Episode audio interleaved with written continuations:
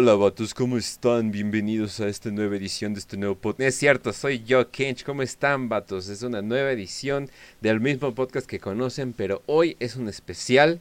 Hoy vamos a dejar atrás que el espacio, que los láseres, que el pipipupu, que el piu piu, que todo eso, esas madres. No. Vamos a regresar a las raíces, vamos a regresar a lo, chido, vamos a regresar a un tiempo que de hecho no está conectado para nada a Warhammer 40k, pero yo antes pensaba que sí, pero ah, pero ya se acabó, pero, pero no se acabó. Pero entonces ya estamos aquí listos para hablar de Warhammer Fantasy. Ya tenemos un episodio de Warhammer Fantasy. Pero eh, fue como que muy encimita, ¿no? O sea, como que muy... Eh, como cuando se te está acabando la Nutella y le pones como que encimita acá el pan y pues ya te lo tragas y pues eh, sabe azúcar, ¿no? Eso es lo que querías al final del día, ¿no? No, hoy vamos a ver profundamente lo que es el imperio del hombre, el imperio del hombre en Warhammer Fantasy, qué chingados hizo Sigmar y por qué está todavía mantenido por un hilo pero antes de cualquier cosa, Facio, ¿cómo estás? Muy bien, Kench, aquí ya listo, otro lunes, otro episodio de Warhammer Fantasy para aprietos en esta ocasión. No por nada quisimos llamar el podcast Warhammer sin ponerle 40k o Fantasy para que podamos abarcar todo lo que significa Warhammer. Y como bien decías, pues tuvimos ese episodio de introducción donde hablamos como una embarradita de cada facción. Pero pues eso se queda muy corto en comparación a lo que nos pueden ofrecer las facciones de Warhammer Fantasy que digamos superan en número por casi eh, triplican a las facciones de Warhammer 40.000. Entonces, yo creo que este es nuestro primer capítulo de facciones. Entonces, aquí empieza el gran viaje. Eh, fui al pasado episodio que tuvimos y lo escuché para saber qué pedo. Eh, y el imperio son como 40 minutos y así de espera. ¿Cómo chingados? ¿Cómo chingados vamos a hacer todo esto? Pero me puse a investigar más, vi que pedo. Por cierto, qué pedo con la estética de los de los bibliotecarios, literalmente los vi yo así de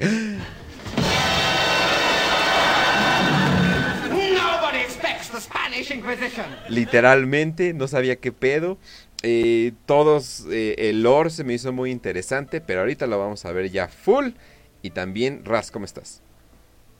Hola Kencho, hola Facio, hola querida audiencia, ¿cómo están? Hoy venimos un poquito más tradicionales, hoy regresamos completamente a las raíces, como ya dijo Kench, hoy, hoy venimos con un poquito más de multiculturalismo, hoy venimos con un poco de enanos gruñones, eh, hobbits que simplemente se ponen a robar todo lo que encuentran y comen todo lo que tienen.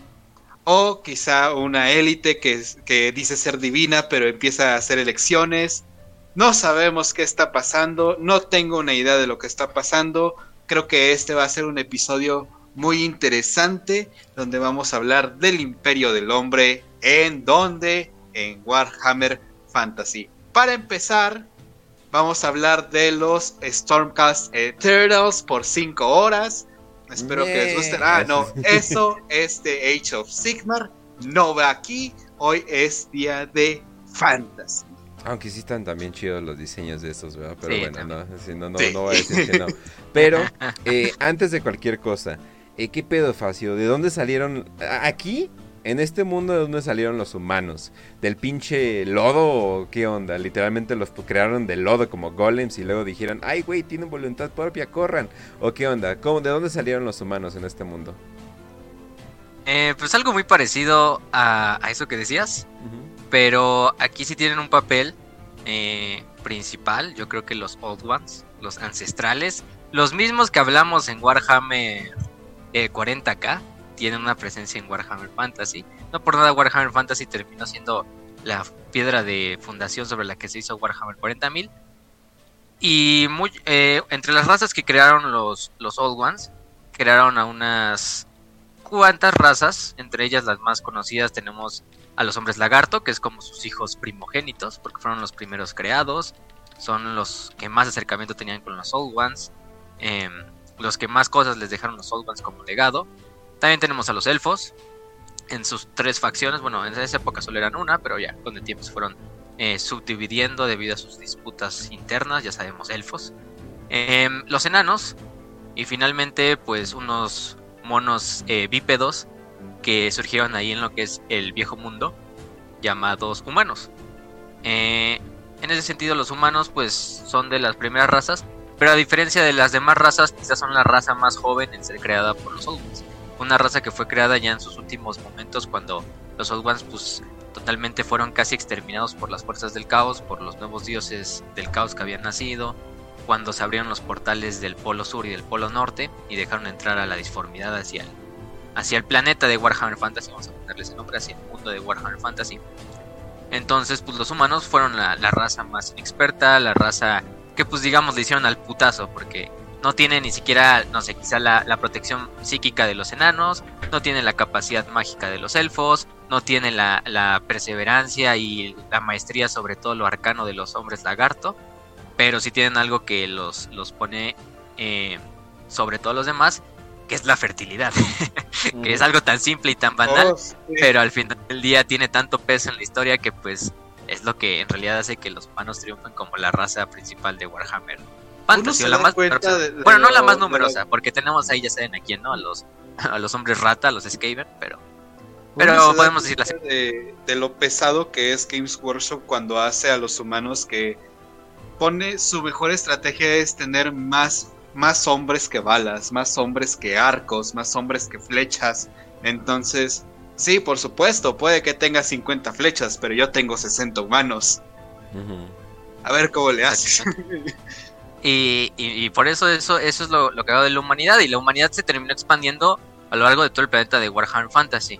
Ya les hemos dicho desde el episodio de introducción, si no lo han visto, pues también sería un buen, una buena introducción, valga la redundancia. Eh, es de esto de que es imagínense el planeta de Warhammer Fantasy con la misma estructura continental de los países y de los continentes actuales, de nuestro mundo propio, de la vida real.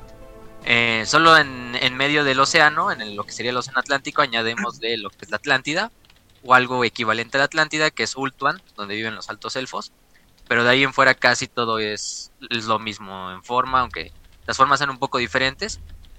Eh, es casi la misma estructura. De todos modos, los humanos se terminaron expandiendo a lo largo de todo el planeta, quizá excepto en lo que es el... Pues, le ponen el nuevo mundo, pero es Lustria, que es como Sudamérica, Centroamérica y parte de Norteamérica, que es donde viven los hombres lagarto.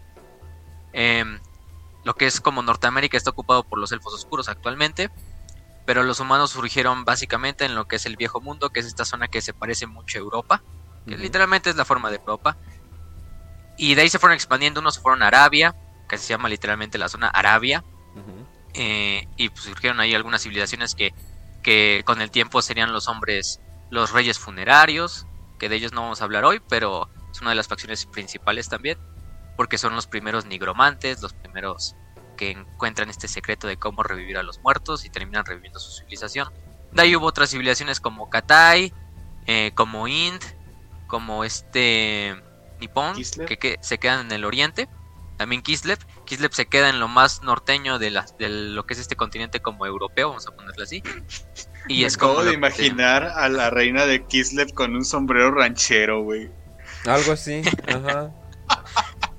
Pues, también son una población chiquita, entonces las, las familias nobles, igual que en el tienen que de alguna manera preservar la sangre, ¿no?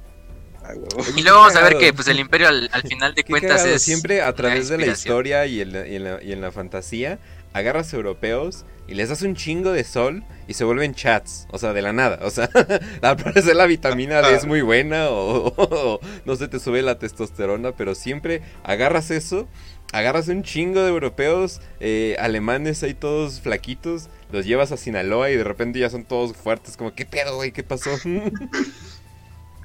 Mm, pues sí, o sea. Bueno, y, de hecho todavía quedaron algunos humanos más al norte que, el propio Kislev, que son los que viven en las Norska, que es esta región como escandinava. Que es básicamente todos son tribus super bárbaras que, tienen a los dioses del caos como, como su panteón. Eh, son los humanos que más fácilmente cayeron en las manos de los dioses del caos, porque pues también la humanidad es muy fácil que caiga en las garras del caos, igual que en Warhammer 40.000. Oh, boy. Ojalá, no, ojalá Game Workshop no quiera decir que los dioses nórdicos en realidad son demonios del caos, pero bueno, ya bueno.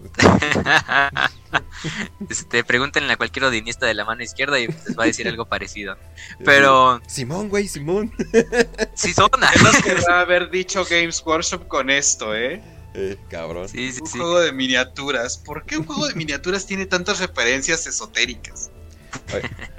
Y pues también eh, en este universo sabemos qué pedo, por qué el Warhammer es tan importante, ¿no? Siempre es como un símbolo de que por qué chingados se llama Warhammer. Yo creo que ni siquiera piensan, así como qué pedo Warhammer, pues qué pedo martillo de guerra. No, aquí literalmente un martillo de guerra es el símbolo del imperio, entonces es como algo muy importante. Creado sí, por fue, enanos, fue por lo que cierto. terminó.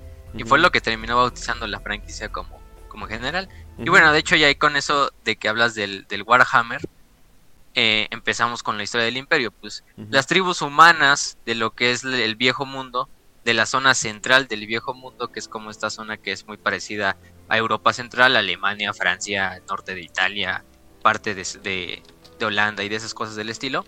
Ahí surgieron una de las, de las tribus pues, más importantes en lo cuanto eran los humanos. Eran tribus pues bárbaras, tribus eh, relativamente tecnológicamente hablando pues atrasadas a comparación de los enanos, de los elfos, de los hombres lagarto, incluso los hombres lagarto, eh, que ya llevaban bastante tiempo pues en la tierra, ¿no? Entonces aquí es donde pues, los humanos vivían en estas pequeñas tribus, en esta zona, que principalmente estas tribus se protegían entre ellas en contra, por ejemplo, de los orcos y de los pieles verdes, tal, eh, tanto orcos y goblins, que eran los la, también una de las razas mucho más numerosas del universo de Warhammer Fantasy, al igual que en 40k. Y son lo mismo que en Warhammer 40k. Entonces, los orcos de aquí siguen como siempre. Y ya saben, con sus wax, con su magia eh, de voluntad. Aunque no tan, no tan, tan loca como en Warhammer 40k, por eso no hay armas de fuego. Pero. mm, Pero también Pero estaban ahí. Tienen, un orcote que, que es Grimgor, así que bien por los orcos de Fantasy, muy bien por los orcos de Fantasy con Grimgor. Tienen, tienen literalmente unos que podríamos decir que son como sus titanes, que son estos golems de, de piedras que nada más ponen piedras juntas y, y empiezan a rezarle a sus dioses, a Gork y a Mork. Y de repente el, el- el ídolo de piedra toma vida y, y se vuelve como un golem de piedra gigantesco que, Vaya, no que se va moviendo nada. pura- magia de, de orcos y voluntad de orcos, ¿no? Sí, o sea, es algo muy, muy, muy parecido. Entonces estas tribus pues también se luchaban entre ellas porque pues como buenos humanos siempre también vamos a pelear entre nosotros. Em, y de esta manera es cuando empiezan a surgir las primeras, las primeras, vamos a decir, confederaciones. Y todo surge en el momento en que nace una figura legendaria, que va a ser la piedra fundacional del imperio, que le va a dar identidad al imperio, que le va a dar su nombre al imperio y muchas otras cosas. Y le va a dar nombre a- en un futuro a una franquicia entera, ¿no? Como es Sigmar. Este Oh. Sigmar, que Sigmar era de la tribu de los Uberogenos. Eh, también le dicen Sigmar Uberogen o Uberogeno, que es, esa es su tribu. También Sigmar Hendelhammer, que era otro de sus em, nombres, que es el que porta el martillo, literalmente. Él se vuelve famoso no solo desde el momento en que unifica las tribus, sino desde el momento en que nace, porque en el momento en que nace es justo cuando va pasando en, por el cielo, por el firmamento, un, cometa de dos colas. Todas las tribus humanas empiezan a decir, ah, pues es, es una, es una señal religiosa para ellos, es una señal eh, divina para ellos de que algo se acerca. Y en ese día justo es cuando nace Sigmar. Nace dentro de las tribus de los uberogenos, eh, hijo de uno de los grandes eh, señores tribales de los uberogenos. Y con el tiempo pues empieza a, ascender, a ascender, a vencer a sus rivales, a vencer a otras tribus. Eh, la más importante creo que eran los, los teutógenos, que pues básicamente son la tribu que le, le llevaba gran competencia a la de los uberógenos. Eran las tribus más humanas más importantes, eran las que más potencia militar tenían, las que más territorio tenían, entonces pues muchas veces se picaban, ¿no? Entre ellas. Em, de hecho eso se va a ver reflejado ya en el imperio, cuando al final del día los uberógenos se conviertan en Reichland y los estos eh, teutógenos se conviertan en Midland. ¿En, en qué? ¿En Reich? ¿Cómo? En Reichland. holy Reichland. shit. Holy shit. Reichland y No. ¿cómo era el No, otro? ¿cómo, cómo que la Y. Reich? No podemos decir eso, holy shit. No podemos decir. ah, este. No, pues ya ven la- la- las, las imágenes. Bueno, si hablamos, aquí sería el, el, el Reich menos un cero. Entonces, porque es el Reich primitivo. Pero bueno, Oh, estas tribus, shit. estas tribus, pues, van a ver que obviamente toda esta influencia germánica se ve reflejada en el imperio. Pues el imperio de- del hombre en Warhammer Fantasy es un sacro imperio romano germánico en su máxima expresión. Eh, la historia de bien, o Sigmar. sea, mientras que Sí. no tengan unos, no sé, a los franceses y los ingleses como su enemigo número uno, todo está bien, ¿verdad? No, o sea, no, no hay pedo, ¿no? y de Pues, hecho, de hecho aquí, con- de hecho aquí son un poco entonces- aliados, pero sí, o sea, aquí se llevan bien porque pues hay otras chingaderas de las que cuidarse, ¿no? Skavens, orcos, este, caos, hombres Pero bestia sí y todo se eso, ¿no? Pero, sin problemas. y, y sí se han odian. Y sí se han madreado, o sí ha habido disputas políticas, pero, pero esa es otra historia, ¿no? Y ah, bueno, de hecho, la historia de ah, Sigmar es la gran historia de los reyes germánicos y nórdicos, o sea, de Sigfrido, de Beowulf, de mm, Carlo Magno, de Carlos Martel, em, de Teodorico el Grande, o sea, es básicamente toda esa como todos esos grandes reyes germánicos de leyenda unidos en uno solo, en un personaje que unifica todas las tribus humanas, en este caso los humanos, la totalidad casi todos eran germánicos, Ujú. nos están diciendo casi casi eso, y pues Pero lo lo- unifican y al final del día lo hacen a un imperio. Pero lo combinan como con el pedo español, ¿no? O sea, como que agarraron... Sí, sí, sí. Oh, Jesus, la, la unión germánica y- española es real. Y, ade- y además va un poco Es con lo de que, Carlos por ejemplo, V. Carlos V, o sea, Karl Franz, el actual emperador es básicamente Carlos V de España y de Ah. Alemania, que era, que era coemperador de tanto del Reino de España como del Sacro Imperio Romano Germánico. Entonces también ahí está como mezcla cultural, aunque de hecho está España, como España tiene como su propia facción dentro de Warhammer Fantasy, que es una Estalia. facción independiente al imperio, que se llama Estalia, Eh, que es una es un reino chiquito a comparación del imperio pero es conocido por sus grandes flotas por sus también por que ha mandado muchos cruzados contra los árabes. También está Tilea que es básicamente Italia que es una ciudad es un, un reino casi de puras ciudades estado de mercantes eh, también con una buena como flota. Italia en el Renacimiento. como Italia en el Renacimiento. Y finalmente tenemos Bretonia, que Bretonia sería como el más, más atrasado de todos esos, eh, porque todavía tiene este sentido medieval, esta, esta estrategia así como muy medieval. Todavía tienen campesinos, es más un reino feudal a comparación del imperio. Es un reino más medieval, pero Best básicamente es una mezcla entre franceses Best e ingleses. Sí, y es una mezcla entre franceses e ingleses. Y de hecho la tribu de los... de hecho, No, dale. eran invitados, eran invitados por el Sigmar para que se unieran y los como como los Bretoni veían a Sigmar como un bárbaro, como un salvaje. Dijeron, "No voy a permitir que un salvaje empiece a gobernar sobre mis campesinos feudales." No. No, no, no, no, no, no, no. ¿Qué es lo que diría un, cualquier cualquier francés decente que se respete es lo que diría cuando ve a alguien que empieza a decir, "Uga, puga, uguete." Ujú. Ajá. Cuando o un un alemán o un entonces- español. Entonces, no, pues, Ajá. Que bueno, uga, al, uga, final, únete. No. al final del día pues vemos quién terminó ganando la carrera armamentística entre Bretonia y el Imperio. Y pues ya, de todos modos, como bien dice Rad, los Bretoni era la raza precursora de Bretonia. También eran una de esas razas, de hecho eran una parte de esas razas que eran como los umberogenos, los teutógenos, todas esas razas, todas esas tribus. Pero los bretones dijeron, no, nosotros no vamos a unirnos a la confederación que está haciendo Sigmar, nosotros hacemos nuestro propio reino, nos vamos hacia el oeste y fundan lo que en el futuro va a ser Bretonia bajo el mando de su primer unificador y de su más grande líder, Gilles el Bretón. Eh, es otra historia, cuando hablemos de Bretonia hablaremos mucho de Gilles y de Gilles y, y todo lo que sucedió con Bretonia, ¿no? Pero bueno, al final del día este Sigmar empieza a unificar a las tribus, tiene éxito con la mayoría, excepto con la tribu de los teutógenos, que era pues su más grande rival. De hecho, su, su líder era un tal Arthur, em, que de hecho Sigmar lo, lo, lo reta a un duelo singular eh, dentro de la ciudad capital de, de los teutógenos, que con el tiempo se va a convertir en, en este Midenland, en Midenheim, eh, y lo termina derrotando. Entonces todas las tribus teutógenas le jura lealtad a Sigmar. Eh, los, de hecho, los caballeros del Lobo Blanco, que era como la élite teutógena, se vuelven la, la guardia personal del propio Sigmar. Sigmar también en una batalla sorprendiendo a los orcos, del orco negro llamado Bar- Bagras, Headstomper, o aplastacabezas, eh, habían emboscado a lo que era una, a un convoy de enanos que iba de Karasakarak, que era la capital enana, hacia un campamento, ¿no? El problema es que Sigmar pues simplemente va a los orcos y dice, pues vamos a desmadrarlos, ¿no? No sabía nada ni en realidad lo estaba haciendo para salvar a los enanos, simplemente fue, hay, un, hay una cosa que se encontró en el camino.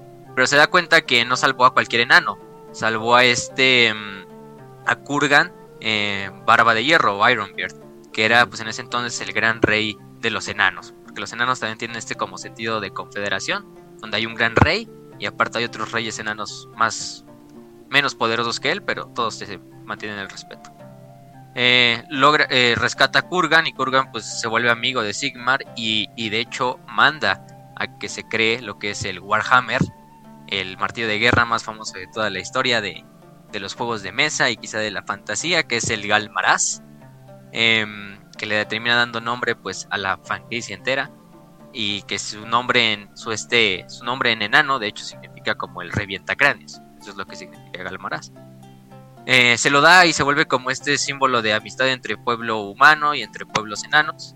Y de hecho hacen esta también como alianza entre Kurgan, entre Sigmar, para también desmadrar a los orcos porque los orcos en ese entonces habían expandido bastante, los enanos también tenían una gran rivalidad y tienen un gran problema con los orcos, más con los goblins, pero también con los orcos, porque siempre hay que siempre que hay goblins hay orcos acompañando o viceversa.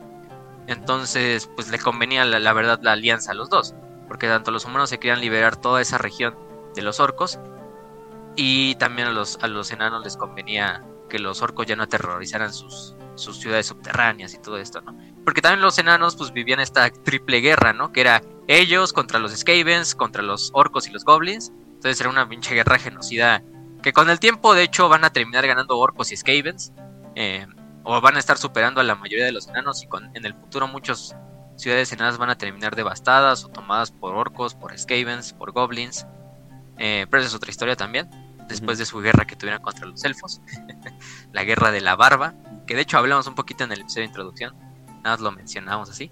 Pero entonces hacen esta alianza y van y en lo que es la batalla del paso, hacen esta gran guerra contra los contra los orcos en lo que es el año menos uno del calendario imperial. El calendario imperial se empieza a tomar en cuenta a partir de que de la victoria de la batalla del paso del fuego negro eh, y la fundación del imperio como tal. Entonces, el, año de la fundación del imperio es el año cero del calendario imperial.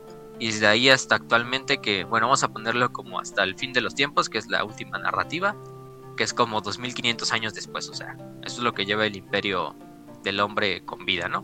Desde su fundación hasta pues su final en el fin de los tiempos. Que vamos a hablar, quizá hablemos un poquito del fin de los tiempos o lo vayamos tocando por ahí, pero, pero mejor eso lo dejamos como en suspenso. Y nada más para los que tienen duda, eh, Sigmar es algo sobrenatural súper confirmado, ¿verdad? Había una profecía de su llegada, él llegó con un, eh, al parecer el día que nació, que iba a nacer, se vio un cometa con dos colas, eh, o sea, todo fue como que muy predestinado para que este güey sí tuviera algún tipo de divinidad o algo por el estilo, ¿no? Y creo que en The End Times como que no los confirman, ¿verdad? Pero eso ya es como que muy ¿Por qué siempre los germanos que tienen ¿Por qué siempre los germanos que tienen una profecía por delante es, precedida por guerra y unificación de un chingo de gente? Ah, ¿Por qué siempre pasa eso? no, siempre que un germano tiene... Siempre que hay un germano hay guerra. Siempre. Sí, pero todos, ¿eh? absolutamente todos. Hasta el predecedor del, otro vato, pero sí. Pero bueno, sigamos. Ajá. Sí, o sea, no, pues, hasta en una fantasía los alemanes ahí salen salen ganones, pero pero bueno, este de lo de Sigmar si es sobrenatural o no. Es algo muy parecido a lo del emperador quizá de Warhammer 40.000, que pues para algunos a lo mejor es sobrenatural, para algunos, algunos no. En realidad pues Sigmar sí nació como un hombre normal, claro, con estas profecías y todo esto como si era alguien que estaba destinado a algo grande, ¿no? Y con el tiempo, con la fe de los ciudadanos del imperio, con la fe del imperio, con la fe de los humanos unificados, pues Sigmar terminó ascendiendo a algo más, más allá de un simple humano, ¿no? Y pues de hecho no tenemos su muerte confirmada, o sea, su muerte canon, en realidad él nunca murió. Ahorita vamos a hablar un poquito de eso, pero, pero sí se vuelve como este también ser sobrenatural y a la larga pues, se vuelve el principal dios del imperio, ¿no? Eh, porque es el unificador, el fundador, se vuelve esta leyenda de un rey dios o de un dios emperador, es lo cagado, ¿no? Em, y de hecho, pues en la batalla del Paso Negro, que en la wiki viene muy bien escrita, también por si quieren leerlo a detalle, Sigmar hace una, un superataque a cargo también de lo de la última tribu que habían metido a la confederación, que eran los Brigundianos. Eh, Sigmar personalmente lidera la carga. Sigmar personalmente asesina a este a Bloodfang, que era el, el orco, el cabecilla orco, el chieftain, el cacique. Eh, lo mata con el Galmaraz. Se dice que la batalla de. Además, los enanos, pues ellos estaban en plan defensivo y, y los, los humanos terminan ayudando y trayendo los refuerzos. Y entre los dos, pues terminan acabando con los orcos. Se dice que la batalla fue tan decisiva para los humanos y para los enanos que la mitad de los orcos del viejo mundo fueron aniquilados en esa batalla. Se dice que no se han visto tantos números de cuervos reunidos, tan solo de las montañas de cadáveres de orcos y también de humanos y enanos que quedaron, pero más de orcos. Y incluso a los orcos, pues todavía les tomaría bastantes años para volver a tener un gran wag así grande y que pudiera poner en peligro a las demás facciones, por lo menos en el viejo mundo, porque los orcos están también plagados por donde quiera pero por lo menos en esa parte del viejo mundo sí esa batalla fue un, punto decisivo para, para los humanos y, un golpe fuerte para los goblins y los orcos. Em, después de la batalla, pues los humanos regresan a sus tierras, eh, obviamente ya no bajo las antiguas costumbres de las tribus, pero sí continúan con esas costumbres, pero en lo que es Reichdorf, Reichdorf, que era la, la ciudad de los capital de los superogenos, la ciudad donde nació este Sigmar, eh, deciden ya finalmente darle a un, un, papel y formalizar esta unión, ¿no? ¿Y cómo la formalizan? A, a este Sigmar, el Al, Al, Ulrich, que el Al Ulrich es como el, vamos a decir, como el gran sacerdote de la religión de Ulrich, que Ulrich era un dios que pues era muy famoso en esas épocas dentro de las tribus, de hecho era el, el rey, el dios principal de los teutógenos, es el dios de, del invierno, es el dios de los lobos, es el dios también como de la cacería, muchas cosas de ese estilo, ¿no? Y es un dios que pues tenían, incluso es más viejo su culto que el de Sigmar. Eh, y, los teutógenos se lo quedan y de hecho es uno de sus principales... Eh, después de la religión de Sigmar, el culto a Ulrich se va, a, quedar como la segunda religión más practicada dentro del imperio del hombre, ¿no? Eh, y Ulrich pasa también a ser un de los dioses principales del Panteón. Obviamente abajo de Sigmar, ya cuando Sigmar pues, toma este papel legendario este desmadre, ¿no? Entonces, proclama a Sigmar como emperador de este nuevo imperio. Eh, cada tribu, cada líder de una tribu de las que lo compusieron, empiezan a dar a uno de sus caciques para que se vuelvan como los condes electores. Y es aquí cuando empieza como el régimen es una monarquía democrática que se oye muy cagado. Este. Y empiezan a ser como estos representativos. Entonces, para mantener la unión, para también que una tribu eh, no siempre tenga el poder y las demás tribus, pues con el tiempo se terminen queriendo independizar o se quieran salir de la confederación, pues es este plan de que el papel del emperador no debe ser hereditario. Puede ser hereditario, claro que sí, a lo mejor un emperador eh, es muy afamada su línea sanguínea y pues escogen a su hijo también como emperador, ¿no? Y a su nieto y así, así hasta por ejemplo la, la actual línea sucesoria de emperadores, que es la de Karl Franz, eh, todos son de Reichland y todos son de Altdorf, de la principal provincia, de la provincia que es originario Sigmar. Y de hecho su abuelo, su papá, su bisabuelo creo que fueron emperadores antes que él. Pero porque es tan afamada que pues los, escogían cada, cada vez, ¿no? Porque pues no había alguien mejor dentro de los condes electores para que, para que ascendiera emperador.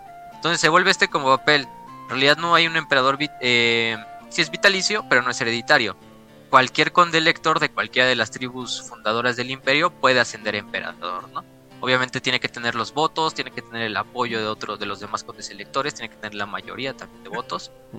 Ahorita vamos a hablar un poquito más de ese sistema electoral, pero Sigmar se vuelve el primero, ¿no? Y indudablemente pues no había nadie que le competiera a Sigmar, nadie que fuera tan amado como Sigmar nadie que fuera tan reconocido como Sigmar dentro de, las tribus, pues él se vuelve el primero. Y aquí es donde empieza el, calendario imperial con el primer año del calendario imperial. Qué chistoso, ¿no? Sería así de, aquí tenemos a Sigmar, Y también tenemos a Bob. y Bob así de hola. Voten por mí. Hola a todos, soy Bob. A Otto. Hola a todos, soy Bob. Tenemos a Otto. Y es así de, ¿y tú qué planeas Otto. hacer? Conquistar todo este mundo y mm, poner al caos en no sé qué. Y el otro así de, no, pues yo quería hacer un sistema de acueductos, pero chale, bueno, ya me voy. Sí, sí. Pues mira, tengo un plan de gobierno muy especial y bien hecho, planeado con métodos económicos y Sigmar. Ah, yo solamente quiero conquistar. Votemos ese cabrón. Somos germánicos. Sí, sí, sí, Entonces- nada, y, y de ahí empezó una expansión del imperio, pues a lo grande, o sea, aparte las tribus con el apoyo de los enanos, porque pues, los enanos quizá, vamos a poner a los Skavens también ahí, aunque los Skavens su tecnología es medio, es, es, es particular, ¿no?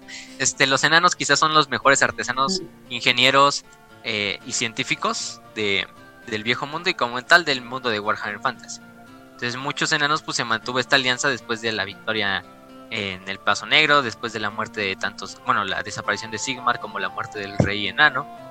Y pues muchos de los enanos, de hecho algunos enanos se fueron a vivir al imperio, otros simplemente pues mantuvieron esta relación de amistad con los humanos del imperio y pues mucha tecnología de los enanos fue a dar al imperio y los y el imperio hizo sus propias versiones y con el tiempo fue ascendiendo hasta convertirse en una potencia militar e insuperable en, en cuanto a humanos, ¿no?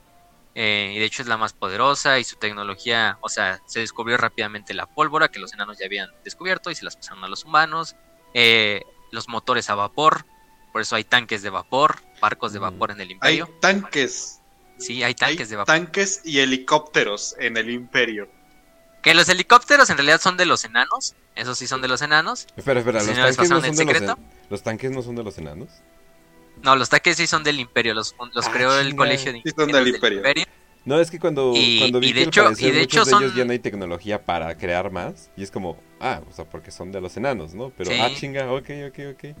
Y de hecho, y de hecho de los de los tanques de vapor, por ejemplo, se perdieron los planos para hacerlos, así como un STC, de Ah, Adeptus mecánico. Y en realidad creo que se crearon 12 tanques de vapor y actualmente solo quedan 10 tanques de vapor. O sea, en todo el imperio, en, en los secretos del imperio. Oye, ¿has visto Ah, mis pero, papeles? pues- ¿Has visto mis papeles? No, güey, en la, la neta no. Bueno, ya no sabemos hacer tanques. No, pues, es, pues quemé, quemé todo ese noche de papeles en la purga del otro día, en la que hicimos una purga ahí de magos. ¿no? Y pues me llevé creo que tus papeles, pues perdón. Y ya pues ahí iban los planos del tanque de vapor y valió madres, ¿no? Pero pues eso ayudó a que el, imper- el imperio sufriera pues, boom tecnológico muy, muy, muy fácil.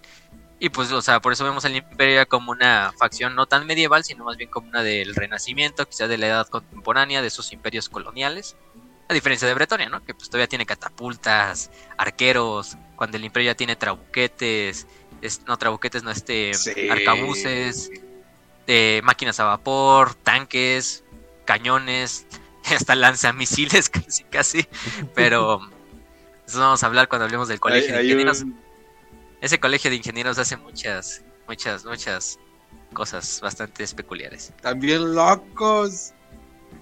Sí, sí. Y de hecho, Quiera que haya jugado Total War Warhammer sabe muy bien de, de todas las locuras que hay en el imperio. Está genial. Sí. Aparte en el, en el reino de, de Sigmar, pues se fundaron nuevas carreteras, de Reichdorf a Aldorf, de Middenheim a, Aldorf, que era la capital, a Nuln, que luego Nuln se convierte también en una de las principales ciudades, y es la sede como de las escuelas de ingenieros y de artillería del imperio. Y así se fueron haciendo. Incluso después Sigmar termina venciendo a, a, a ¿cómo se llama? A este Nagash, que es el más grande nigromante y es el primer nigromante de la historia es uno de los personajes también más legendarios de Warhammer Fantasy, que tiene un papel pues bastante importante, tiene novelas, eh, en el fin de los tiempos también tiene un papel protagonista casi, junto a los demás eh, personajes principales, pero termina derrotando eh, a, este, a, ¿cómo se llama? A, a Nagash, y también el imperio se termina expandiendo más y más y más, la capital se termina renombrando a, este Altdorf, ya no es Reich ya no es Reichdorf, ahora es Altdorf.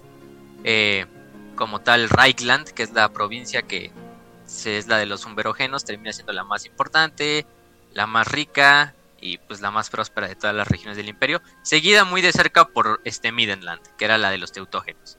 Entonces luego simplemente es un cambio de nombre y una modernización, ¿no? Finalmente, pues este Sigmar eh, termina eh, como tal dándole eh, espalda su proyecto, no por ya no querer formar parte del imperio, pero porque él creía que todo su trabajo pues ya estaba hecho, ¿no? Em, y entonces simplemente Sigmar decide retirarse. Sigmar abdica al, trono y deja que los elecontes electores pues escojan un nuevo emperador, ¿no?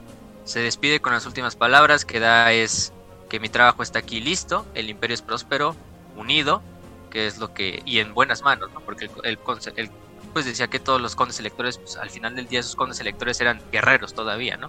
Estaba en buenas manos, ¿no? Con el tiempo de que la élite se fue pervirtiendo y la y como toda élite entra en este como trance así de pues ya somos tan ricos y tan poderosos que ya la verdad no nos importa ni siquiera dirigir a nuestros a nuestros hombres en el campo de batalla que sí hay muchos emperadores que lo siguen haciendo, pero, pero pues en esa época pues todavía estaba en buenas manos, como él dice. Y entonces él dice, eh, pero aún tengo un trabajo que terminar, una tarea que no he hecho, y, y de hecho regresaré a Galmaraz, a su, a su creador. Galmaraz lo deja, de hecho, en el imperio. Eh, ¿Cómo se llama?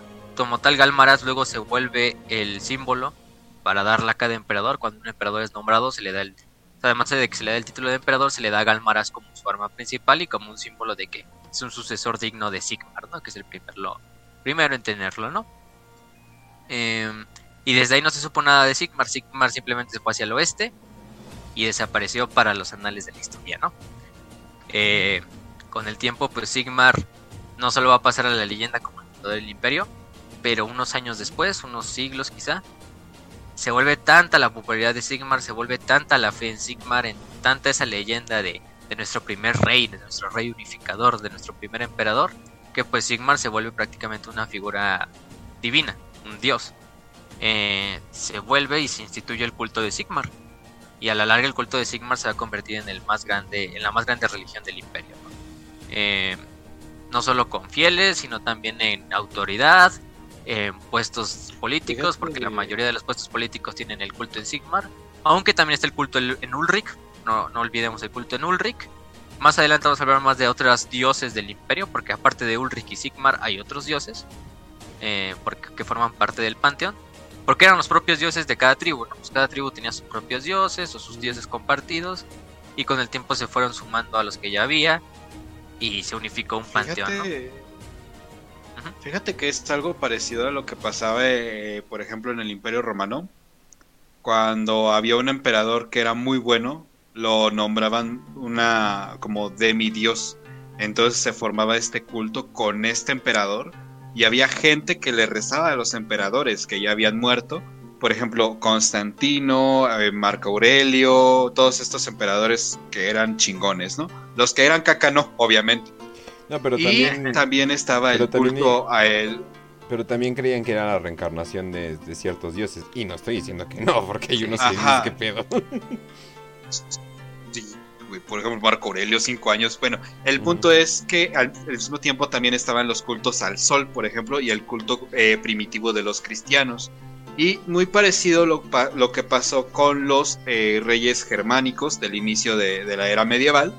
Eh, por ejemplo, Barbarosa o Barbarroja, como le digan dependiendo del idioma.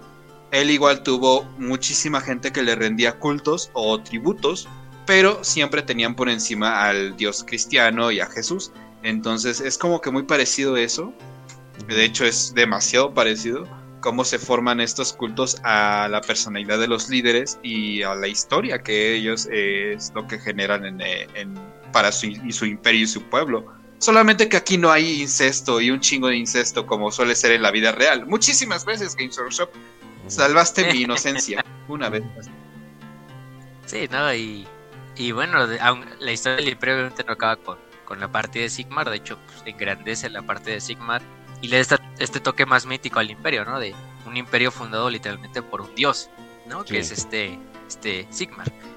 Eh, con el tiempo, pues se van a elegir más emperadores, de hecho, hay quizá el más conocido de este del periodo post-Sigmar es quizá Sigismundo, el conquistador, Sigismund. Eh, no confundir con el Sigismund de 40k, obviamente. Este, que terminó derrotando a los Jutones, unió a, los Jutones al imperio y los formó en una nueva provincia llamada Westerland, que luego Westerland va a terminar conociéndose como la Wasteland. Em, es otra historia cuando se independiza. Y de hecho es la, es la, es la única la provincia que se independiza. No, le están, no están escondiendo nada, ¿verdad? no, y además háganse la idea de que Westerland es como Holanda y Bélgica, como el Flandes. Sí, ¿Por, qué, ¿Por siempre, siempre hace eso con los nombres? Siempre te da un guiño de para dónde va, por ejemplo, Armagedón, Apocalipsis, Purgatorio y Westerland. Sí, o sea, es que es Westerland, que es como tierra del oeste, ¿no? Y ya luego con el tiempo con los ciudadanos imperiales le empiezan a decir Wasteland, porque es de hecho la primera eh, provincia que se independiza exitosamente del imperio. Y de hecho ellos fundan la propia ciudad de Marienburgo, que es la ciudad, una ciudad independiente, una ciudad de estado, que es muy famosa por sus comerciantes y sus flotas marítimas también.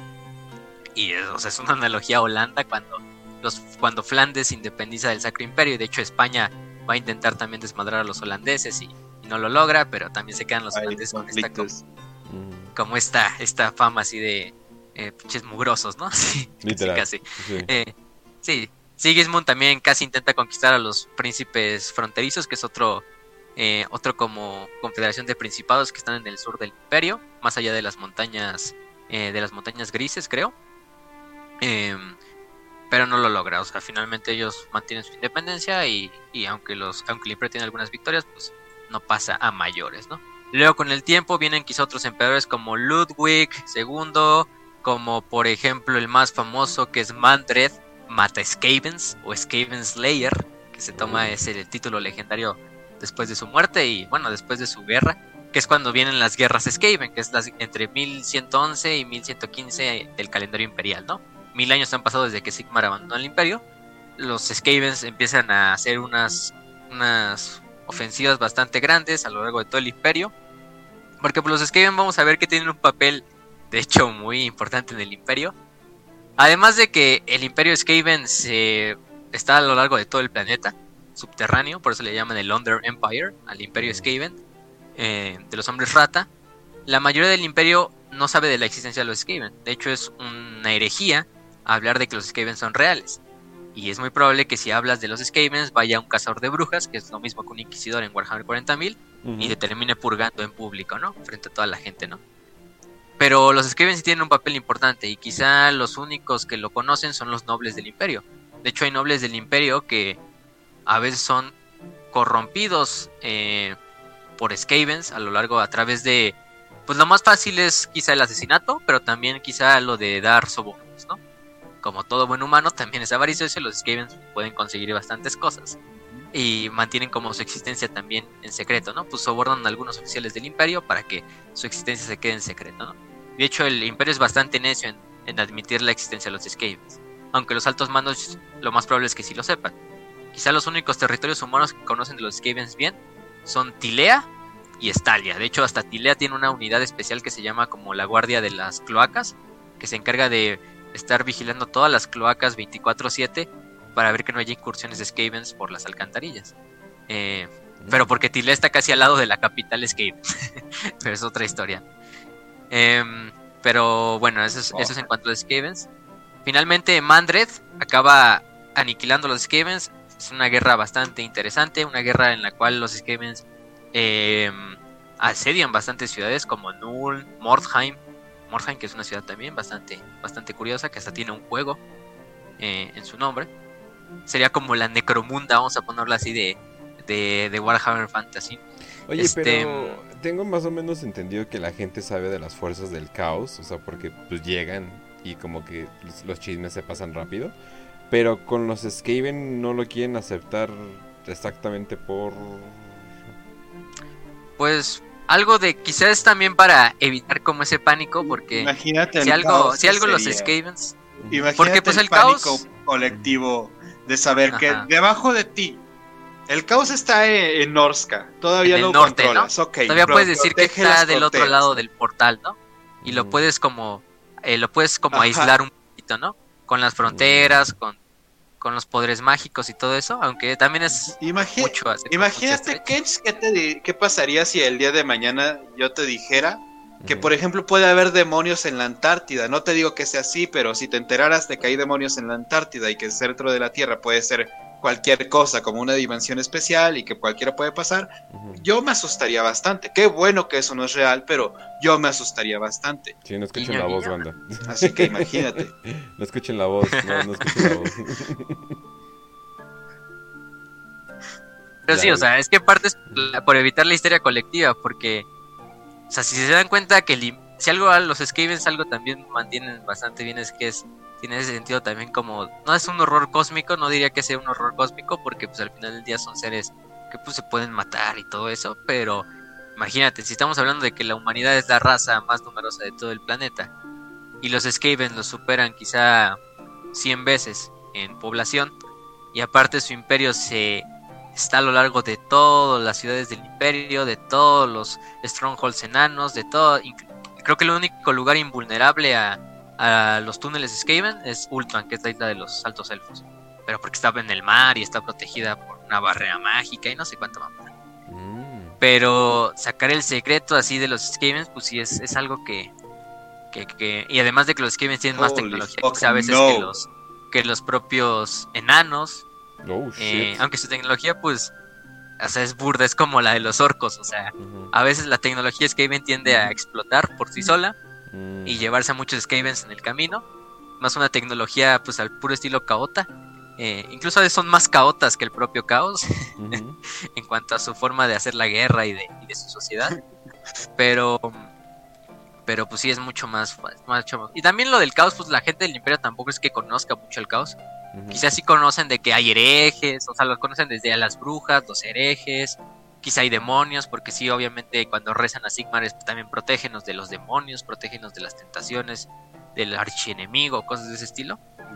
Pero no es algo, no es algo tan, tan, tan choqueante, ¿no? Porque pues, al final del día dicen, pues esos güeyes solo se pueden manifestar a través de que sus seguidores los invoquen en este plano, ¿no? Porque tienen que salir del portal de la discordia. Ajá, rituales y cosas así, ¿no? Que sí hay cultos del caos dentro del imperio, pero son pues rápidamente exterminados por los cazadores de brujas y todas estas cosas. Em, pero sí, con los Skavens pues es otra historia, porque esos güeyes pues, son del set de este, de este plano, esos güeyes sí superan a todas las facciones. si juntaras los números de todas las demás facciones, pues yo creo que apenas le llegarías ahí al, al tú por tú con los Skavens. en cuanto a números, por lo menos, ¿no? No, y Pero, un 10 por 1, o sea, te digo, todavía hay superan en números, son son ratas, güey. Sí, sí, son ratas. Aparte, pues Mandred se vuelve famoso porque lo derrota y de hecho hasta se vuelve el Skaven Slayer, el Mate Skavens. En su título póstumo se le da incluso un yelmo del Mate Skavens, que es como un yelmo con un cráneo Skaven en la parte de arriba, bastante épico. Pero finalmente Mandred es asesinado por un asesino del clan Eshin de los Skaven eh, en la primavera de la fiesta del Night. No, no sé cómo se pronuncia eso, que es como su Navidad. Este. Y pues el problema es que después de la muerte de Mandred, el caos azota al imperio, pues muy cabrón, porque si viene lo que es la edad de los tres emperadores, que dura de 1359 a 2000, que es una edad donde se pelean los emperadores. Horrible. Sí, donde los emperadores se pelean el título de quién va a suceder a Mandred, no, que yo quiero sucederlo, también las disputas políticas, las propias ambiciones de cada conde elector, por ejemplo, de Otto, de, de este Soland, de Otilia, que era de Talave Clan. Creo que hubo una mujer, una mujer emperatriz que... No, no, obviamente no. Mujeres emperatrices no, por favor, muchachos. Quiero mantener aquí fiesta de salchichas en el imperio, por favor. no me hagan esto. Sí, porque fue un pedo así entre el gran duque de Stirland, la gran duquesa Otilia de Talave Clan, luego el, el, el conde elector de, de Otto, Otto que era de Soland, que se vuelve el emperador, pero entre, esos, entre esas tres líneas como de sangre se empiezan a suceder a lo largo como de 700 años la, las guerras así intestinas entre, entre hombres del imperio para ver quién se queda con el poder. Mm, Todo esto termina cuando, cuando finalmente, es muy parecido a lo que pasó en el imperio, también en la edad cuando el imperio como se divide como en tres, llega Aureliano a unificarlo otra vez. Eh, aquí tenemos también a nuestro gran Aureliano y quizá después de Sigmar uno de los más grandes emperadores, quizá el segundo emperador más grande de la historia del imperio, que es Magnus el Piadoso.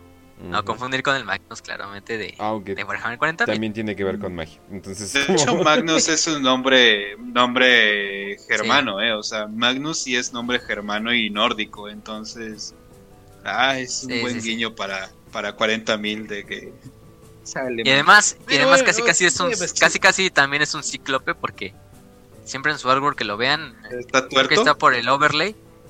Está tuerto pero a veces trae su catalejo. Creo que sí está tuerto porque siempre trae un catalejo en el, en el ojo que sí ve. Entonces se ve bastante épico y eso está pelón ni parece emperador pero pero pero se ve bastante épico. De hecho pues Magnus su nombre viene su título del piadoso viene porque aparte él era un sacerdote de Sigmar. Él era un eh, Warrior Priest, que es un sacerdote guerrero, que es una unidad que tiene el imperio, que son líderes espirituales y guerreros, como un capellán. Em, y él es el que toma como tal la, iniciativa de pues, vamos a reunificar este desmadre. Aparte, el imperio en esa época es cuando Asdra Barkul, que es el elegido del caos, eh, el segundo más grande elegido del caos de la historia, porque el primero es Arcaon, que es el que trae al final del día el fin de los tiempos el, el Abaddon que sí tiene éxito, básicamente. Mm. Pero Azabarkul fue el primer elegido del caos, el primer gran ever chosen, el, elegido de los cuatro dioses, y es el que dirige esta guerra que va a pasar a la historia como la gran guerra contra el caos. Em, del año del año 2302 al 2369 del calendario imperial. Antes de eso había pasado, por ejemplo, la guerra contra las guerras vampíricas, del 2010 al 2145 del calendario imperial, donde pues fue como la última, el último putazo, porque muchos condes vampiro que procedían del sur fueron y tomaron la provincia de Silvania, que era una de las provincias del imperio, y de hecho la provincia de Silvania se perdió para toda la historia y Silvania hasta el día de hoy es una tierra eh, prohibida para cualquier ciudadano para que transite él. Y además es, el, es, la, es una de las regiones donde los condes vampiro pues, fundan su propia facción, ¿no? Que los condes vampiro, pues, en realidad son una como subfacción de una subfacción, entonces está medio raro ahí, pero pero ahí se toman su, ese, su, pedazo de tierra aprovechando todo este desmadre que hay entre los tres emperadores, entre toda la línea sucesoria. Y ya luego se viene la gran guerra contra el caos, cuando los, todas las tribus nórdicas, los seguidores del caos se unen bajo el mando de Asdra ah, antes de pasar a la siguiente parte, eh, ¿No les parece muy gracioso que justamente mencionen una parte que estaba en un imperio que nunca se pudo recuperar porque la gente quedó en un estado de abandono y además llegaron varias tribus a hacer su desmadre, justamente como le pasó a Gran Bretaña con el imperio romano? Solamente digo que haber mencionado que son vampiros no ayuda muchísimo a la historia de los británicos. Literales vampiros en castillos, o sea, pero literales. Exactamente, Tienes que aceptar que hay una enorme similitud. Sí, y aparte los vampiros esos sí son los que llevan... Y hacerlo con un clima de mierda. O sea, tienen los boncados. Además lo hicieron con un clima de mierda. Sí. La familia más grande de vampiros, las lamias. Em, son los que ahorita me acuerdo, los Strigoi. También están los Strigoi por ahí. Pero eh, o sea, no terminan. Y, y, bueno, el Sacro Imperio Romano Germánico y la monarquía española de los Habsburgo era famosa también por su incesto. Pues en el imperio también hay bastante, bastante, bastante de eso. Sino también como mantienes una, una línea sucesoria, ¿no? Como por ejemplo, quizá Carl Franz sea hijo de primos, ¿no? No lo sabemos, pero quizá sean primos al final del día. Aunque pues al, menos él no salió así como los de los Habsburgo que salían todos deformes y, y jodidos físicamente. Barbillas de 5 metros. Que bueno, el, el Carl Francis tiene su barbilla así como de 5 metros también, pero, pero está mamado y todo, ¿no? Entonces no hay, no hay problema. Pero bueno, se viene la guerra de Asdra Valkul, se viene la gran guerra contra el caos.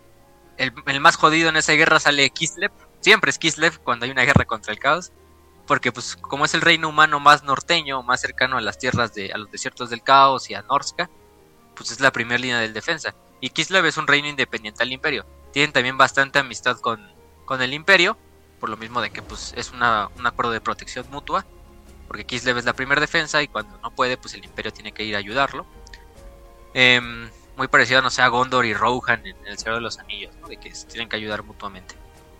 Bueno, eso se suponía.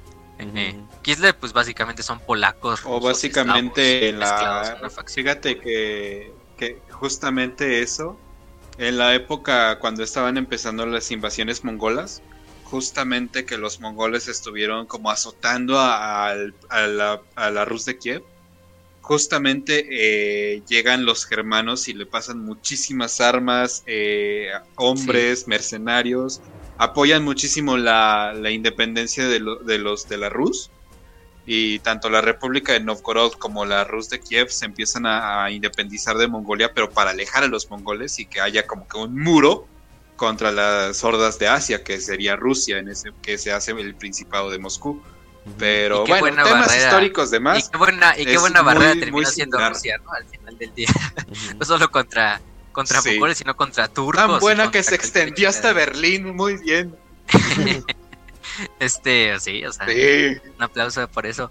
Pero así, los mismos, los Kislevitas son una buena defensa porque son rusos, polacos, eslavos metidos en una sola facción. Eh, destruyen Erengrad, Prague, que es otra ciudad muy importante de Kislev, la terminan también destruyendo. Todos los habitantes de Prague son dados en sacrificio a los cuatro dioses del caos. Algunos mutados en, en host demoníacos, en, por los propios demonios de la disformidad que ya se habían manifestado para que sirvieran como repositorios o como rituales para invocarlos. No, y se veía jodida, se veía jodida para este, para, para Kislev. Pero finalmente es cuando llega Magnus, Magnus von Bidolfen, que es su apellido, o von Bidolfen, que con el tiempo va a pasarse a llamar Magnus el Piadoso, no solo por su, eh, su fe y por, pues, más que nada su fe y su entrega al culto de Sigmar, sino también porque pues se ve que es uno de los emperadores más benevolentes de la historia del imperio, ¿no? A pesar de que en los momentos importantes el güey era tan despiadado como cualquier cabrón del caos, ¿no? O sea, se tenía que hacer las cosas y las hacía Magnus, ¿no? Eh, él era originario de la ciudad de Null. Eh, de hecho, de hecho él acaba con una rebelión de, de cultistas de Sinch dentro de su ciudad. Después de eso va subiendo su popularidad.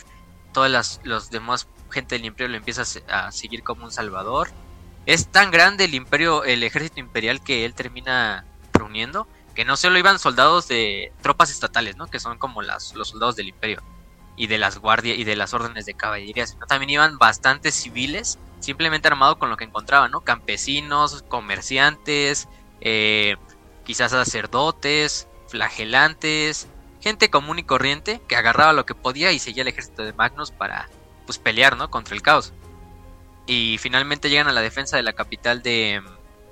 de este. de. de, Kislev para ayudar al zar. Creo que era Alexis Vasilvik en esa época. Y pues terminan ayudándolo. También los, los elfos envían ayuda a través de Teclis, que es Teclis quizás es top 3 más grandes magos de, del universo de Warhammer Fantasy, es alto elfo. Son de los importantes, de los personajes también hay protagonistas en toda la historia de Warhammer Fantasy. Teclis también va, ayuda, también lleva algunos altos elfos a ayudar. Eh, porque pues, los altos elfos los tienen como archienemigos a las fuerzas del caos.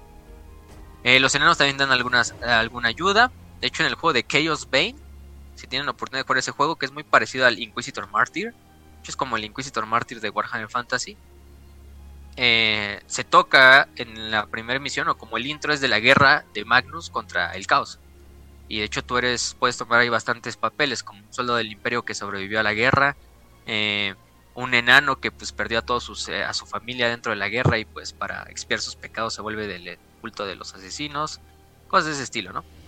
Em, finalmente terminan derrotando a Asdra Valkul en una carga bastante épica. También les dejo ahí la, les dejamos la historia en, en, en la Warhammer Wiki para que la lean la historia de la gran guerra contra el caos, una batalla bastante épica también es una carga final en la que Magnus decide, pues vamos a darlo todo, aunque los pinches fuerzas del caos nos superan en todo uno a uno, ¿no?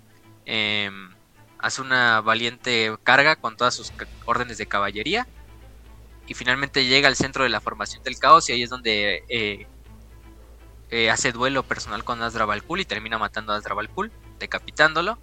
Y desde ahí las fuerzas del caos empiezan a desmoronarse. Aparte, los Kislevitas y los enanos que estaban dentro de la ciudad capital hacen un contraataque desde afuera y terminan dándole el golpe final a, los, a las fuerzas del caos, ¿no?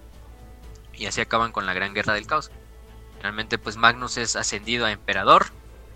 Magnus es el que con el tiempo va a generar la, la gran frase, icónica frase, que tres, tres grandes cosas hacen, tres cosas hacen grande al imperio. Su fe, su pólvora y su acero, ¿no? Eh, con este lema que pues invoca las tres como puntos principales de lo que es las fuerzas armadas del imperio y de su, ideología, ¿no? La fe en Sigmar, eh, la valentía del acero de los soldados de infantería, de caballería, eh, de por ejemplo de otras cosas, y la pólvora, que la pólvora pues también es un punto importante porque muchas partes del ejército imperial utilizan desde artillería pesada, tanques de vapor, eh, arcabuces, este, incluso rifles de francotirador, hay una unidad de Null que tiene casi casi como un rifle de francotirador.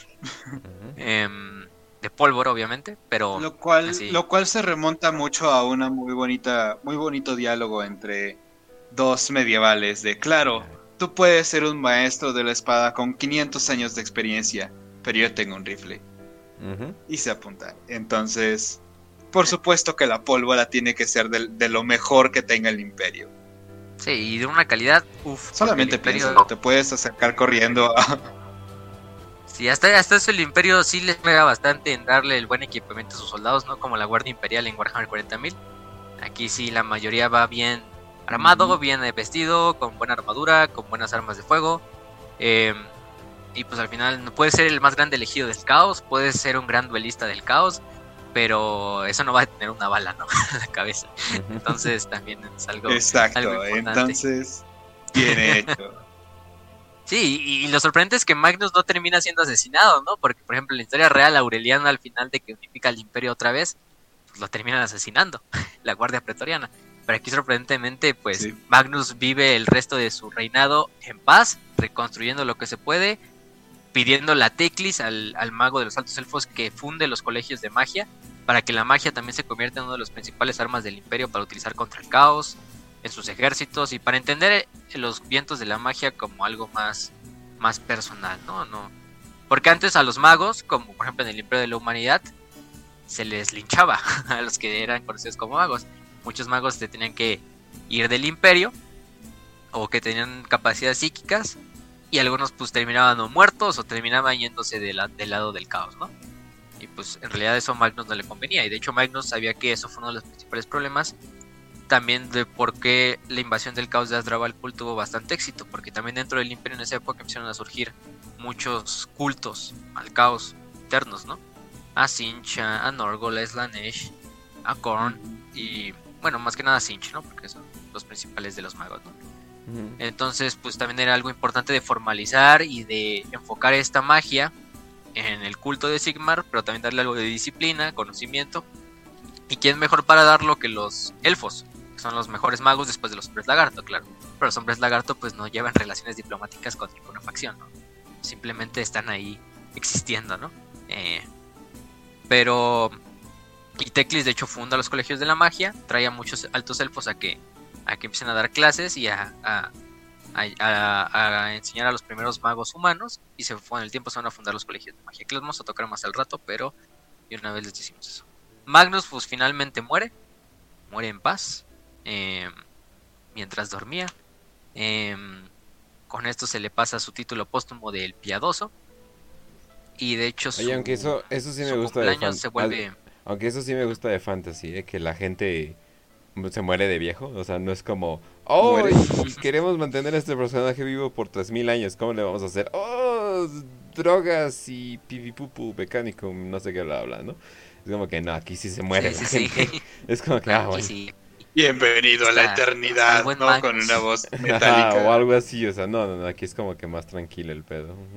Sí, Magnus, aunque por nada es menos Grimdark, gente, ¿eh? los que crean que Warhammer Fantasy es menos Grimdark, poquito, a lo mejor se le baja un poco el volumen, pero sigue habiendo bastantes momentos también bastante crueles y, vomitivos y cosas de ese estilo que dices, no, pues está jodido el, el cómo vive la gente aquí en Warhammer Fantasy, ¿no?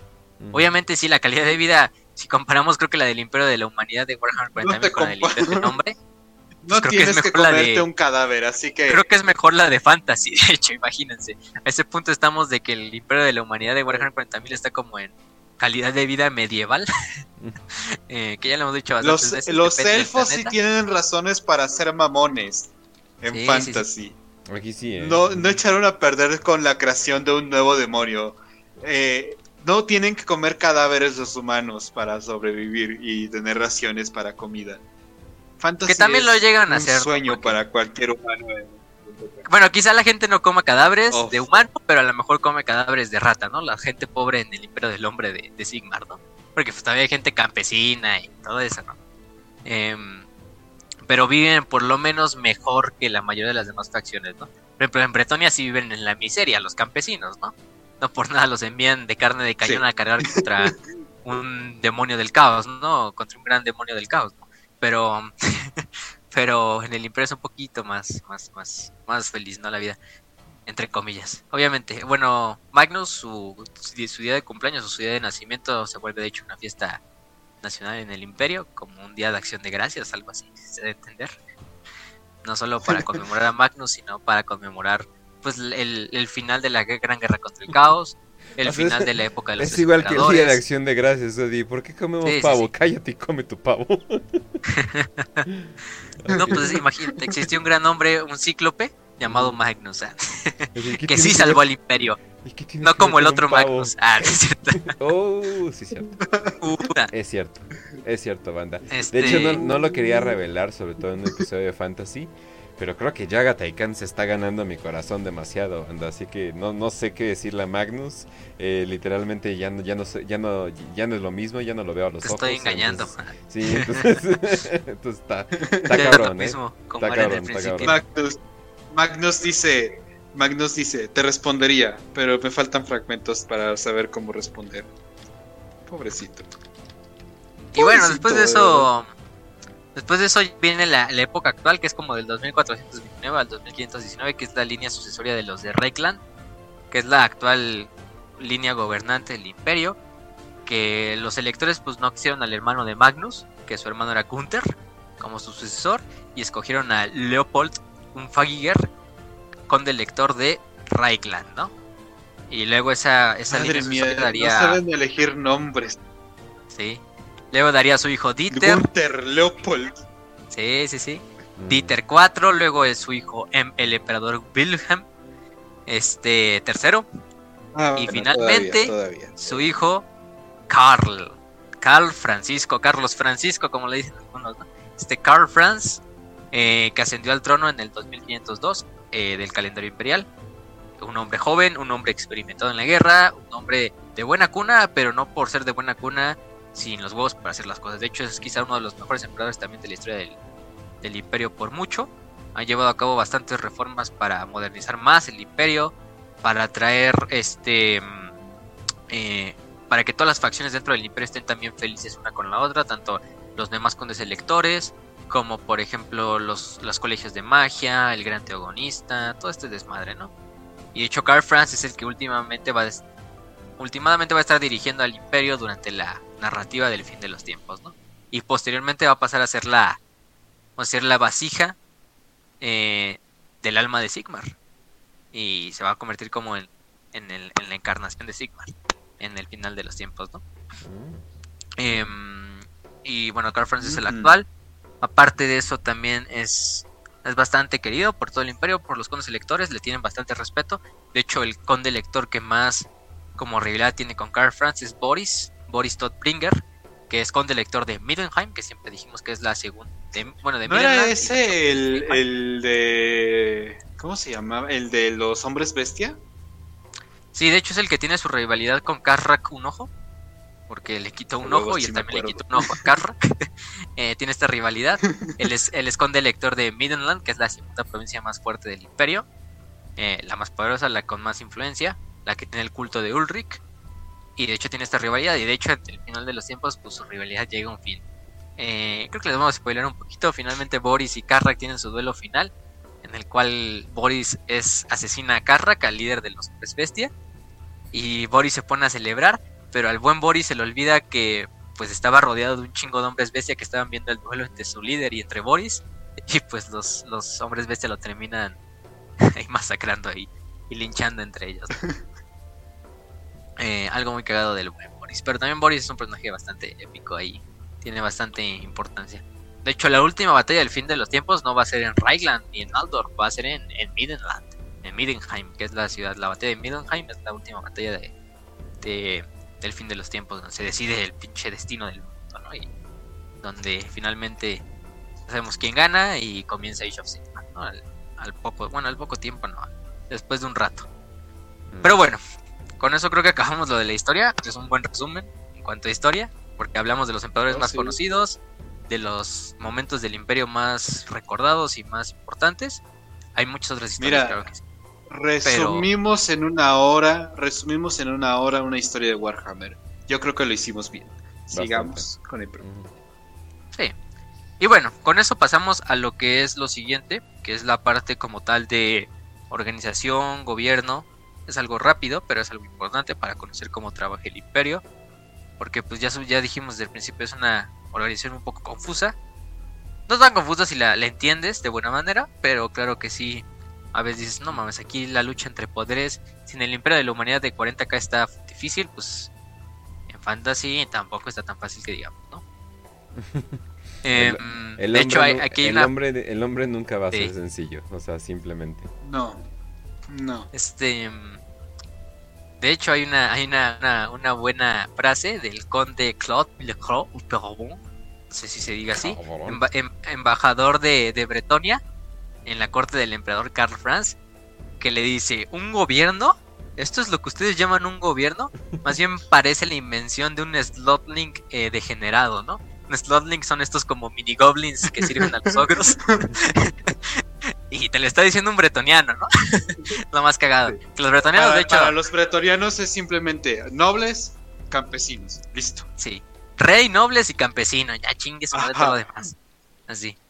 Eh, o sea, es algo simple, pero que les funciona. Entonces, pues yo creo que tiene algo de razón, ¿no? Bueno, no, es, no es que sea malo tampoco el gobierno del imperio, pero sí es un desmadre burocrático, un desmadre principalmente burocrático. Entonces, yo creo que es lo más importante. Como ya dijimos, el emperador pues no es no es hereditario, puede serlo, pero es elegido, ¿no? Es elegido entre toda la corte de condes electores eh, y el concilio del Estado, que el concilio del Estado es de hecho donde se lleva a cabo las votaciones. Como tal, el concilio del Estado lo componen eh, lo que es el gran teogonista, que es el líder espiritual, que es como el papa de la religión de Sigmar, el líder del culto de Sigmar. Em, también está eh, los archilectores, que son como sus segundos al mando del gran teogonista. Son como otros, como unos cardenales, vamos a ponerlo así. El Al Ulrich, que el actual Al Ulrich es este Emil Valgeir, bueno, era el actual. Eh, literalmente ven una foto de ese güey y parece un pinche lobo espacial. tanta armadura que trae y, y, tanta barba y madres de lobos que tiene. Este. Y además los del culto de Ulrich, yo creo que el culto de Ulrich fue una de las inspiraciones para crear los lobos espaciales en, en Warhammer 40.000. Por mucho, o sea, los güeyes literalmente... Hay artworks donde parecen literalmente lobos espaciales, ¿no? O sea, de tan viejo que es el artwork, o sea, no hay como una distinción así de si es una armadura así de ceramita o una armadura de metal, pero parecen lobos espaciales los cabrones. De hecho, Emil Valgeir es el, actual. O sea, se parece al, a, este, a Logan Gravenar o cosas así por el estilo. Este, también eh, aparte del Al Rulric, están los 10 condes electores que todavía quedan, porque hay unas provincias que se han perdido con el tiempo y pues ya no hay un conde elector de esa provincia. Em, aparte de eso, también está lo que es el líder de la asamblea, que la asamblea es como una región especial, no es una provincia como tal, pero es una región administrativa del imperio donde viven los halflings. Los halflings son básicamente hobbits. De hecho, Halfling es el nombre que Tolkien les pone originalmente, ya luego Hobbit es otro nombre que también se termina poniendo, ¿no? son los medianos, ¿no? Es lo que significa Halfling. Eh, de hecho, cuando como ya dijimos, pues... De hecho, cuando quieres poner hobbits en tu juego o franquicia o lo que quieras, pero no quieres que te... Es pero no quieres que te demanden, nada más pones Halfling y ya. Exactamente.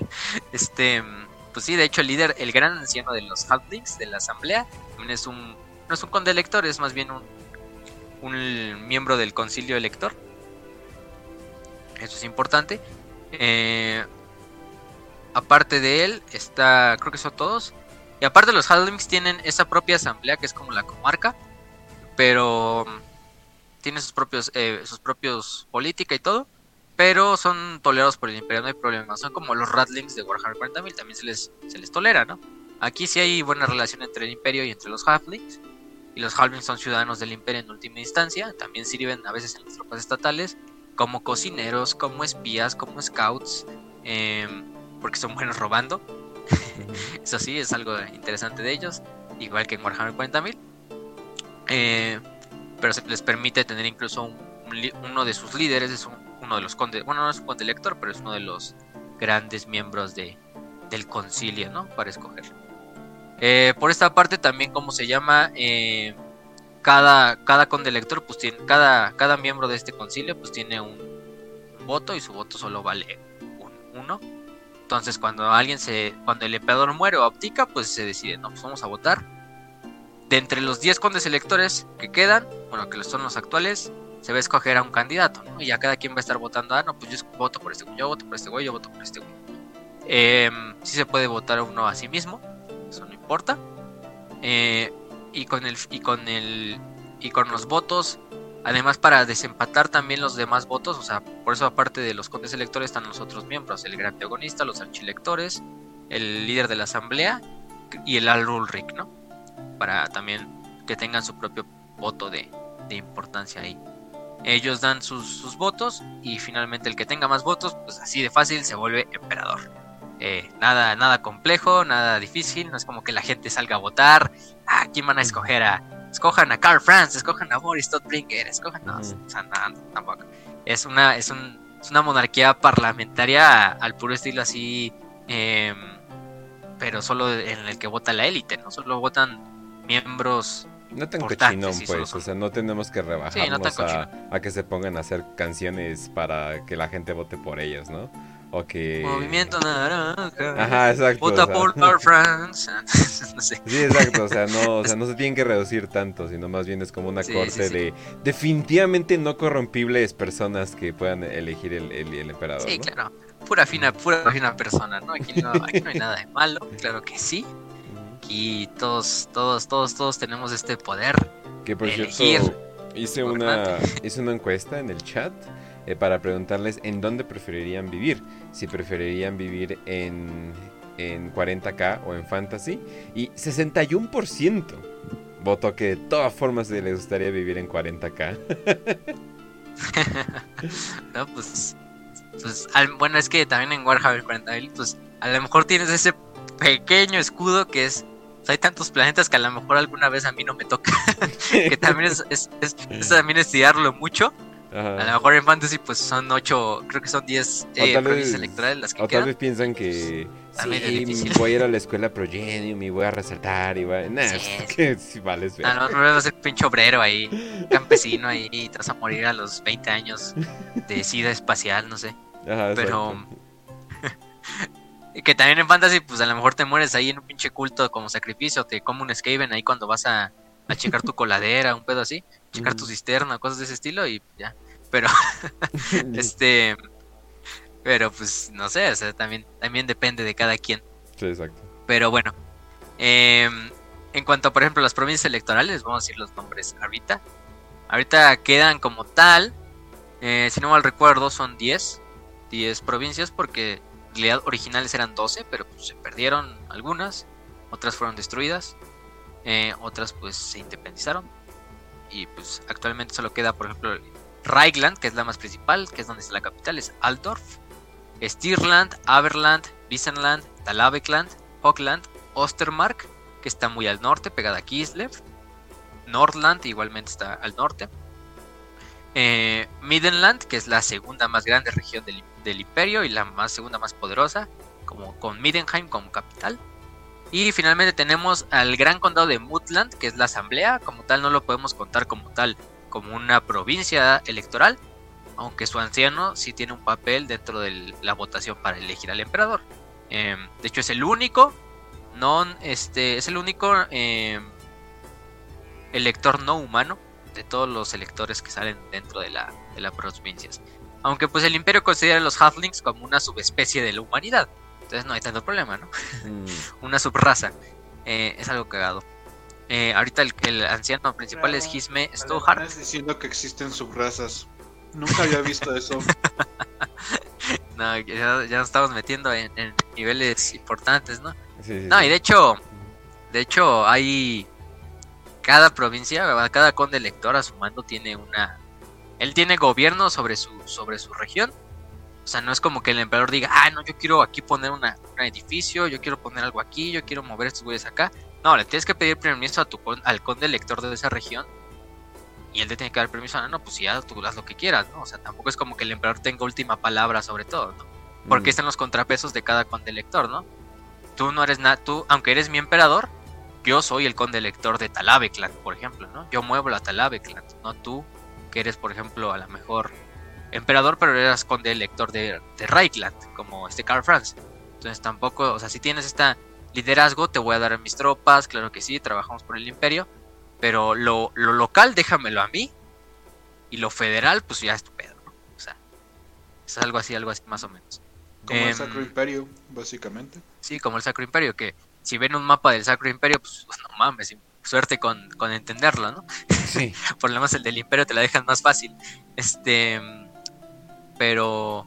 Pero además, cada conde elector a su mando tiene, por ejemplo, tiene una espada, que son dos espadas legendarias, que se llaman las Runfangs, o colmillos rúnicos, por su traducción en español. Que esos colmillos rúnicos son unas espadas que se crearon también por los enanos, junto a Galmaraz, son como espadas hermanas de Galmaraz. Solo que Galmaraz pues se le da al emperador y cada colmillo rúnico se le da un conde lector, ¿no? De hecho, como faltan dos eh, provincias originales, hay dos espadas que pues no tienen dueño, ¿no? Una se queda en la sala del emperador, ahí en Altdorf, y la otra se le dio creo que al gran mariscal de las Fuerzas Armadas del Imperio, como, como una, como esta, como un título. Hay otras provincias que son exprovincias porque ya no, o fueron restruidas o fueron independizadas, ¿no? Una de ellas Soland, Soland es una de las originales, pero Soland fue eh, destruida por una invasión orca del WAC de, de Gorbat Ironclaw en el 1707 y su territorio pues totalmente fue absorbido por Visenland, que es otra de las regiones, pues básicamente este, territorio es territorio muerto, ya no hay nada que tenga valor, entonces pues dijeron pues Soland se disuelve como una provincia y entonces su territorio pasa en la Visenland. También está Westerland, que Westerland fue la que conquistó Sigismundo y fue la única que se sucedió del imperio en el 2429 y se convirtió en una ciudad independiente, con Marienburgo como capital. De hecho, el emperador Wilhelm III, creo que es el papá de Karl Franz, ya la reconoció como una, un territorio independiente. Y de hecho ellos vencieron al imperio en una, en una batalla que finalmente pues les dio su independencia, ¿no? Y de ahí lleva ese nombre de Wasteland, ¿no? De la tierra así, pues pinche yermo ahí donde viven los, los de Westerland y así lo conocen la, la demás gente del imperio, ¿no? Porque pues sí hay ese odio, ¿no? De los güeyes pues independizaron de nuestro gran imperio de Sigmar, ¿no? Mándenlos a chingar a su madre cada lunes. Entonces, pues cada lunes es de mandar a chingar a su madre a, a Westerland y a Marienburgo. Aunque pues Marienburgo ahí tiene sus relaciones todavía cordiales con el imperio, ¿no? Con Karl Franz por lo menos. Em, luego está Silvania, que Silvania era el condado de Silvania. De Sí, sí, sí. Este. Mm, maldito seas esto de, de, de Marienburgo. Pero. Pero eso es otra, otra historia. Silvania. Silvania es el, fue el condado de Silvania. Terminó cayendo durante las guerras vampíricas que le pertenece a Stirland, esta región. Y finalmente la, la dinastía de los von Karstein, de los vampiros y de los necromancers, eh, terminó habitándola y convirtiéndola en su propio reino, ¿no? Y por eso Silvania hasta el día de hoy es una tierra maldita, una tierra donde cualquier ciudadano imperial tiene prohibido ir, una tierra que pues, constantemente la disputa el imperio para recuperarla o acabar con los von Karnstein. Em, y también sería buen día de, de mandar a chingar a su madre a Manfred von Karnstein, porque al final del día es el que termina haciendo la más grande cagada en el final de los tiempos. solamente piénsalo, o sea, ningún ciudadano imperial puede ir a Silvania, ¿no? Sí. Ninguno. Sí, ninguno. Está prohibido. Bueno, o sea, puede ir el ejército. con los soldados que van a reconquistar? O sea, ellos sí pueden ir porque pues, es una campaña militar, ¿no? Claramente también, por ejemplo, los cazadores de brujas pueden ir por misiones de, pues, vamos a acabar con un pinche culto de vampiros o darles un putazo ahí y sabotearlos, ¿no? Pero, pues, de más, de más gente sí es... Bueno, además de que está prohibido, pues yo no creo que nadie quiera ir por su propio pie, ¿no? O sea, literalmente Silvania es una tierra totalmente desolada, oscura, con bosques malditos y muertos. ¿Qué parte de Eh, condes vampiros no, no ves? O sea, no hay, un, no hay una secretaría de turismo que te inste a ir. Sí, con zombies y esqueletos y vampiros Ajá. y criaturas y criaturas vampíricas ahí recorriendo los bosques de Silvania. Pues no, no, no, nada, nada. Yo creo que nadie en su sano juicio va a Silvania de forma voluntaria, pero, pero de todos modos ahí está la ley, ¿no? Por si algún algún güey quiere ir, eh, ya sabes, no falta el güey que, ah, sí, voy a ir a, voy a, ir a Afganistán de, de turismo. Un pedo así Ujú. en la vida real. Este, Lo voy a hacer por Lo videos de YouTube. y lo matan. Voy a ir al, voy a ir al norte de México. Hola no amigos. ¿cómo están? Bienvenidos a este vlog de hoy. Ah, vamos a Silvania, sí como no. No mames. Entonces, Creo que es más seguro ir a. Corea del Norte, no joke, ¿eh? Exacto. y luego está, finalmente está Dragwald, Dragwald que también fue una de las provincias fundadoras. Em, finalmente se decidió como disolverla y sus territorios fueron cedidos a Midland y a Northland. Y de hecho ellos tienen el bosque de Dragwald, que es uno de los bosques más grandes y tupidos de todo el imperio. Realmente es un bosque así de, o sea, no no puedo decir kilómetros, o sea, se queda muy grande, o sea, es casi del tamaño de toda la provincia de Midland. tipo el bosque negro. Algo así, pero aparte, o sea, de hecho si ven Total War Warhammer, el juego, hay unos mapas donde peleas en ese bosque, ¿no? Pero, o sea, literalmente estamos hablando de árboles que quizá tienen como, o sea, no estoy bromeando, o sea, literalmente tienen kilómetros de alto los árboles, pero, o sea, sin mamar así árboles del tamaño del Burj Khalifa o, o incluso más Holy grandes, o sea, aparte de que son un chingo y de que está bastante grande en extensión, los, los árboles son árboles, o sea, monumentales y todo de ese estilo. Y es de hecho esa zona donde algo, viven eh, bastantes... o sea, no sé si has visto alguna vez el Yellowstone, o sea, el, el área Sí, del sí. Yellowstone. Sí. Se supone que los árboles ahí, lo máximo que llegan a medir son creo que 120, 150 metros. Es lo máximo que han visto árboles. Y es lo más grande Y que es el tamaño de... Ajá. Y son gruesos como casa. O sea, gruesos como casa. Eh, casa obviamente del DF, o sea, casa chiquita, no una mansión, cabrón. ¿No? Casa de cemento, Pero- de Ajá, exacto. Casa de cemento con perrito en, la, en la- el techo Casa, amarrado casa de a un mundo de que gas. están bien hechas. Ajá, Como exacto. los pinches gringos que las hacen de cartón y de papel. es como de entonces- tabla roca. Entonces dices que eso es, eso es lo más grande y esos árboles tienen como 5000 años de vida aproximadamente, 5000, 6000 más o menos. Y obviamente hay árboles de 200 o 300 metros, pero obviamente ya son uno de cada un millón, ¿no? Entonces, si hay árboles que miden tipo el Burj Khalifa, ¿no? O tipo la Estatua de la Libertad, o es- esos edificios estúpidamente grandes, dices, güey, esos, esos árboles deberían de tener como 15.000 años de vida, mínimo. Sí. ¡Wow! Y, y- y lo import- y lo importante de esos bosques de Dragwald, por ejemplo, es que el problema de que son tan grandes y de que ocupan tanto espacio en el imperio es que pues, son inexplorables, inconquistables por el imperio. O sea, aunque el imperio quiera y los explore, y claro que sí tiene partidas ahí de guerra y puestos de avanzadilla dentro del bosque, es tan grande el bosque pues que termina siendo habitado por bastantes... Lo, lo que más lo habita son eh, hombres bestia, ¿no? Por eso Midland tiene este problema con hombres bestia más que otras provincias. Por eso Boris tiene esta rivalidad con Kazrak, por ejemplo, con Kazrak un ojo.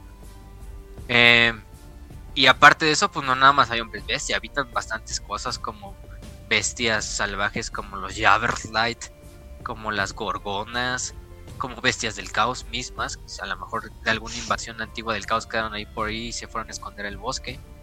Entonces sí es un problema que tiene el imperio ahí con el bosque de Dracwall, que es pues, es súper gigantesco y además, por más que quieras explorarlo, pues hasta, las, hasta los más grandes exploradores se terminan, se pueden terminar perdiendo, ¿no? Se pueden terminar confundiendo un poco. Entonces, para salir de ahí, pues es otro pedo. Eh, y de hecho, por eso la ciudad de Middenheim, que es la capital de Middenland, está hecha sobre una montaña, sobre una gran montaña que es el pico más grande de la región. Pero el pico, o sea, el pico destaca sobre todo el bosque. Y decidieron construir ahí la ciudad para que, para que la ciudad fuera como punto para ver todo el bosque y toda la cercanía a lo lejano. Entonces, es lo, es lo, es lo, cagado de Dragwald y lo, lo, terrorífico también del bosque de Dragwald, ¿no? Em, fuera de eso, pues algunas de las ciudades más importantes son Aldorf, que es la gran capital, la capital de Reichland también. Eh, es donde están los colegios de magia, el colegio de ingenieros. Eh, Nuln, que es otra ciudad. Nuln es la ciudad de que está entre Reichland, Wiesenland y Aberland. Y Stirland, de hecho, está entre cuatro regiones, entonces es como una ciudad casi casi compartida. Eh, Nuln fue la antigua capital del imperio, de hecho. Fue donde nació Magnus. Eh, luego se le cambió y ya se le puso Altdorf en 2429. Pero lo más importante de Nuln es que es una de las sedes de uno de los archilectores del culto de Sigmar. Y aparte es una ciudad donde están, por ejemplo, los este, escuelas de, artillería. Son muy conocidos por su gran manejo de la pólvora, eh, del metal, más que nada de la pólvora, y también porque muchos de los grandes ingenieros, de los grandes inventores del imperio han salido de Nuln. Eh, los, los, tanques de vapor se crearon en Nuln. De hecho, tienen un regimiento especial que no me acuerdo cómo se llama. Que son los que les estaba diciendo que son como francotiradores, casi casi. Y por eso son tan requeridos y, queridos en el imperio, porque son... Eh, es la ciudad básicamente de la pólvora, ¿no? Aparte está Midenheim, que es la capital de Midenland, la segunda ciudad más grande del imperio. Eh, ya dijimos un poquito de ella, que está hecha sobre una montaña, la más grande para que vea todo el bosque alrededor. Está Marienburgo, que es la ciudad comercial que se independizó, que está en la Wasteland. Talavheim, que es la capital de Talavekland. Aberheim, la capital de Aberland.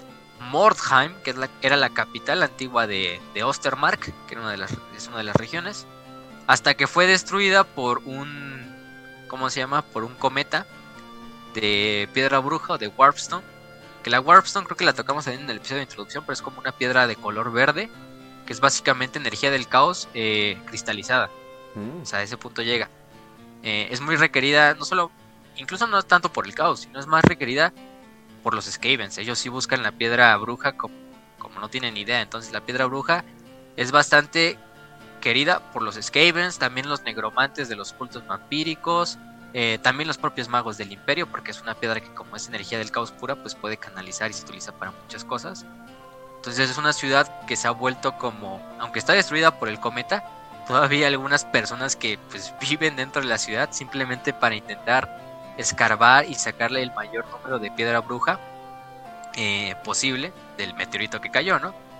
El problema es que no solo van los humanos, sino que también van Skavens, van nigromantes, van fuerzas del caos, eh, van agentes del caos quizá, y otras razas por ahí. Eh, entonces es un desmadre y es como una guerra como de, de, de, bandas dentro de la ciudad, entre Skavens, humanos, lo que vaya, ¿no? Y el propio imperio que también manda a sus soldados para intentar como eliminar a todas las demás facciones. Eh, y Mordheim, de hecho, se convirtió en un propio, su propio juego de mesa. Mordheim es, les digo que es como, no es, tanto como el Necromunda. Em, de hecho, es más como, no, no me acuerdo de ahorita de, tengo un análogo ahorita que se me está dando en mente. Pero sí, de hecho, Mordheim tiene hasta su propio videojuego, su propio juego de mesa. Que su videojuego, de hecho, es reciente, no es tan viejo, o sea. Eh, es de esos RPGs por turnos también. es como tu propio equipo y mandas ahí a, investigar y a ver qué sacas de Mordheim. no, sé si alguna vez han escuchado, no sé si alguna vez han escuchado de las guerras de los diamantes de sangre que pasaban en África. E, es muy parecido eso, como ves a un chingo de europeos, asiáticos, africanos, americanos, de todas las partes, solamente entrando a un, al culo del mundo para sacar una piedra graciosa. Eh, y puedes ver Ajá, y cualquier geek que va a llegar a África, Sierra Leona o a Gambia o Mozambique o alguno de esos, va a decir, mmm, qué bien representaron a Mordheim. Vaya, no sabía que les encantaba tanto Warhammer. y el negro, tengo hambre. la gente, la gente de Mordheim, tengo hambre, ¿no? Que es lo, la gente, porque hay gente que dice, ah, no, pues es mi casa, güey, yo no me voy a mover aquí, ya sabes que es esa gente que Pinche edificio puede estar así ya casi de romanos. Ah, pero yo vivo aquí, chingue madre, me voy a quedar aquí. Ajá, exacto. Pero es lo que pasa con Mordheim. Es, el, es, es lo cagado de Mordheim. Este. Pero por eso es, es reconocida ciudad. También está Wolfenburgo, está Drakenfels. Porque Drakenfels es donde se lleva a cabo el. El primer Vermintide. Si no mal recuerdo. Ah, el primer juego de Vermintide, que son super juegazos, jueguenlos si tienen la oportunidad, casi siempre lo están dando gratis, y de hecho creo que si ya buscan ahorita el, el Vermintide, uno de estar como máximo como 5 dólares, o sea, entonces están bastante baratos, a veces los dan gratis, como les decía. y son juegazos, porque es como un Left 4 Dead, pero contra Skavens, ¿no? Y el 2 es contra Skavens y contra Guerras del Caos. Em, aparte está Wolfenburg, Salazenmund, Drakenhof, que es la que les decía. Este, digo, no, Drakenhof es una y Drakenhof es la otra. Drakenhof es la de la capital de, de Silvania, ¿no? Donde los von Karstein tienen su, su liderazgo y su, su gran este su esta su esta cosa, ¿no? Aparte del bosque de Dragwald, imagínense, si está el bosque de Dragwald, también está el Gran Bosque, que es otro bosque que también está bastante grande. Em, también es habitado por orcos, por beastmen, por mutantes, por cultistas del caos, por bandidos humanos. El bosque de las sombras, que está en Northland. Y el bosque de Reigland, que pues, es un bosque tranquilo, ¿no? Aquí, más un bosque de turismo, ¿no? si lo decimos así. Sí. Este, pues es algo cagado, ¿no? Em, y bueno, fuera de eso, pues, eh, además de los miembros que ya he mencionado, por ejemplo, de los grandes eh, importantes del imperio, aparte de ellos hay otros rangos o títulos importantes dentro del imperio, eh, fuera de los condes electores y fuera de los que participan en la elección del emperador, ¿no? Aparte, por ejemplo, está el gran patriarca de los colegios de magia, que actualmente es Baltasar Gelt. Que hablamos de los, de los colegios de magia, vamos a hablar un poquito de él. Que es de hecho el que, si ven en la overlay, es el que tiene sobre mi avatar su cara. Es un personaje bastante, bastante épico, porque es un. Es el más grande mago de los colegios de magia. De hecho, él es practicante del saber del metal. Que eso lo hablamos, de hecho, desde la primera eh, vez pasada. No, ahorita lo dejo ahorita, ahorita lo, ahorita. Él es el gran patriarca de los colegios de magia y él es el que le avisa al emperador, su consejero en todo lo que tenga que ver con lo arcano, con lo mágico, con la disformidad, eh, con el caos también. Por lo mismo de que pues, es el más grande mago del imperio, ¿no? Y además tiene una voz así súper épica, que si tienen la oportunidad de escucharla en, el, en inglés, porque están sus speeches en, en Total War Warhammer, que literalmente parece un speech de Welcome to Vietnam, pero así en vez de eso, Welcome to Estalia, gentlemen. y así, les voy a ser sinceros, quizá, quizá, quizá la mayoría no salga vivo de aquí. Lo que les voy a pedir es difícil, lo sé. Van a incluso luchar contra los que alguna vez son sus amigos, que fueron sus amigos, revividos por esos malditos condes vampiro. Pero hoy lucharemos por Sigmar y por el Imperio. y así, bastante fantasista, pero bastante realista. Su... Sí, no, no, el güey. Básicamente un patón en esta película. Más o menos así, güey. Sí. O sea, yo me lo imagino con la bandera del imperio y, y enorme, y con un como látigo o de ese látigo que para los caballos, güey. Yo sí, me es lo que, imagino ahí, caballeros. Estoy bastantes memes. Eh, después de ese, de ese speech que le pusieron en Total Warhammer de Welcome to Stalia, gentlemen. Este se volvió bastante cagado el, el meme, sí. Porque literalmente parece, pinche escena de Vietnam. Porque aparte es una batalla contra los condes vampiros donde te superan en número. Y pues les da ese pues voy a ser realista, a lo mejor. Y de hecho desde el principio, nunca fui un hombre que se me den muy bien los discursos. Pero hoy les pido que luchen por el imperio. A lo mejor la mayoría de ustedes no saldrán vivos. Les voy a pedir que luchen Grimaldo contra sus antiguos en... amigos. sí, sí. Este. Grimaldus. Y al final, de hecho, bueno, se supone que ganas, ¿no? El final cano. Pero pues, bien jodido, así de. Pues van a luchar contra sus familiares, contra sus amigos revividos por esos hijos de puta, pero no pasa nada. casi, casi. Este, pues, sí, sí, sí, es por el Imperio y por Sigmar no pasa nada. pero es bien cagado el, este, el, gran patriarca. Aparte de él, está, por ejemplo, Volkmar de Grimm, que también es un personajazo ese güey, Volkmar el sombrío, que es el gran teogonista, es el líder espiritual, es como el papa del culto de Sigmar. Eh, de hecho, él tiene una, unas batallas y él es el principal que actualmente está llevando las guerras contra los condes vampiro, obviamente contra las bandas del caos. Es un hombre de una fe inquebrantable, que es el hombre con más fe dentro del imperio, eh, mucho más que cualquier emperador. El güey es incorruptible, a más no poder. Lo van a ver porque es un güey pelón, con su bigote, y en el pecho trae como una tipo águila verde de Jade. Eh, que es lo que lo lleva. Y está renombrado en el imperio que literalmente hay una unidad que se llaman flagelantes, que es una unidad de puros fanáticos religiosos que se van azotando y aparte están así como con sus propios como métodos de tortura chiquitos, así como, no sé, se fracturan dedos o, o van con una pinche jaula con picos en la cabeza. Pero están tan locos, es como el loquito de tu colonia, pero si hicieras un ejército de ellos. ¿no? Que cada colonia tiene su loquito que va gritando ahí todas las mañanas oh, cosas shit. por la calle imagínense un ejército de esos y van siguiendo a Volmar porque son tan fanáticos del Sigmar que pinches güeyes así, literalmente nada más van con sus ropitas y casi casi semidesnudos a la batalla. Pero tienen tanta fe que los güeyes van como drogados, pero con fe. O sea, y, así hasta el último hombre. De hecho, creo que en el, en el juego, en el juego, no solo en el de mesa, sino también en el juego de, Total War, tienen el aspecto este que es como de esas unidades que no se retiran, sino que la unidad se va a quedar eh, a pelear hasta el último hombre, hasta que el último, hasta que el último monito se muera de la unidad. A diferencia de otras, ¿no? Que pues cuando pierden moral se empiezan a retirar del campo de batalla y empiezan a entrar en retirada. No, estos güeyes sí se quedan hasta el último hombre, así de tan fanáticos que son. Y, y Volmar junta tanta gente que como lo hacía Magnus, o sea, van literalmente campesinos, gente así común y corriente, así a seguirlo, así en sus batallas y sus cruzadas que ha hecho contra los condes vampiro, ¿no? Eh, Aparte de él, pues está por ejemplo Siegfried von Walfen, que es el, el canciller de Reichland, Kurt Helborg, que es el gran mariscal de los ejércitos del imperio, es como el, pues, el, general, el segundo general al mando después del emperador, claramente de todos los ejércitos. De él tiene uno de los colmillos rúnicos actualmente. Y Kurt, pues, es un güey bastante, bastante épico. También es gran mariscal de la, la Reichsguard, que es la orden de caballería más importante y más reconocida del imperio la guardia del Reich. Este, lleva ese nombre. Qué bueno que no se llamaba otra cosa como Reichskommissariat o algo así. sí, oye. Este, Reich estaba haciendo. Oye, como que Pero... al principio les valía verga, ¿verdad? Sí, sí, sí. mucho.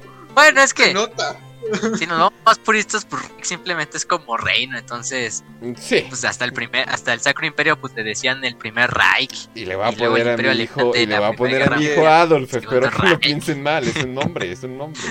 Va a poner Carl, Carl Franz, y valió más. Este... Bueno, entonces como tenemos tres etapas del imperio, podemos decir que es el tercer imperio, el tercer Reich. ¡Oh, Dios mío! Es, no. demonios, el de Carl Franz. Sí, porque es la época Sigmar, la época de Mandred y la época de Magnus y ya, es, el cuarto Reich.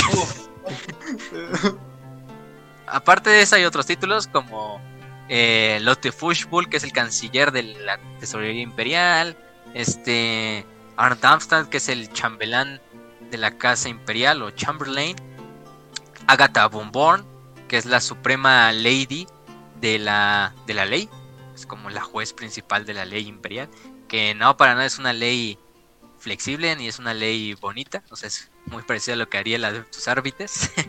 Entonces, también cuídense. Y más si está al mando de una mujer como Agatha von Born.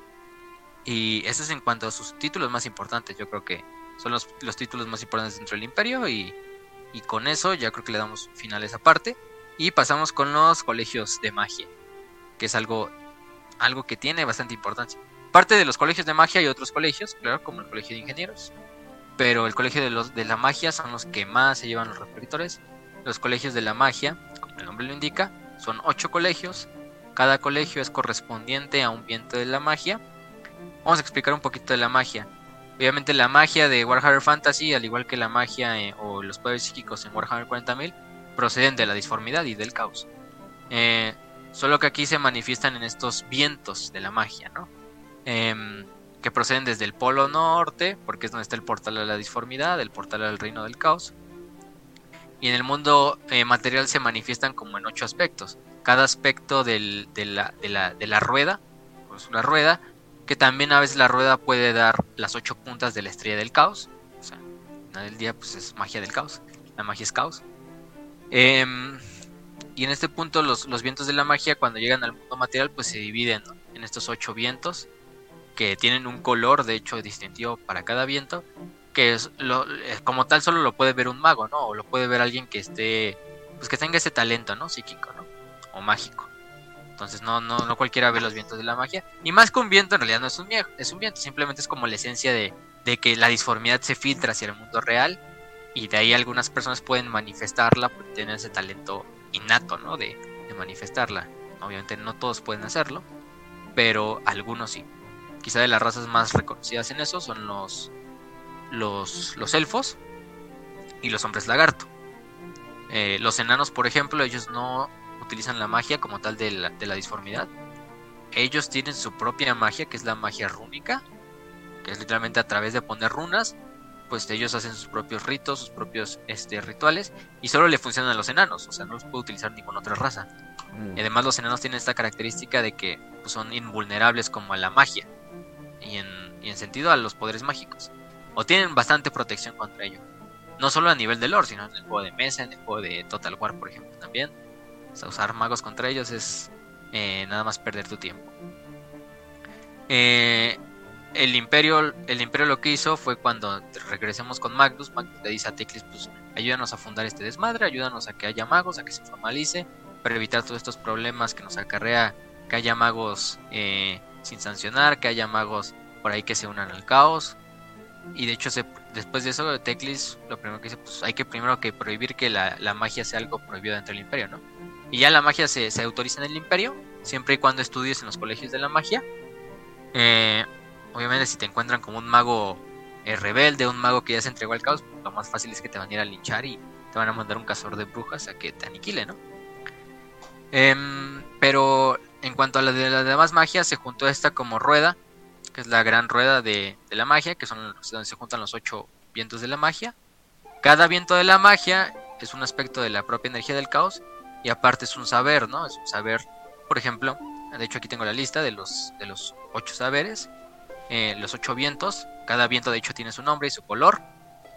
El primero es Akshi, que es el viento rojo, que es el saber del fuego.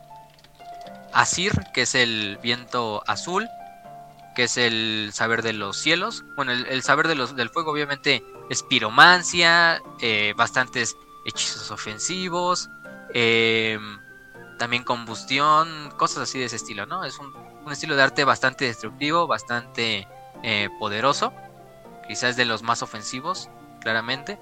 De hecho, la mayoría de los patriarcas de los colegios de la magia, que el patriarca es el líder de todos los colegios, casi siempre ha sido de el saber de, del colegio del fuego, ¿no? Que es de la orden de, del fuego, que son los, los, los magos de, de este viento.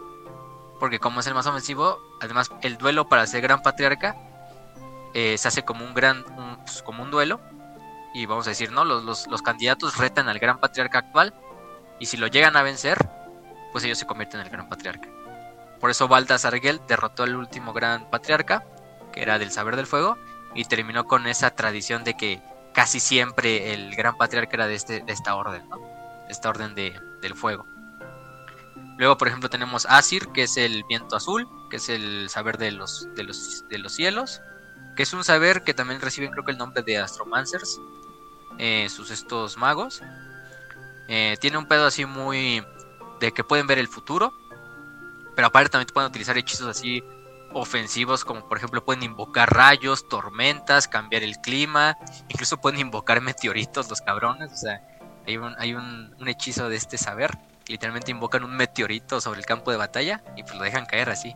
Em, luego, por ejemplo, tenemos el saber de Chamón, o Chamón que es el, el viento amarillo, que es el saber del metal, que pues su principalmente su principal disciplina es la alquimia, claramente.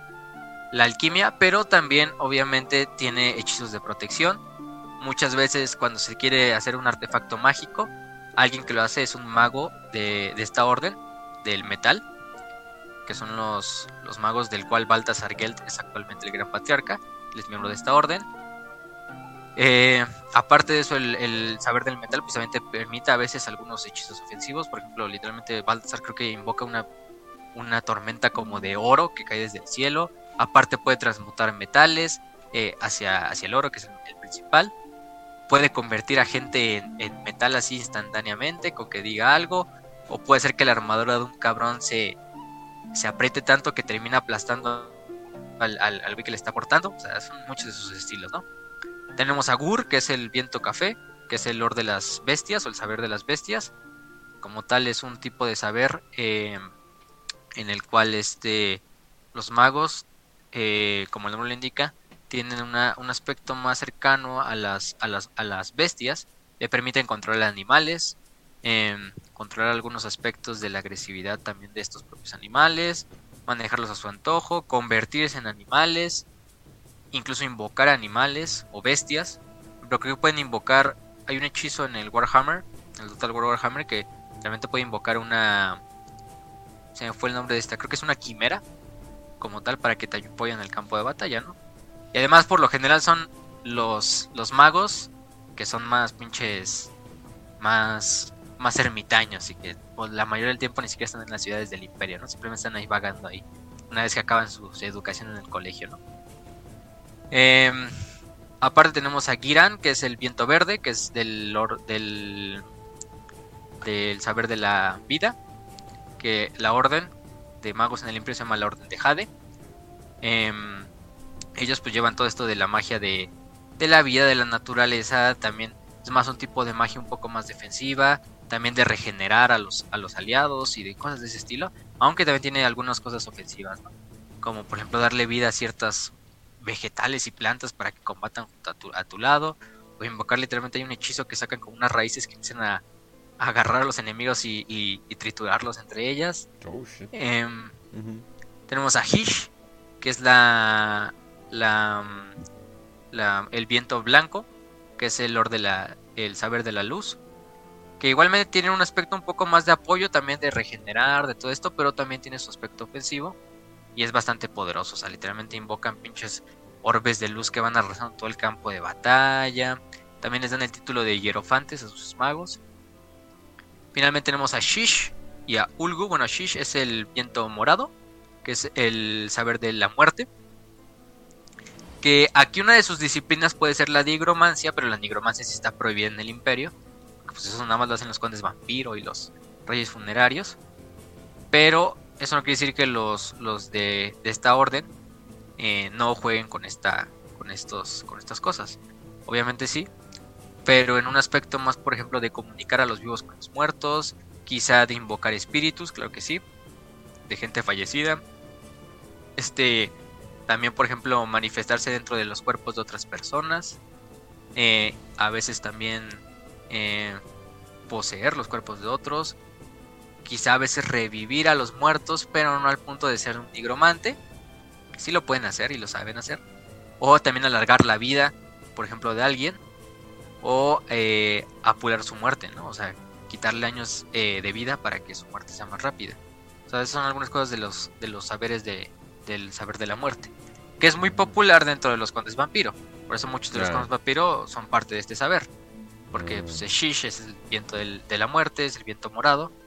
Y también muchos de sus este de estos güeyes también me lo manejan, finalmente tenemos Ugu. De hecho, como para los chicos echi del salón, que siempre están con una playera de calavera y una gabarrina larga y que siempre se quedan callados. De repente empiezan a simplemente irse a un bosque a entrenar disparo con la flecha. Entonces, cuídense de ellos en el salón de clases. este, pues sí. Aparte tenemos a Ulgu, que también es de alguien que se deben de cuidar, que es el viento gris y es el viento de las sombras, no confundirlo con el de la muerte, que a lo mejor son aspectos parecidos, no tienen nada que ver. Em, Ulgu, pues es este viento que le permite Muchas veces sus magos son utilizados como espías, como diplomáticos, porque aparte de que permiten técnicas como incluso teletransportación, eh, manejo de mentes, eh, invisibilidad quizá, cosas de ese estilo, bastantes, bastantes curiosas. También le permite, pues la infiltración es lo principalmente de, este, de, este, de este saber de las sombras. Entonces por eso son muy requeridos dentro del imperio, pero no, no es como que sean también una orden pues muy, muy poderosa. Quizá la orden más poderosa, pues sea la, orden de... Mm, la orden brillante, que es la del fuego. De hecho, lleva estos nombres, ¿no? Por ejemplo, la orden, la orden de la luz, pues es la de, la de la magia de la luz. La orden celestial es la de los, del saber del, del, de los cielos. La orden del oro, la orden dorada es la orden del saber del metal. La orden de Jade es la del, la del saber de la vida. La orden ámbar es la del culto, digo del culto, eh, del saber de las bestias. La orden brillante es la del saber del fuego. La orden gris, no hay, no hay pierde, pues es la de la, la del saber de las de lo de, de las sombras y finalmente la orden amatista es la orden que tiene este aspecto que estudia en el saber de la muerte, ¿no? De este viento.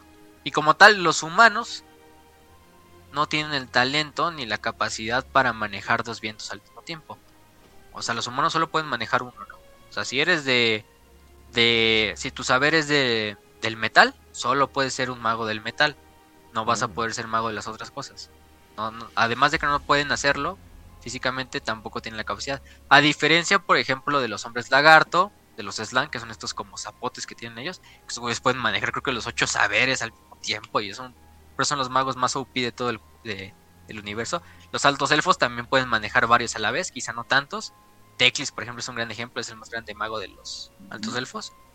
No me acuerdo cuántos podía manejar actualmente. Pero sí podía manejar unos cuantos, o quizá la mayoría. Em, y por ejemplo, pero en cuanto a los humanos, sí, pues en el que, pues el que te encontraron talento, pues ese es el que va a ser tu saber para el resto de tu vida, ¿no? Obviamente todos estos saberes pues, los llega a conocer también los, los seguidores del caos, los hechiceros del caos. Pero con los hechiceros del caos, pues sí hay un poco más de flexibilidad, porque pues, su dios patrón, que por lo general es Sinch, que es el patrón de la magia y el conocimiento, es el que les da el poder para manejar más de un viento. Y de hecho estaba este... No me acuerdo del nombre del personaje ahorita, pero uno de los más grandes magos en la historia del imperio. Y el güey terminó yéndose con Sinch, se fue a los desiertos del caos a estudiar. Y pues se convirtió en uno de los... Se convirtió en el campeón de... Creo que es Er- Erwin Van Horstman, se llama. Se convirtió en uno de los principales. Quizás el campeón de Sinch por excelencia. Es el Ariman, de, el Azek Ariman de Warhammer Fantasy. Eh, es lo, es lo cagado. Mm. Pero bueno, el gran patriarca actualmente es Baltasar Gel, que es de la orden de, del oro, o sea, del saber del metal. Y pues es, es un güey bastante épico. Lo van a reconocer por su máscara de metal, claramente. Sí. Que de hecho se parece a la máscara de Aureliano, así como un cultoso al cabrón. Mm. Sí, Ujú. sí, sí. Eh, yo, yo creo que hay algo bien en la inspiración. Pero él es el actual patriarca, el gran patriarca de los colegios de magia. Y el cual, pues, él, cuando se trata algo de magia o de, ciencias arcanas dentro del imperio, se recurre a Baltasar, ¿no? Pues, es el güey que le sabe. Y de hecho, en el, en, el, en el final de los tiempos, tiene uno de los papeles más importantes, uno de los papeles más trágicos al final, porque, bueno. Cuando, cuando vean qué hizo Manfred von Karlstein, por eso mándenlo a chingar a su madre, eh, van a saber qué pedo con la batalla final de Mindenheim. Pero, bueno, esto es en cuanto a todas las órdenes que podemos hablar de, de los colegios de magia, ¿no? Aparte del colegio de magia, pues hay otros colegios, claro que sí, es el colegio de ingenieros, que aparte de llevar a cabo todo lo que es de infraestructura del imperio, la, eh, las construcciones y todo esto, tienen un papel también principal en lo que es las invenciones tecnológicas y pues científicas, ¿no? Em, también a veces armamentísticas, pero aparte del colegio de ingenieros, también hay otras escuelas más, más abajo de él, que son como la escuela de artillería, eh, principalmente, que es la de Null, que ellos junto también a la escuela de ingenieros, pues fueron los que terminaron construyendo el gran tanque de vapor, este tanque super épico que tienen los, que tiene el imperio, y que, que es bastante temido, porque se dice que aunque solo queden 10 tanques de esos, pues uno de esos solos tanques en el campo de batalla es como si el propio emperador luchara a tu lado, aunque el emperador no esté. Entonces sí les llega a subir la moral bastante. Y además es algo que ninguna otra facción tiene pues, una analogía. Es un O sea, a lo tanque. mejor no es un gran demonio. A lo mejor no es un gran demonio del caos. A lo mejor no es un super dragón de los elfos. eh, o un grifo. No sé lo que tú quieras. Pero es un pinche tanque, güey. Exacto. Es un tanque literalmente de metal y. O sea, steampunk. Y así que el, el cabrón va. Este. Aparte de que pues, tiene un cañón gigantesco en la punta. Tiene esta capacidad de, de ramear. Y o sea, es bastante grande. O sea. No hay hasta historias de tanques de vapor que han matado grandes demonios del caos. O sea, así de, De nuevo, quizá pueda ser un demonio de 5 metros, pero yo tengo un cañón de 5, 50 milímetros. Sí, sí, sí. No, ¿Qué gana? ¿Cómo? Y aparte de eso, pues eso es lo que ha hecho famoso el imperio de, de la pólvora, ¿no? Los colegios de ingenieros y los colegios, las escuelas de artillería y de pólvora y de todas estas cosas, ¿no?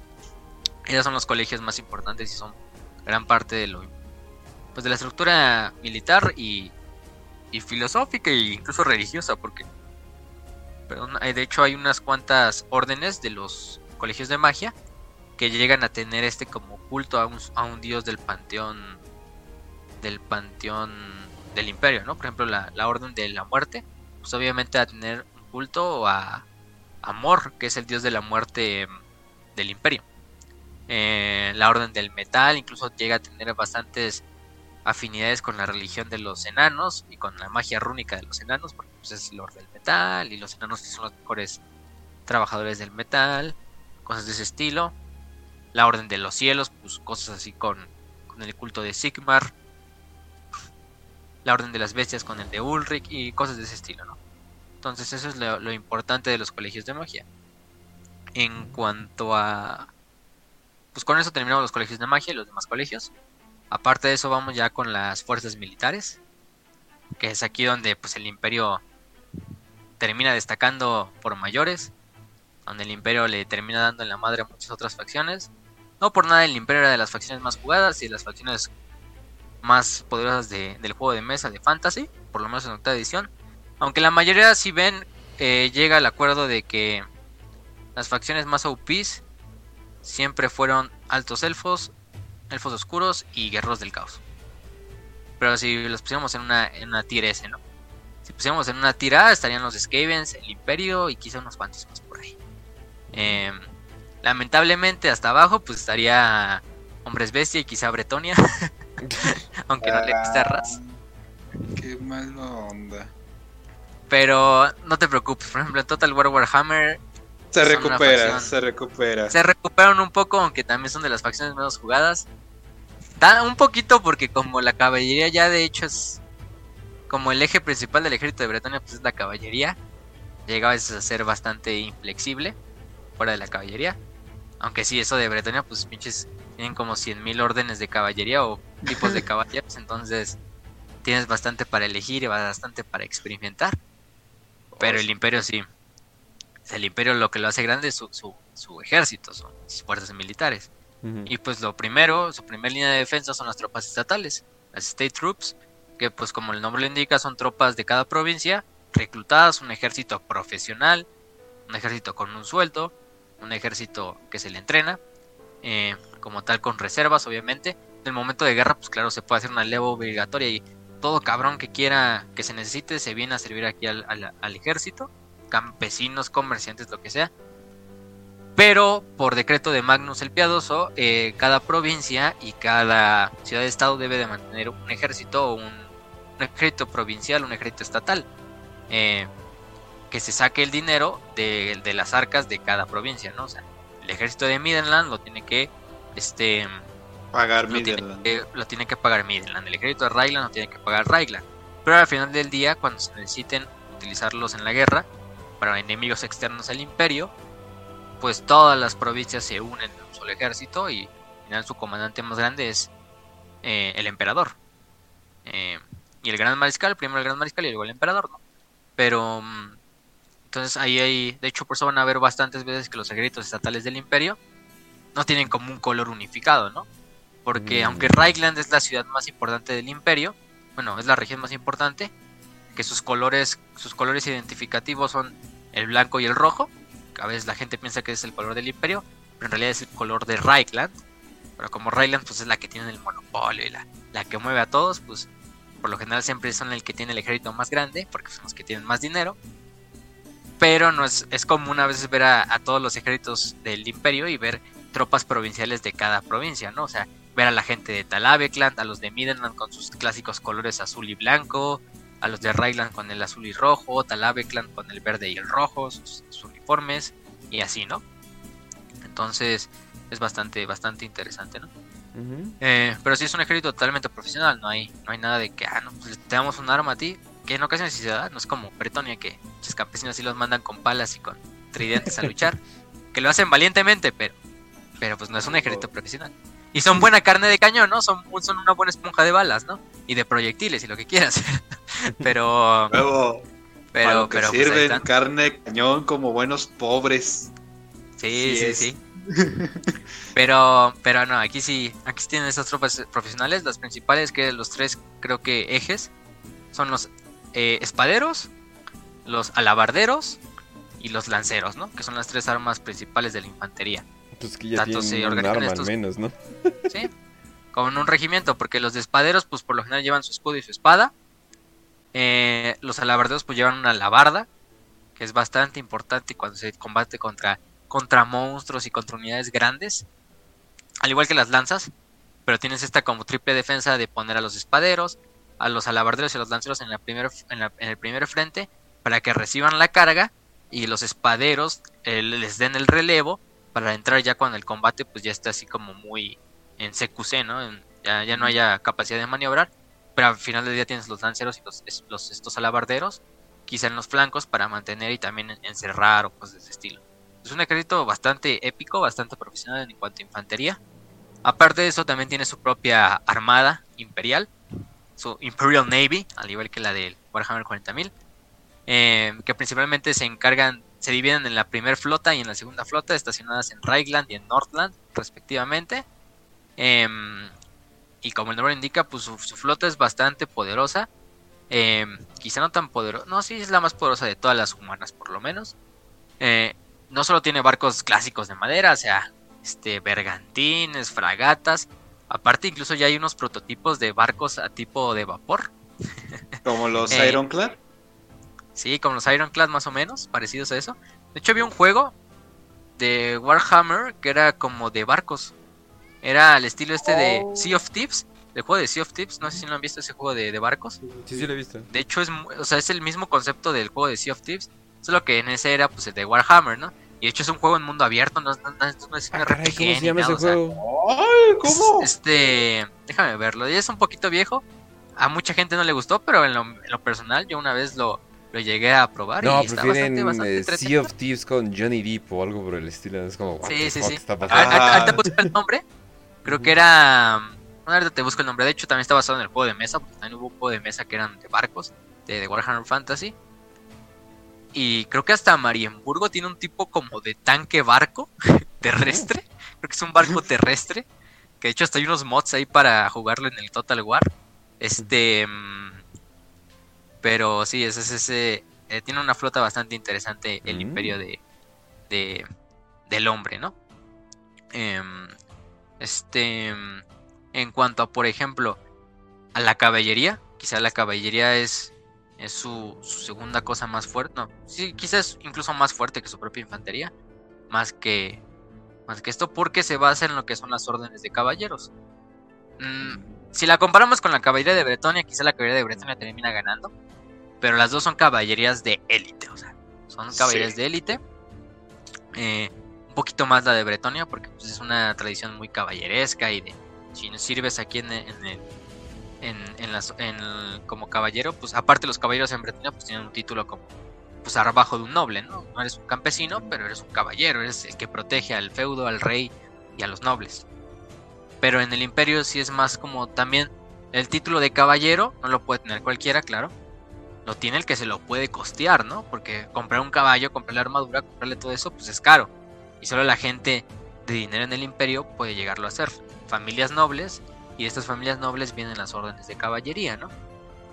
De hecho, creo que los primeros, los, los nobles que son así jóvenes o inexpertos en la guerra, primero se les lleva a cabo en estos tipos como eh, caballería ligera, que son como los pistoliers, que son como caballería eh, de escaramuzas, que llevan pistolas, de hecho esas pistolas de, un solo disparo. Como, como los dragones. Sí, como los dragones. Ajá. Es que para la gente que no sepa, antes había una unidad de caballería en los ejércitos como de...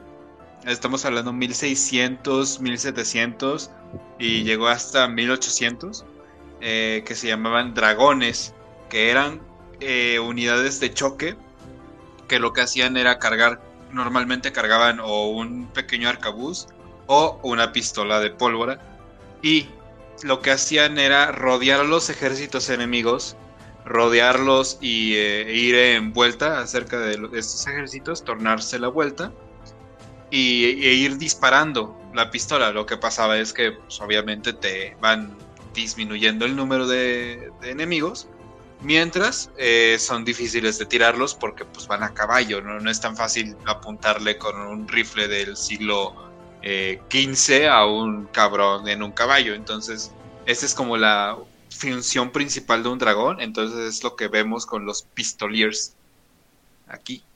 Mm. Exactamente. Y bueno, ya encontré el juego, se llama Man of War. O Man of War. Así como, pues como el tipo de barco que se llamaba Man of War. Fue un juego de mesa y aparte pues ya luego sacaron su, su videojuego, ¿no? No, está interesante. Em, pero bueno, en cuanto a lo de las tropas, Ah, de la, de la infantería sí me faltaron algunos, eh, acordándome. Aparte, obviamente de eso, pues obviamente hay, hay em, aparte de infantería de combate cuerpo a cuerpo, hay infantería de proyectiles. Quizá los principales son los crossbowmen, que son los de ballesta. Aparte arqueros, que los arqueros son un poco raros, porque el imperio no utiliza mucho los arcos, pues tienen ballestas, y las ballestas pues, son mucho mejores que un arco. Quizá no tienen tanto alcance como un arco, pero pues tienen mucho más potencia, y para lo que la van a usar, pues para más alcance, pues para eso tienes a los arcabuceros, ¿no? Que son los handgunners. Sí, o cañones. Sí, o los cañones, o la artillería en general. Entonces, primero tienes a los arcabuceros, que son estas unidades de, línea que llevan arcabuces y que pues hacen un, pinche de desmadre en cuanto al enemigo intenta cargar, ¿no? Porque pues, es pólvora, son balas, aunque sean rifles de un disparo y se tengan que cargar lentamente pues aún así, si tienes a 100 hombres disparando al mismo tiempo, no hay tanto pedo con que te vayan a llegar, ¿no? Y aparte eso tienes a las tropas de apoyo. Los arqueros, pues los arqueros son más utilizados, por ejemplo, por Marcus Wolfhard, que es el gran, el mariscal de la casa, es el que tiene Kench en su avatar, que están viendo ahí. Este, que es uno de los personajes también importantes. Al rato vamos a hablar de un poquito. Pero los arqueros son utilizados mucho por él porque pues, él es arquero, pero aparte los arqueros son un tipo como de unidad un poco más, más, más, ¿cómo podemos decirlo? Más rural, no tanto, no tan profesional como los soldados del ejército, ¿no? Y obviamente recuerden que todos estos soldados de infantería pues no son nobles, son soldados así que pues tienen su familia, tienen su casita, su parcela de tierra y deciden pues me voy a ir a la carrera militar, me voy a ir a servir al imperio, me voy a servir a Sigmar y a ver si si sobrevivo, ¿no? A ver si luego en el futuro me dan mi pensión y ya me retiro ahí con mi familia, ¿no? Em, que de hecho, pues eso es lo. Por ejemplo, en, en, en el Vermintide, uno de los personajes es un soldado imperial. Que pues perdió a toda su familia, de hecho. Eh, y a oh, sus amigos en una batalla. Em, pero, y pues, se ha, se ha convertido en un hombre ahí bastante épico. No me acuerdo el nombre ahorita del personaje, pero es una de las clases favoritas, en mi opinión. También me gusta la compañía, las compañías libres, que las compañías libres son como un tipo de mercenarios, eh, de bandidos que les paga el imperio y sus ejércitos y pues vente, trabaja por nosotros. También como corsarios, van a ver clásico porque pues no llevan un uniforme estándar, cada uno lleva sus propias ropas así muy extravagantes a veces. Y casi siempre van armados con un, con un sable y con una pistola en la otra mano. Entonces son un tipo de unidad bastante flexible porque tanto pueden combatir como en combate cuerpo a cuerpo, como también servir como escaramuzadores o retirarse de vez en cuando y, disparar desde lejos, ¿no? Las milicias de las compañías libres. Eh, también están las grandes espadas, los grandes espaderos, que llevan estas super espadas como Claymore, Swihanders y todo este desmadre así. Eh, de esas espadas que se deben de agarrar a dos manos y que miden casi lo que lo que un hombre o lo que una mujer, no sé. Este porque para tener esa fuerza para agarrar esas pinches espadas y para blandirlas, pues los, los, los Great Swords de hecho son la infantería de elite del imperio. Eh, aparte de que algunos sí son de origen noble, eh, otros pueden ser soldados normales que a lo mejor ascendieron y tienen esa capacidad de llevar esas espadas. Pero em, aparte uno de sus, trabajos importantes también es servir como infantería de guardia personal a los condes electores cuando vayan en la batalla. Pero eso los hace unas fuerzas de choque impresionantes. Eh, porque pues estas espadas pues fácilmente pueden quebrar a un cabrón, a un guerrero del caos así por la mitad. Aunque los guerreros del caos parezcan Space Marines de tanta armadura que llevan. Está más cagado. Este. Y esos son los grandes espaderos. Aparte están los flagelantes, que ya los hablamos, que son estos pinches loquitos que van siguiendo a Volmar y que son fanáticos de la religión de Sigmar. Em, que por lo general los acompaña un guerrero, un sacerdote guerrero, con estos güeyes pelones, así porque siempre están pelones. Eh, aparte llevan su armadura super épica, llevan por lo general dos martillos así de guerra, más chiquitos que Galmaraz, pero con una forma de, asemejar a Galmaraz. Y aparte llevan encantamientos de fe y, o sea, como hermanas de batalla, casi casi de, pero en este caso sí son hombres, de, de, de sacerdotes. Porque creo que sí, aquí solo los hombres pueden ser sacerdotes, ¿no? En la vida real, eh, no, no me acuerdo si hay mujeres sacerdotes, pero no creo. Además las mujeres aquí si no tienen un papel pues militar como tal. Eh, en realidad de hecho las mujeres no tienen permitido entrar al ejército de las tropas estatales. Está solo los hombres. Está bien, no hay pedo. está bien, no hay pedo. Pero, y además, pues, yo creo que tiene otras tareas importantes porque luego el imperio parece que tiene una pinche eh, capacidad industrial para producir bebés. Porque después de tantas batallas y guerras que combaten todos los, todos los años, pues no sé de dónde sacan tantas tropas estatales. Entonces, pues las mujeres mejor que estén ahí. Al hombre le gusta, al hombre le gusta tener eh, algo de paz y una familia. Obviamente, no se tiene que relacionar obviamente con... Obviamente les encanta coger. También. Yo también cogería en ese mundo si es lo único que tengo para sentir tranquilidad. No hay tele, pues... Tienes orcos, hombres bestia, vampiros. Hay un montón de cosas que me pueden matar, entonces déjame coger tranquilo. Sí, pues imagínate, después de comer todas esas chingaderas, lo único que un hombre de ese, de ese, de, Warhammer Fantasy o del Imperio quiere hacer regresando, pues es ponerla, ¿no? Entonces, pues, se les entiende y y pues por eso hay tanto pinche. Sé que salen de las. Pues, levantas una piedra y salen cinco ciudadanos imperiales. Entonces. sí, es lo que Pero sí. Aparte de eso, ya empezamos con la caballería como tal. Estábamos diciendo que había los pistoliers, pistoleros, los outriders, que también son estos tipos de. Son tan jóvenes, son nobles jóvenes que no tienen todavía la capacidad y el talento para ser parte de las órdenes de caballería. Entonces les da este papel un poco más de caballería de escaramuza, algunos llevan incluso lanzagranadas, que es un tipo de arma que como que hizo el, Imperio del Hombre. Holy para creo que como tres granadas. Sí, o sea, granadas de pólvora así. Este. Bastante épica. Los pistoleros pues llevan pistolas, obviamente. Y aparte de eso, pues ya están los verdaderos, los importantes. Las caballería, las órdenes de caballería, los caballeros del imperio. Que pues aquí sí vienen por parte de una o vienen de una orden de caballería o pueden venir directamente de una casa noble, ¿no? Entonces lo que, lo que pasa es que estos hombres nacen por lo general en estas familias, bueno, tienen que nacer en estas familias y por tradición se les va a practicar en los talentos de una orden de caballería. Con el tiempo, pues estos van a ser, van a ir ascendiendo, algunos como sargentos, algunos incluso a lo mejor como escuderos de otros caballeros, pero hasta que finalmente ya son admitidos dentro de, dentro de una orden. Y dentro de las órdenes del imperio pues, hay bastantes y creo que hay muchas y bastantes reconocidas. Quizá la más conocida, la más famosa de todas, las, las mayores, es la, la Reichsguard, la Guardia del Reich, mm. que es la más numerosa, la más famosa y la por mucho creo que más afamada Orden de Caballería. Eh, no tiene nada de especial, es una unidad de caballería bastante pesada porque los, los caballos tienen su propia armadura así, pero súper super pesada. Eh, con este tipo clásico de, de caballería de choque. Eh, con una armadura plateada. El caballo también tiene una armadura plateada. Los fuerzas son fácilmente reconocibles. No tienen, digamos, nada, nada de especial. El Reich Marshal es el que es como su líder. Y aparte es el oh, segundo al mando del ejército. De, del imperio. Estoy haciendo mi máximo esfuerzo. Estoy haciendo mi máximo esfuerzo para no hacer un chiste de lo que ya saben. No, pero Reich Marshal es lo más extraño que he escuchado en mucho tiempo. Reich Marshall, ¿no? Reich Marshall de la Reichsguard, ¿no? Entonces. Mm, aparte. Ah, Luego, por ejemplo, de la Reichsguard tenemos el este. Bueno, la, la lealtad de del Reichsguard está principalmente al emperador y por lo general le sirven como guardia personal al emperador de caballería. Por lo general el emperador va acompañado de la Reichsguard cuando van como en regimientos de caballería. Em, aparte de eso está la y son, y son nativos de Reichland, entonces pues, tiene esta afinidad más con Reichland que con los demás regímenes. Era necesario utilizar la palabra Reich como cinco veces, sí. claro. Y de hecho, nada, si, ven su estandarte, es como el, logo, el, el, logo de la, de la Reichsguard. Dice Karl Franz Imperator. sí. Oh. Este, Solamente falta que por, por alguna coincidencia de que es Warhammer hayan tenido un cráneo y dos este dos huesos ahí al fondo, ¿no? O algo así, como ah, es que es de Warhammer, entonces claro, tenemos que tener un cráneo, ¿no? Que el cráneo, que el cráneo igual que en el Imperio de la Humanidad tiene bastante simbolismo y bastantes unidades del Imperio llevan cráneos en la armadura.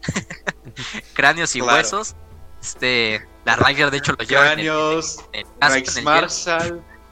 sea. Sí, sí, sí. O sea, estamos, estamos conteniéndonos. Literalmente. Pero. Pero bueno, en el eh, en caso hay otra, otra de las grandes órdenes de caballería. La segunda más conocida es la caballería del lobo blanco. que es los eh, que pertenecen al culto de Ulrich, son propios de Midenheim. Su, su emblema es fácilmente reconocido porque es rojo, fondo rojo, eh, con un lobo blanco que porta el Galmaraz, el martillo de Sigmar, con la, emble con la leyenda Lupus Vice, ¿no? Em, en este sentido, pues ellos son un... eh, Creo que es mi orden de caballería favorita. Porque imagínense, son como estos caballeros, que sí son caballeros pesados igual, pero llevan como estas armaduras, que aparte pues, son una armadura clásica, llevan sus pieles de lobo en la cabeza, y aparte llevan como dos, por lo general llevan martillos de guerra en vez de espadas, o sea, llevan dos martillos de guerra en cada mano. Son Ujú. caballeros de choque que van así repartiendo madrazos, pero así a lo cabrón, o sea, llevan casi réplicas de pequeñas de Galmaraz. Bueno, no son es como un tributo a Galmaraz. solamente falta que exista alguna que tenga alguna cruz de hierro o algo así, por ejemplo. De que dijeras, ah, es que estos tienen una cruz de hierro y que se llaman Reichs eh, Justafelo, algo así. Siento, No. siento que va a parecer algo así. güey. Ya, bueno, no no hemos hablado de los emblemas del Imperio, pero los emblemas del Imperio yo creo que son tres grandes. Es el cometa de Sigmar, que es el cometa de dos colas, es la calavera con los huesos, y aparte es una cruz heráldica. es una Oh. cruz así con un cráneo en medio, casi casi, eh, que es la cruz de Sigmar, que es una No, cruz eso es teutónica, demasiado. casi casi. casi. Claro, claro, una cruz teutónica. Muy bien. Este. Y pues está esa madre. Aparte, como, lo- como los, los ulricanos o los del culto de Ulrich, pues es un culto guerrero. Todos los miembros son guerreros. Entonces muchos de los del culto de Ulrich y de estos caballeros del lobo blanco, pues o sea, aparte son sacerdotes del culto de Ulrich o cosas de ese estilo. Y pues los van a ver súper fanáticos en el campo de batalla con estas pieles de lobo y con estos dobles martillos encima de su caballo que aparte lleva su propia armadura. ¿no? O sea, bastante, bastante épico. Debería de También mencionar que existió una, una guardia Perwolf en algún momento de la historia. No creo que deba de mencionarlo, no lo voy a hacer, pero No, ya creo que creo que ya tenemos bastantes referencias. Si no han entendido, Sí. pues quién sabe. qué bueno, qué bueno. Dios los bendiga. Aparte de eso tenemos a los cultos, digo a los cultos, eh, a los ya me estaba metiendo en otras cosas, en los caballeros Pantera, The Knights Panther, fueron establecidos después de las guerras contra Arabia, em, cuando los caballeros del Imperio regresaban con con el- pieles de leopardo, con pieles de tigres, con pieles de leones. Entonces dijeron, pues hay que metérselas a la armadura para que se vea estética. Entonces Claro. eh, son bastante reconocidos porque sí los van a también los van a reconocer de primera instancia porque llevan estas armaduras super pesadas también bien épicas con colores no tan vivos por lo general es el amarillo y el azul pero llevan estas pieles de leopardos de linces de la nieve de tigres de pateras adornando todo lo que es la la la la, Son furros. a la- sí son furros. Ah, Son furros. igual que los igual que los de lobo blanco en pocas palabras. Este mm, de hecho los pantera bueno su emblema también lo van a ver porque es azul con amarillo lleva una pantera con una lanza. Bueno más bien es un caballero montando una pantera un león con una lanza y aparte va el, el cometa de Sigmar en, en el fondo hace bastante épico. También tenemos a los caballeros de a los caballeros de de Blazing Sun the Knights of the Blazing Sun que los Knights of the Blazing Sun también son bastante reconocidos porque eh, como tal llevan este es una armadura clásica porque es una armadura totalmente negra. Es una armadura negra con con este como negro onix pero con dorado Em, estos sí llevan unas super calaveras dentro de los yelmos casi todos los yelmos son como de calavera se ven bastante épicos Em, y como el nombre lo indica, son los caballeros que tienen. eh, son muy reconocidos por su culto también a, a este. a Sigmar. Pero aparte llevan esta heráldica del sol. Súper, súper, súper metida dentro de la, de la orden. Ujú. Em, su emblema pues, son originarios de Talabeheim. Su, su emblema pues es clásica. Es clásico, es un sol que está como enojado. Em, con la leyenda. Tengo la leyenda. Sol Invictus. Una, una leyenda bastante, bastante clásica. Sí. Y pues estos eh, también están dedicados a lo que es la, a la diosa Mirmidia, que es la diosa de la guerra y de las batallas. eh, que aparte uno de sus emblemas pues es la propia, la propia, el propio sol, ¿no? El propio culto solar. Em, voy a hacer. hay un chingo de referencias que no voy a meter. No. Por el bien de este programa. Sí, por favor. No. Sí, sí, sí. Y. No, también esos son de los épicos. También se ganaron bastante renombre durante la guerra contra el caos, contra la gran guerra contra el caos. En la batalla de Kislev, que acompañaron al emperador Magnus eh, durante una de sus últimas cargas de caballería junto a la Reichsguard, que también iba. Pero, pero, pero sí, ellos son los, los las, órdenes, la orden del Blazing Sun, ¿no? Em, aparte de eso, hay otras órdenes eh, menores que pues se podrían mencionar. Siento que en algún momento Facio va a decir, y es que hay una orden que tiene un cinturón que dice Sigmar con nosotros. Sigmar beat uns. o algo así. Sigmar beat uns. No, entonces... Sí, no, no, es que. Pues es que ya saben cómo lo. Eso sí hay que admitir, los, los alemanes tienen bastante buen gusto para, para, la estética, ¿no? Entonces, dijeron, no, vamos a agarrarnos de esto y chingue su madre.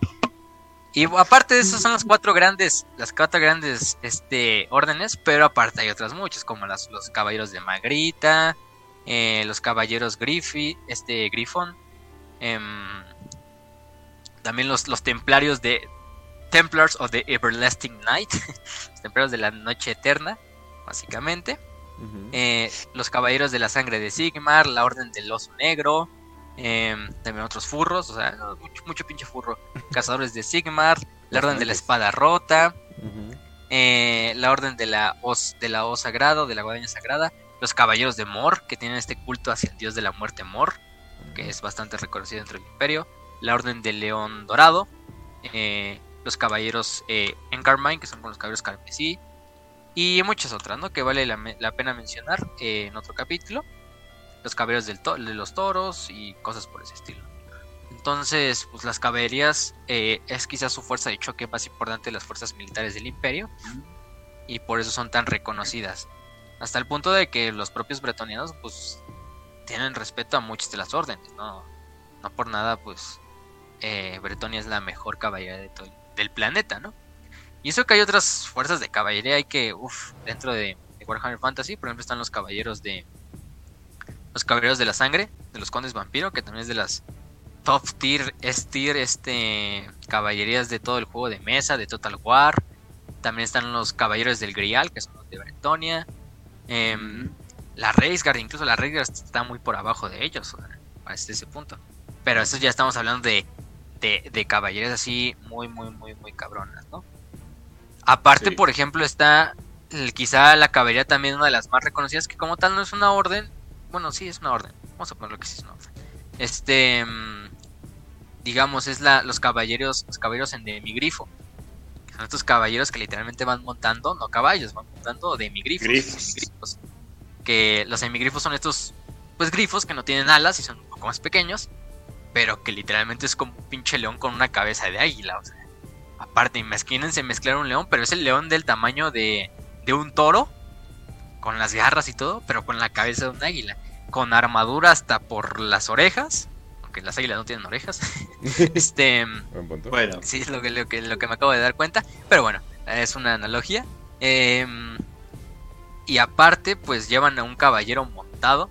Eh, por lo general se encuentra creo que en dos formas. la estándar que llevan estas como picas grandes que utilizan en los duelos de caballeros. Y otra es donde llevan alabardas, alabardas pequeñas. Y es una de las mejores caballerías de todo el juego, tanto de mesa como del de Total War, Warhammer. Porque sí, esta también es una, una caballería de, tipo S. Al, nivel de los caballeros de Real de Bretonia, los caballeros de, de, la sangre o a los caballeros de, de los elfos, de los altos elfos, que no me acuerdo su nombre ahorita. Eh, pero bueno, esa es otra historia. Los, los creo eran los caballeros de Caledor, pero sí.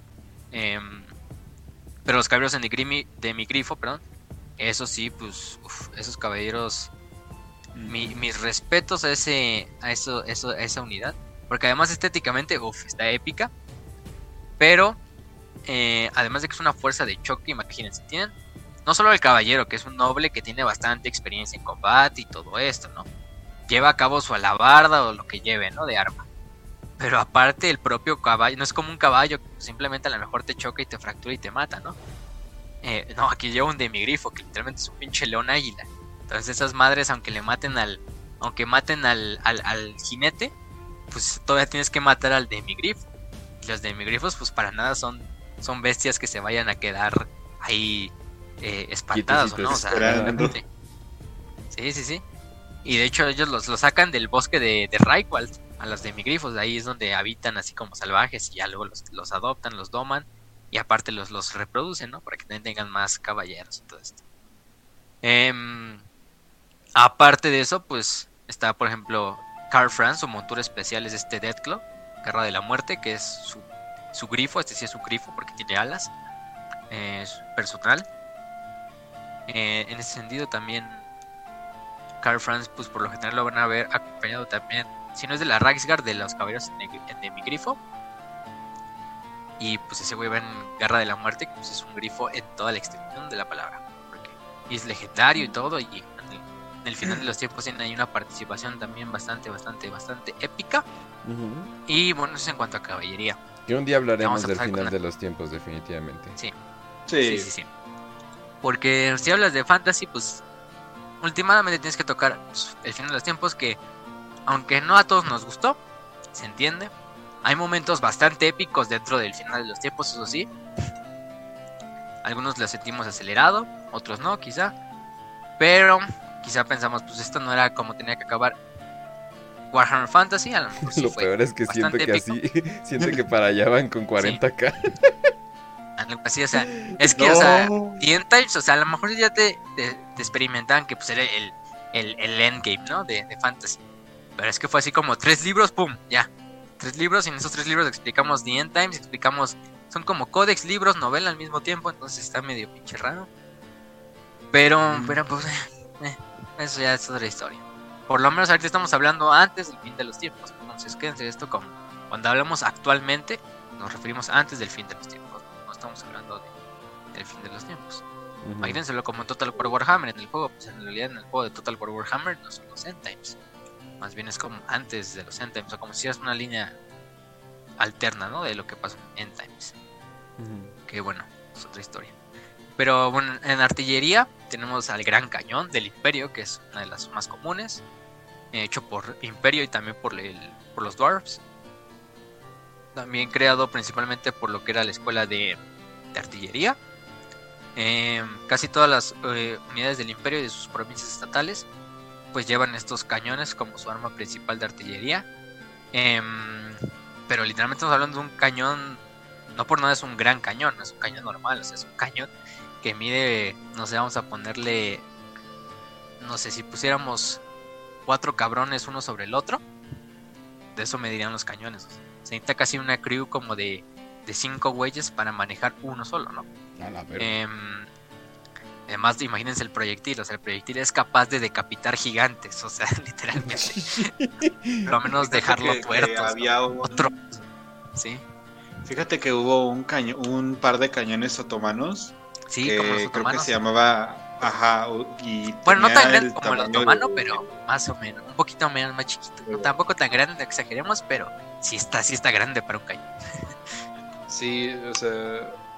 Bueno, o sea, dato histórico, ¿no? Esos cañones son los que utilizaron para tirar los muros de Constantinopla y. Los muros de Constantinopla eran muy gruesos, eran thick. Entonces, y, eran esos cañones que los utilizabas una vez y pum, ya se desmadraban y ya no es poder usarlo otra vez. Oye, pero pues ya logró su cometido, ¿no? Sí, ya logró su cometido. Bueno, estos esto sí se pueden utilizar más de una vez. Y de hecho a veces llegan a ah. ser tan fuertes que pues el retroceso del pinche cañón a lo mejor atropella al güey que está atrás y pues lo mata si no, si no, pone atención o cosas de ese estilo. Pero pues no, no, aunque son, aunque son bastante temidos, pues no son tampoco el más preciso de todas las armas del imperio. Hay que decir que, que, entonces estos cañones tienen la potencia de una chancla de mamá soltera mexicana. Completamente. Dios. De solterona. Entonces sí te terminan, imagínense, decapitan gigantes, ¿no? O sea, un pinche troll lo hacen mierda. Entonces estamos hablando de que un simple ser humano, pues qué te va a hacer, ¿no? Imagínate, simplemente con la inercia una bola de cañón en la antigüedad te podía romper la pierna, ¿no? O volártela. Simplemente con la inercia, o sea, ya el, ya el proyectil ya cayó en el suelo, o sea, ya está rebotó. Pero simplemente esa inercia que lleva del rebote, pues es capaz de decapitarte o partirte la mitad o volarte un, miembro, ¿no? Pero bueno, también están los morteros, que los morteros, pues como el indica, son morteros, un, un cañón grande, chaparro y vertical, que va viendo hacia arriba. Y pues es bastante, es bastante utilizado para ocasiones donde necesitan armas de largo alcance. Aparte de eso tenemos el Hell Blaster Body Cannon, cañón de volea, de este, bolas de Hell Blaster. Es un, hecho es experimental, se construyó en Nun, obviamente, por el inventor von Minecraft, eh, un antiguo ingeniero de la Escuela de los Ingenieros. Y lo que hace es como un tipo de cañón giratorio que dispara un tipo de balas de cañón pequeñas, pero en rondas de 3. Entonces, digamos, el cañón va girando, dispara 3, pum, vuelve a girar, dispara 3, como una Gatling de esas Ándale. antiguas que le tienes que girar la manivela, pero obviamente es un poco más lento porque es un cañón y es mucho más grande. Pero disparando esos 3, pum, 3, pum, 3, va girando, pum, pum, pum, hasta que se tenga que recargar otra vez. Pero aparte, como, como los cañones son largos, se le pueden meter bastantes rondas, entonces pues, puede estar disparando por bastante tiempo sin tener que recargarlo, ¿no? Ya hasta que se le acabe todo en un tubo, entonces estamos hablando de que aproximadamente tiene como 12 tubos, porque se disparan en bolas de 3, entonces 4 como vueltas y pum, pum, pum. Entonces, aunque a lo mejor no tiene el poder destructivo para matar unidades grandes, para destruir por, por completo a la infantería, ¿no? Eh, son bastante buenos para infantería, para cuando peleas contra otros seres humanoides, humanos, bestias, lo que tú quieras. Entonces tienen este poder. Nice. Aparte de eso está la batería de cañones Hellstorm, que es otro tipo de artillería experimental, que es creada por el ingeniero Hermann Folkstein, que es un tipo de lanzamisiles, literalmente, eh, pero al estilo de esos lanzamisiles chinos, que eran Sí, como sí, literalmente como cohetes o. Sí, como Ajá, fuegos de los coreanos. que tienen esta forma como fuego artificial o como de cohete. era un... Entonces lo disparas y ¡fum! ¡fum! O sea, no, no sabría si es eso o un torito de los que usamos en Navidad, ¿no? Sí, pero imagínense, bueno, esos les, o sea, sí les meten la pólvora y todo, pero es poquita, ¿no? Porque es un cohete pues recreativo, ¿no? Pero imagínense esa madre, pero hecho para la guerra. Entonces esas madres se van metidas hasta pues, chingos de pólvora y pues salen en salvas, ¿no? Se tienen que recargar. Obviamente sí se tardan en recargar porque tienes que meter cada cohete otra vez en su, como en su sitio. Pero cuando los disparas creo que llevan como 24 eh, cohetes. O sea, cuando se disparan. Entonces, pues imagínense. Eh, y tienen bastante alcance aparte. Em, Esa de madre en Total War Warhammer no está bien hecha, debería de ser más destructiva y pues, Sí. como que nada más nada más echa No, miedo o sea- a los enemigos. El pe- no, sí, el pedo aparte es que todas estas armas en el juego de mesa y en el Total War Warhammer causan terror, o sea, nada más por el, por el hecho de Ajá. que te dispusen a disparar con ellas. De hecho, hay, unos, ahí se encuentran unos videos en Total War Warhammer donde nada más ponen así como toda, como un stack así de puros Hellstorm Rocket Batteries. Las ponen así todas en línea y no se ponen goblins, o sea, orcos así, boys. Las ponen a cargar desde lejos y no más, pinche batalla acaba como en dos, como en un minuto y medio, así nada más en lo que De puro de pura moral lado. que se calle. Sí, no, no. O sea, es un, es un total desmadre con estos tipos de artillería. Y a lo mejor no son tan precisos. Cuando hablemos de artillería, es que ahí vamos a ver unos pinches eh, instrumentos que dices, no mames, que hasta el imperio se queda pendejo. Pero, este. También los enanos tienen sus, sus, sus gadgets bastante épicos. Pero eso en cuanto a la artillería. Y ya vamos con lo, con lo último, que pues son sus, sus máquinas de guerra, que no son artillería, pero entran en otra categoría, ¿no? Primero tenemos a los tanques, ¿no? Los tanques de vapor. eh, que de hecho fueron construidos por eh, un hombre llamado Leonardo. ¿Qué nos querrá decir ahí? Leonardo, que bueno, finalmente desapareció. Y cuando desapareció, pues se perdieron los secretos para la creación de este, de este tanque de vapor. Solo se lograron construir 12 de estos tanques. Y con el tiempo, pues 4 fueron destruidos en diversas batallas y guerras. Pero finalmente solo quedan 8 en el periodo actual de- del reinado de Carfan, ¿no? Aunque son pocos, como ya dijimos, nada más la presencia de un tanque de vapor en el campo de batalla es suficiente para, para subirle la moral a todo tipo de, de tropas del imperio. Eh, aparte de eso, también pues tenemos que eh, el tanque de vapor pues ah, es prácticamente impenetrable en el sentido de que pues ni siquiera las mejores armas enanas pueden quizá traspasarlo.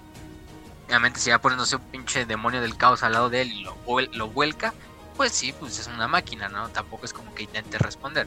Obviamente todo depende de la, de la crew o de la tripulación que lo esté conduciendo. Obviamente la, la, tripulación de los, son de los mejores ingenieros y de los mejores ingenieros de guerra de los colegios de ingeniería del imperio, entonces no cualquier güey puede manejar uno de estos tanques. Aparte de eso, no solo lleva el cañón principal, que es uno de estos grandes cañones como el que habíamos visto en la artillería, en la parte principal. Aparte lleva estos como tipo como espolón en la parte de enfrente que le sirve para cargar de frente contra unidades enemigas, monstruosas o lo que sea. Y aparte lleva una torreta en la parte de arriba que tiene un arma de vapor, que dispara pues literalmente vapor hirviendo, o sea, al punto de que se vuelven proyectiles casi de vapor que queman e inmolan a las víctimas en ese mismo instante, o sea, como si los evaporaras ahí en ese pinche este, ese sentido. Em, y estos son los tanques utilizados por el, por el imperio, ¿no? Solo hay ocho, pero pues esos ocho son suficientes para mantener al imperio en, en pie, ¿no? Que pongas uno en cada provincia. Y ahora imagínense cuando se juntan más de quizá dos tanques de esos, pues es una línea casi impenetrable de artillería móvil, de antiinfantería, por la arma de vapor, y aparte se puede poner el tú por tú con grandes bestias y monstruos de otras facciones, ¿no? O sea, demonios del caos, gigantes, trolls, ogros, lo que tú quieras. Entonces sí son, son bastantes, bastantes épicos los tanques de vapor. También tenemos el, el, altar de guerra de Sigmar, que es un altar de guerra, en el cual van principalmente... Pues no tiene nada de interesante, literalmente es un altar eh, este que lo van jalando unos caballos, y en el cual va el gran teogonista, en este caso Volkmar, y el Bormar va dando sus discursos desde ahí, aventando chingaderas y, peleando con su martillo de guerra. Y este, de hecho, esa unidad es en Total War Warhammer. O sea, es simplemente un vehículo que utiliza eh, pero además de eso, pues tiene, literalmente es el, el vehículo donde va el gran teogonista. O sea, es un pinche boost de moral a las tropas que vayan peleando a un altar de Sigmar. Porque aparte van sacerdotes de Sigmar desde ahí cantando y también van sacerdotes guerreros eh, sobre el altar de Sigmar llevando apoyo. Eh, cuando veamos, por ejemplo, eh, dónde va sentado el gran rey de los, de los enanos, se van a decir es literalmente el rey de los enanos va sentado como en una silla donde lleva su librote y lo van cargando cuatro enanos y los cuatro enanos llevan lo van cargando con un brazo obviamente y con el otro llevan su hacha, ¿no? Van peleando ahí con el hacha y aparte van cargando al, al, rey en su como silla gigante. Em, también están por ejemplo las luminarcas de Hish, que son hechas por la, la Orden de la Luz, que es esta orden de magos, utilizan el saber de la luz. Em, es un tipo como de también carro de guerra, jalado por unos caballos, pero aparte lleva en la parte de arriba una luminarca, que es como un tipo de de artillería mágica, literalmente un cañón que canaliza el saber de la luz y deja caer un rayo así, pero concentrado de magia de la luz para Básicamente se vuelve como una artillería francotirador, casi casi. Em, aparte también tenemos el Hurricanum de Celestial, que es como la luminarca, pero es en, el sentido es para para los miembros de la orden de de, de, Celestial, que es la orden de los del saber del, del, viento, digo del viento del, del cielo, perdón. Y bueno, aparte de eso, pues tenemos por ejemplo el barco de guerra terrestre de Marienburgo, que es como un tanque de vapor, pero es un barco literalmente con ruedas, con cañones, eh, incluso con su propio mástil, y va en el campo de batalla ahí desmadrando a todo, ¿no? De hecho hay un mod, si tienen el Total War Warhammer hay un mod de ese, de ese eh, tipo de, armamento. Y bueno, eso es en cuanto al ejército, pues de hecho, pues, de ahí pues hay... Eso sería en cuanto a todas las unidades de las que vamos a hablar, o de las más importantes. Eh, en cuanto a lords, pues tenemos a los generales del imperio, sargentos, capitanes, obviamente, eh, señores magos, magos de guerra de cada orden, depende de cada orden, si envían magos. Los más comunes son los de la orden de la orden brillante, que es la del saber del fuego, porque pues es el tipo de, de magia más ofensivo y de la cual más cosas se pueden explotar. Entonces, por lo general, si ven magos de, de batalla, pues son, de la orden de fuego, ¿no? Que pues, son súper distinguidos porque llevan estas ropas naranjas, con este cabello como si fueran literalmente como si estuviera quemado. Aparte están todos como cauterizados de la piel así quemados y con cicatrices así de quemaduras. Eh, bastante, bastante, bastante. Muy épico. Ahí tenemos, tenemos a los este caballeros de Sigmar, a los digo a los caballeros, a los caballeros digo a los guerreros sacerdote de Sigmar, que ya los habíamos dicho, que llevan estos dos martillos así super épico, pelones así con sus armaduras, em, que sirven como líderes espirituales, como sargentos, como incluso hasta como comisarios, sería algo también, lo podríamos casi casi comparar como comisario también. Mm. Mantienen la moral, también le infunden eh, temor y respeto a sus soldados, porque literalmente es un sacerdote de Sigmar, y entre otras cosas. Aparte están los maestros ingenieros, em, entre otras cosas. Eh, y hay muchos regimientos, de hecho hasta hay regimientos como tal. Regimientos son las unidades de infantería, de caballería, eh, al igual que pues en, la Guardia Imperial. Eh, tenemos la Compañía de Honor de Aldorf, la Guardia de Kronsburg, las espadas de Ulrich, que son unos grandes espaderos del templo de Ulrich, em, los Stern Tower Marksmen, que son los francotiradores de la casa de Null, de la capital de Null, em, que son básicamente francotiradores, como dijimos, las grandes espadas de Carroburgo y muchas otras unidades de, batalla. De hecho, hasta en el juego de Total War Warhammer regresamos ahí.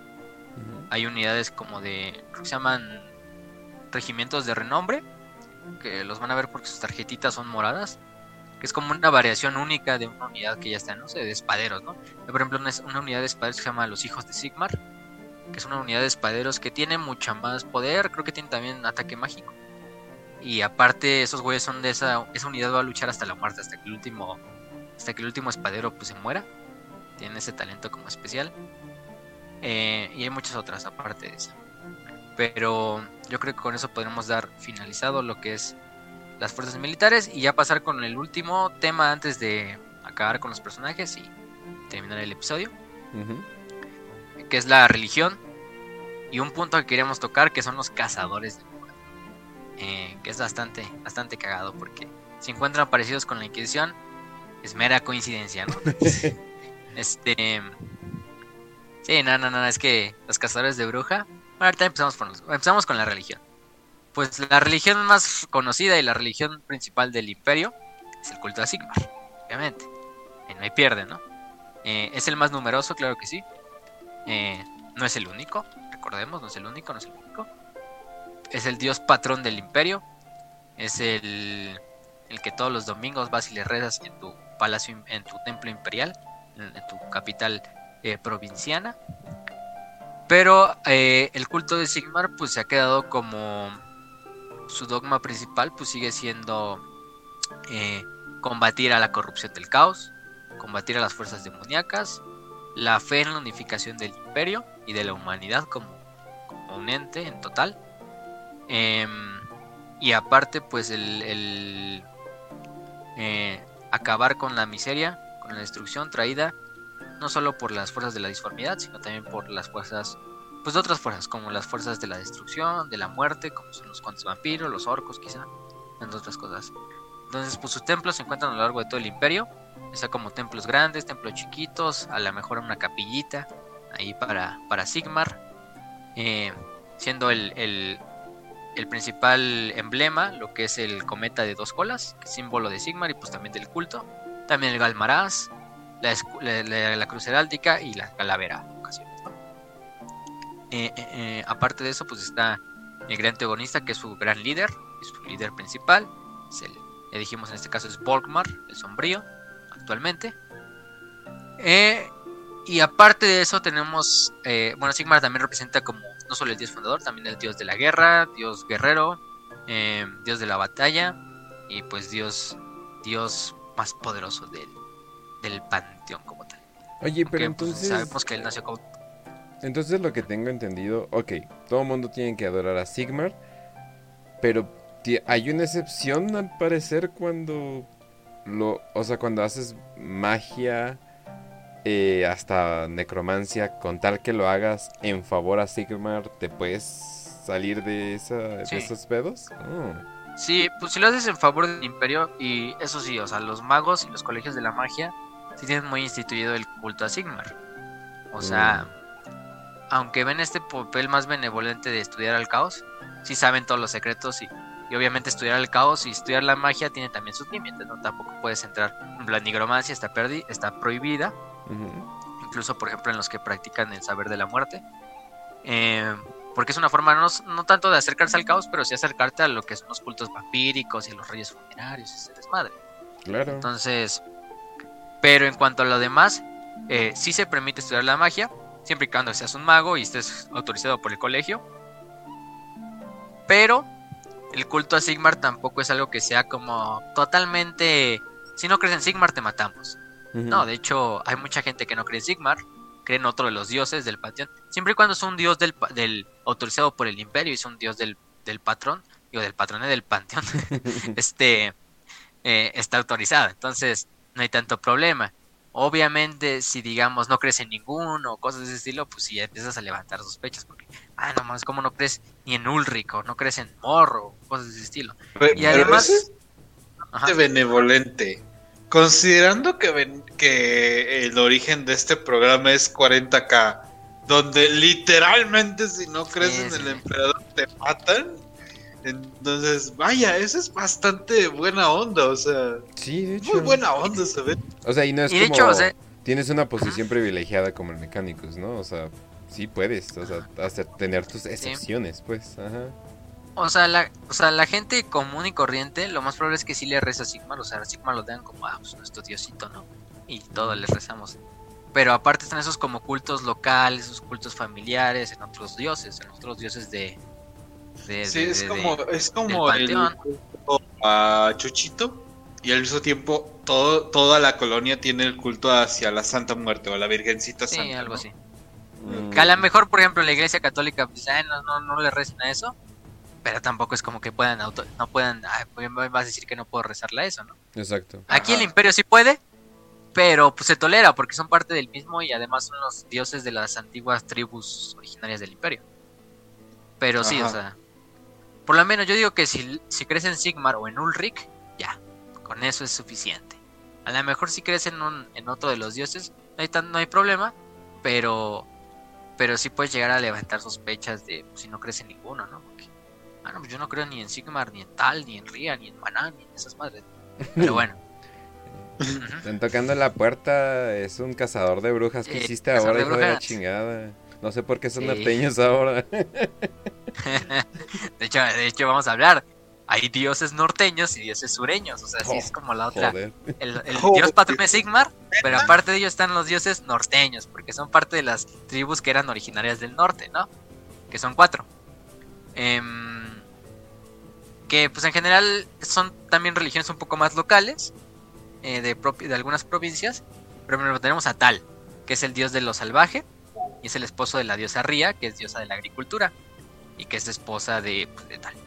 Luego tenemos a Manan, que es dios del mar, y es hijo de Tal y Ría. Y finalmente tenemos a Ulrich, que es dios del, del invierno, de los lobos, y que es el hermano menor de Tal, que es el dios de, la, de lo salvaje, ¿no?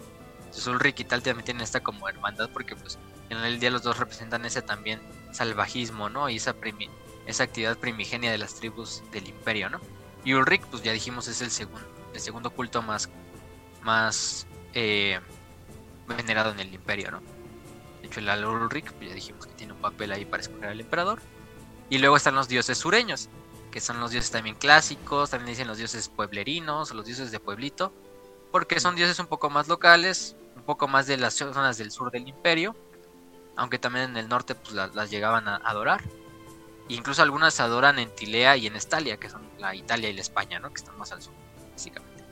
Primero Mm. tenemos a Amor, que es el dios de la muerte, este que ese sí es un culto así muy fatalista, no se mete nada de la nigromancia, obviamente, pero es bastante también reconocido. Yo creo que si lo pusiéramos después de Sigmar y de Ulrich sería el culto con más también gente, el de Mor.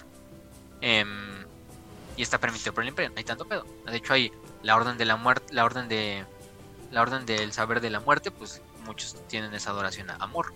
Por lo mismo, ¿no? Pues es obvio. Tenemos a Verena, que es la diosa de la justicia y del aprendizaje, que es esposa de Mor. A Mirmidia, que es la diosa de, de la guerra y de la estrategia, hija de Mor y de Verena. A Shalea, que es la diosa de la, de la piedad y del sanamiento de la medicina, que es también hija de Mor y de Verena. Tenemos a Ranald, que es dios de, em, de los ladrones, del ultrajo y también de los de los de las bromas. es Mm. como un Chegorak. Es algo cagado. Y loco. también tenemos, esto sí, tómenselo con muchos palillos, eh, o tómenlo con eh, una pizca nada de lo que le voy a decir. También Kane. Keila Mm. Mensha Kane, dios de la sangre y del asesinato. ¿Qué que- no es ese Sí, sí, es, es a lo que voy, a lo que voy. En realidad, Keila Mensha Kane es un dios élfico, igual que el Kane de Warhammer 40.000. Es el dios del asesinato, también de la guerra y de la sangre élfica, ¿no? Pero hay algunos humanos que llegan a adorar a Kane. Y de hecho, algunos en el culto, en el imperio dijeron, ah, pues déjalos, no, no hay tanto pedo con que adoren a ese güey, ¿no? Pues al final, Mm, este, Déjalo, son larperos. Y, al- y, a- y aparte dijeron, no, pues vamos a unificar este, este desmadre. Pues pon que Kane es hermano de Mori, chingue su madre. Y, y así pues unieron como que la creencia élfica, pero no, no se creen que es popular para nada. O sea, serían Ah, muy, muy pocas personas, ¿no? Eso Y quizá como- a lo mejor son personas que a lo mejor tuvieron contacto o comunidades que tuvieron contacto con los elfos y dijeron, ah, no, pues mira, esos güeyes adoran a ese dios, vamos a adorarlo, ¿no? Como esos. Y entonces son pueblitos Oh. chiquitos porque los elfos ya no tienen contacto con el imperio o es muy, Es- muy poco. Fíjate que esto me recuerda mucho a, a- hay una hay varios pueblos aquí en México donde todavía siguen adorando a Coatlicue. Pero lo que hizo la Iglesia Católica con los frailes cuando estaba llegando a evangelizar fue decir que, ah, es que nosotros tenemos al Hijo de Dios. Entonces los indígenas que estaban en la zona, que todavía tenían los cultos a, a los dioses mesoamericanos, dijeron, ah, entonces si este es el Hijo de Dios, Jesús tiene que ser el hijo de Coatlicue. Y, y los monjes franciscanos y dominicos dijeron, ah, sí, güey, sí, sí, sí, sí, ándale, por ahí Esa va. madre, que entiendan, nos, nos damos por bien Ajá. servidos. Sí, con que ellos digan Jesús está ahí, muy bien, me vale madre.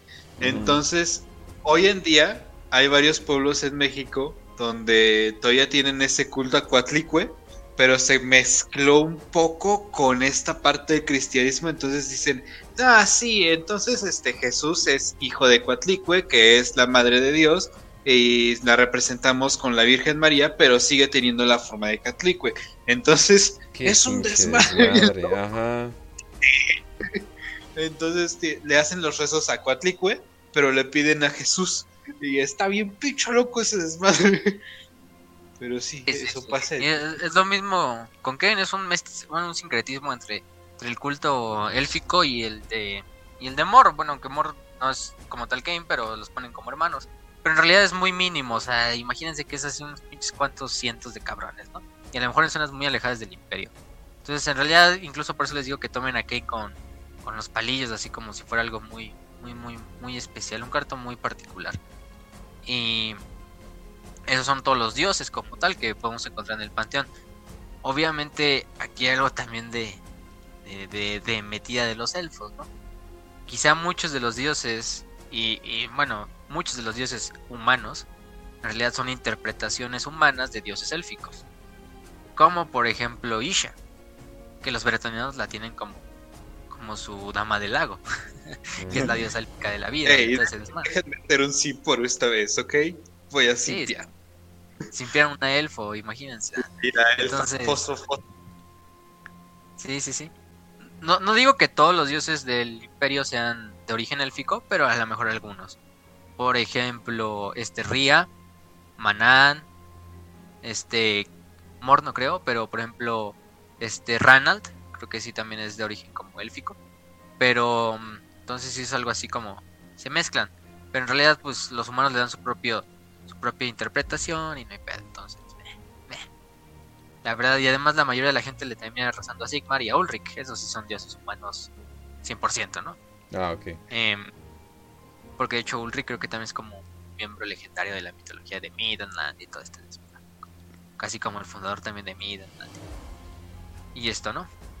Pero sí, o sea, el- la religión, aquí sí, la religión, pues, si vas a hacer de del culto a amor, no hay pedo. Si vas a hacer del culto de Sigmar, Me no hay pedo. Si vas a hacer culto la de variedad, eh. no hay pedo.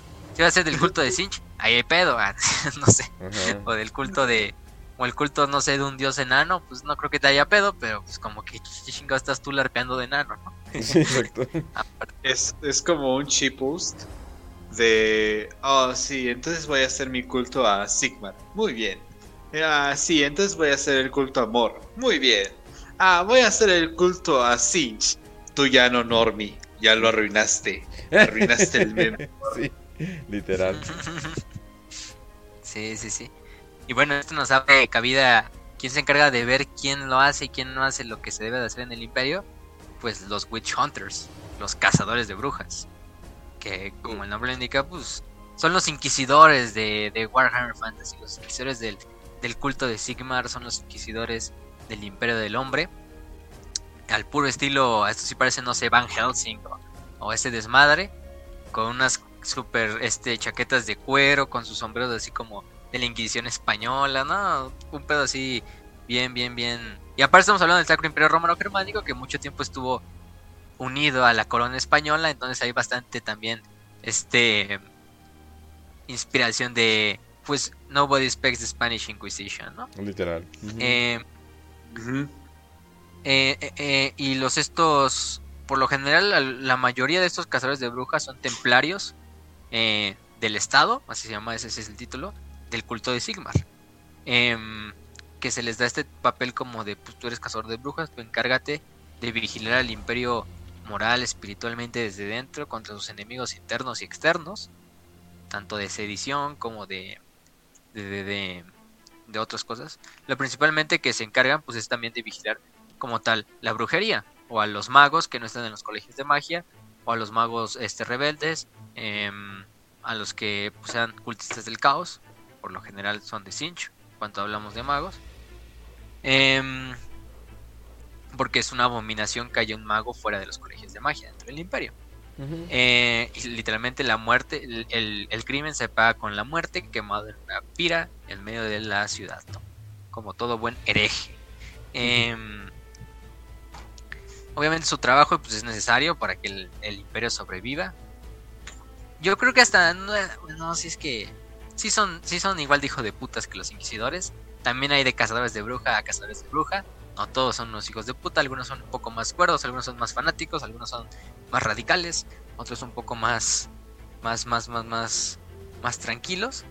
Pero al final del día son los únicos hombres con la capacidad eh, tanto de fe como espiritualmente, como físicamente, para llevar a cabo estas tareas que se encargan de vigilar el alma de la humanidad del imperio, ¿no?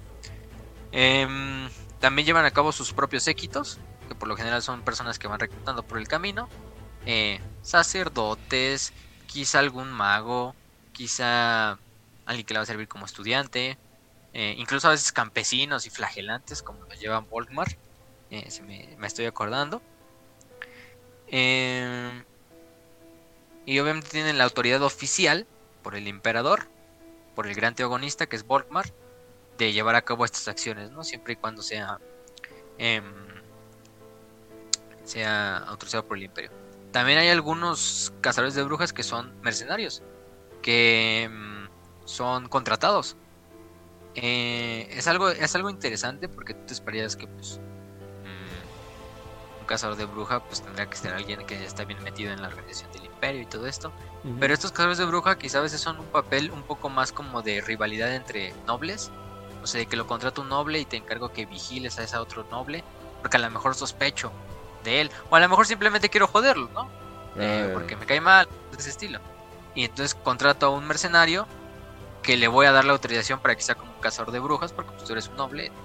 Eh, y pues este te va a servir a ti mismo. Pero es medio raro, tampoco es como que salga muy, algo muy, muy, muy, muy, muy común. Uh -huh, uh -huh. Eh, es que sí son como agentes de un patrocinador, un patrocinador imperial, claro que sí. La mayoría sí vienen de, la, de los grandes teogonistas, del culto de Sigmar, de los templarios, pero sí puede haber estos también, también estas cosas, ¿no? Obviamente su jurisdicción es limitada oye, porque pues...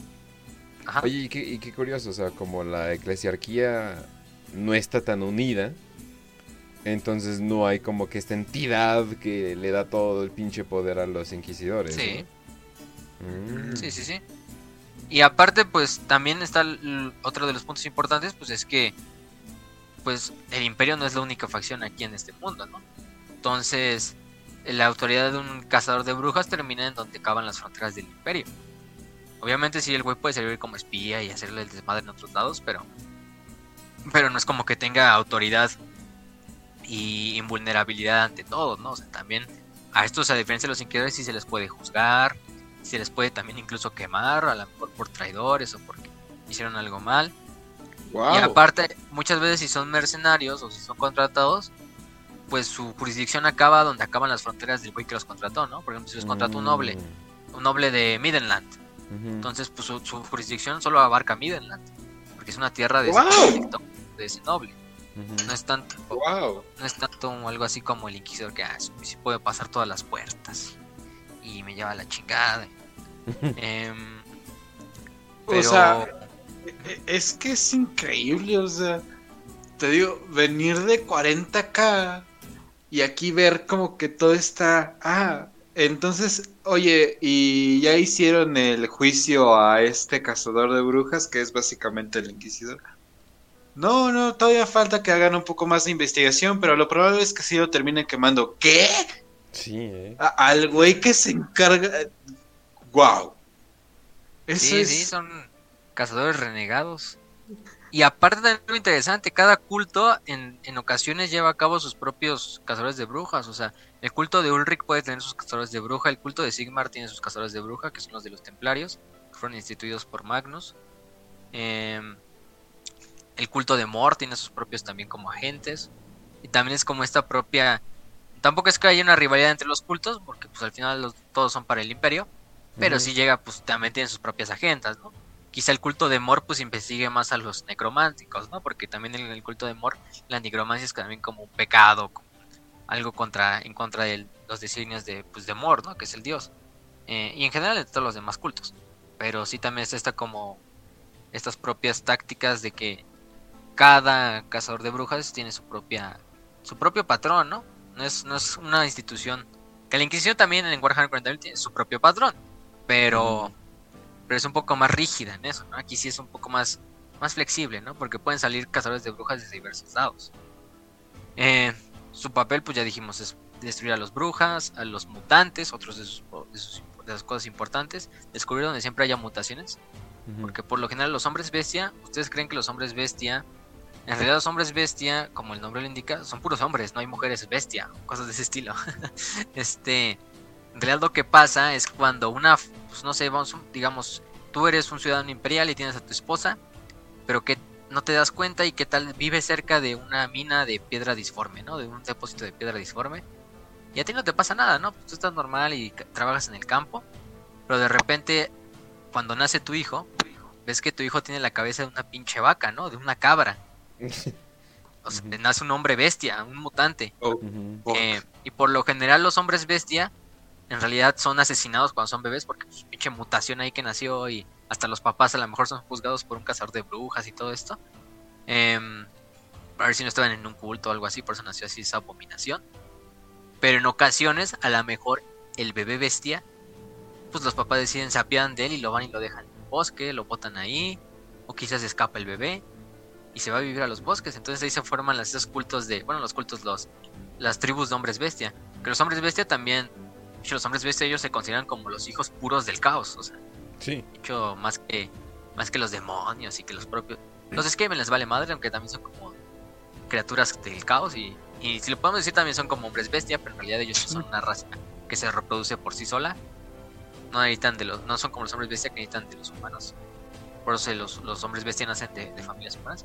De hecho hay un tráiler ahí de Vermintide, del 2, del DLC este de, del cometa de Sigmar, donde también sacan hombres bestia. Y el trailer es literalmente eso, es una familia que creo que el papá era un noble, un pedo así. Y el bebé les nace así como un hombre bestia, lo van y lo botan allá la, al bosque, porque se apiadan de verga, sí. Solamente imagínate, imagínate como que la historia, ay, qué bonito el embarazo de mi amiga. Oye, amiga, ¿cómo va a ser tu embarazo? ¿Cuál embarazo, amiga? Yo no me acuerdo de haber estado embarazada. Pero si te vi hace una semana y tenías la panza. No, no, no, yo creo que me confundes, amiga no fui yo, no fui yo. Y... Ya dejé tomar, amiga, ya dejé tomar. Ya, ya, ya bájale.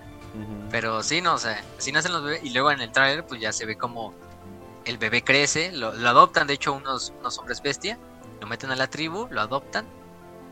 Y después así cuando van los nobles, los papás así como en una carroza, los pinches hombres bestia les hacen una emboscada ahí en el bosque. Y ya se dan cuenta que el pinche hombre bestia que va al mando de todos los demás es, es el hijo ese que, que tiraron ahí en el pinche bosque, ¿no? Y ya se lo chinga, se los come ahí de todos modos a los papás. Pero... este...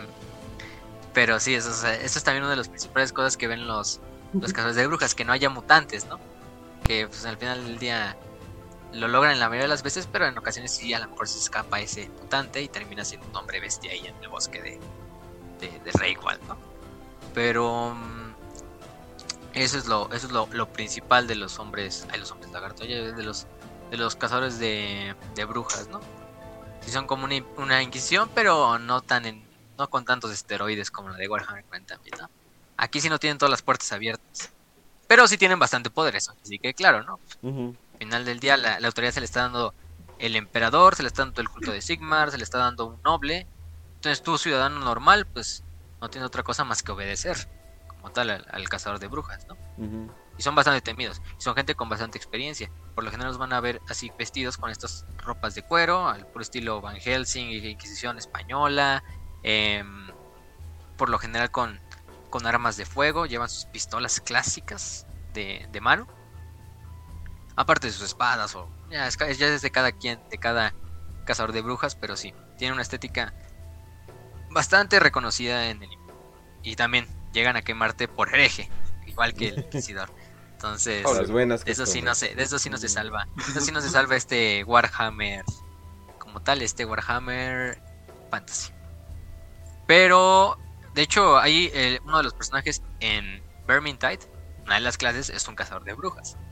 Eh, me acuerdo, es, es, el enano, la elfa Silvana, el soldado del imperio, una maga de la Orden de Fuego de los Colegios de la Magia, y el otro es un cazador de brujas. Y de hecho lo más caro es que cuando juegas, si juegas como el cazador de brujas y la maga están en una misma partida, casi toda la partida los diálogos van a ser así como el, el cazador de brujas así tirándole mierda es este, como, como el enano y la elfa. Sí, como el enano y la elfa. Y el soldado siempre hay como mediador, así ya cálmense cabrones, ¿no? Eh, estamos aquí en una misión y ustedes ahí peleando. No, pero sí, el, cazador de brujas siempre va a estar. No, es que ve ese mutante, ¿no? Y le dice a la maga casi, casi, casi eres un mutante, ¿no? Ni te, ni te me acerques, bruja. Nada más, casi, casi, nada más porque estás protegida por, por los colegios de la magia, si no ya te hubiera quemado viva. Y, la otra, como es una maga del fuego, pues casi casi inténtalo, güey. O sea, quemarme a mí. Entonces, eh, siempre está ese como pique. Y de hecho tiene unos diálogos, no, tiene unos diálogos bien pinches legendarios ese cazador de brujas. A ver si ahorita los encuentro para el final del programa. Eh, de frases de en, en, Vermintide. Pero eh, con eso terminamos, creo que todo lo importante del imperio. Ahora vamos a pasar con los personajes. Ya los mencionamos a la mayoría. Eh, cabe destacar a Sigmar, ya lo dijimos mucho de él. Mandred, Matt Skavens, ya también hablamos. Magnus el Piadoso, también.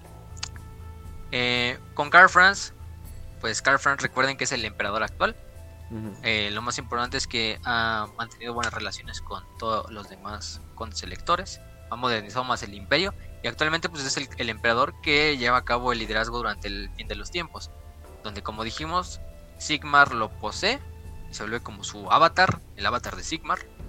Y de hecho creo que este se vuelve el avatar de uno de los saberes de la magia, porque cuando se vuelve el fin de los tiempos se empiezan a ver como avatars de cada saber de la magia.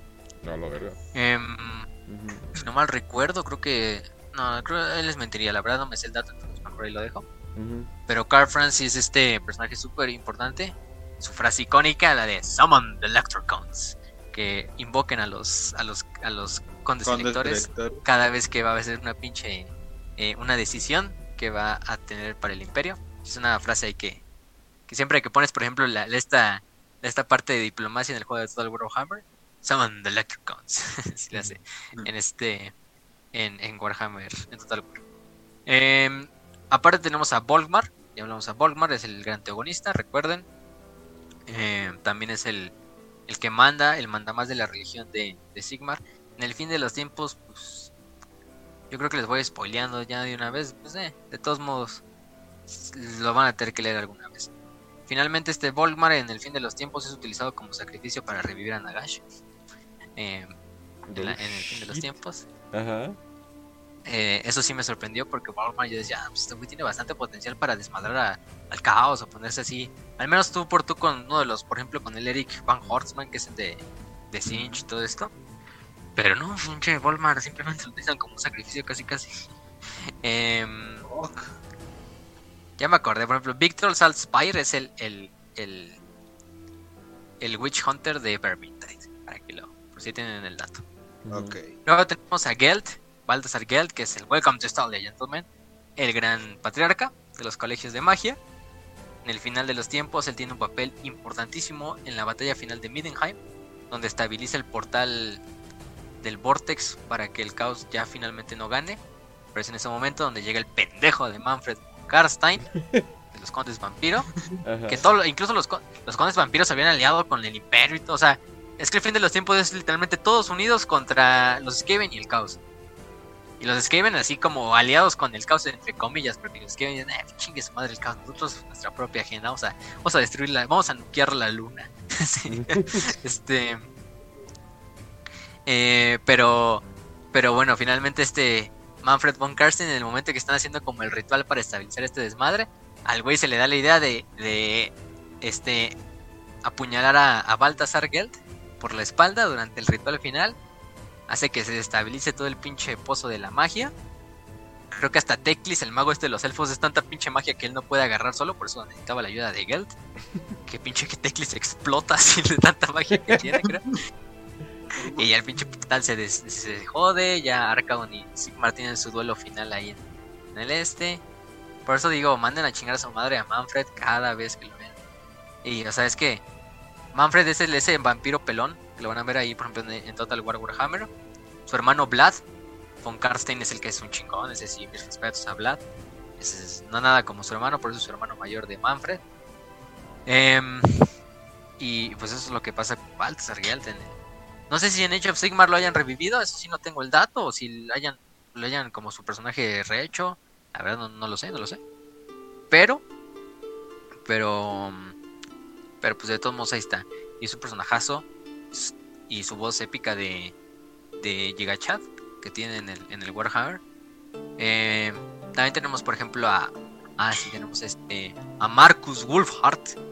Marcus Wolfhart, que Marcus Wolfhart ya dijimos que es el gran eh, mariscal de la casa. es, es, el.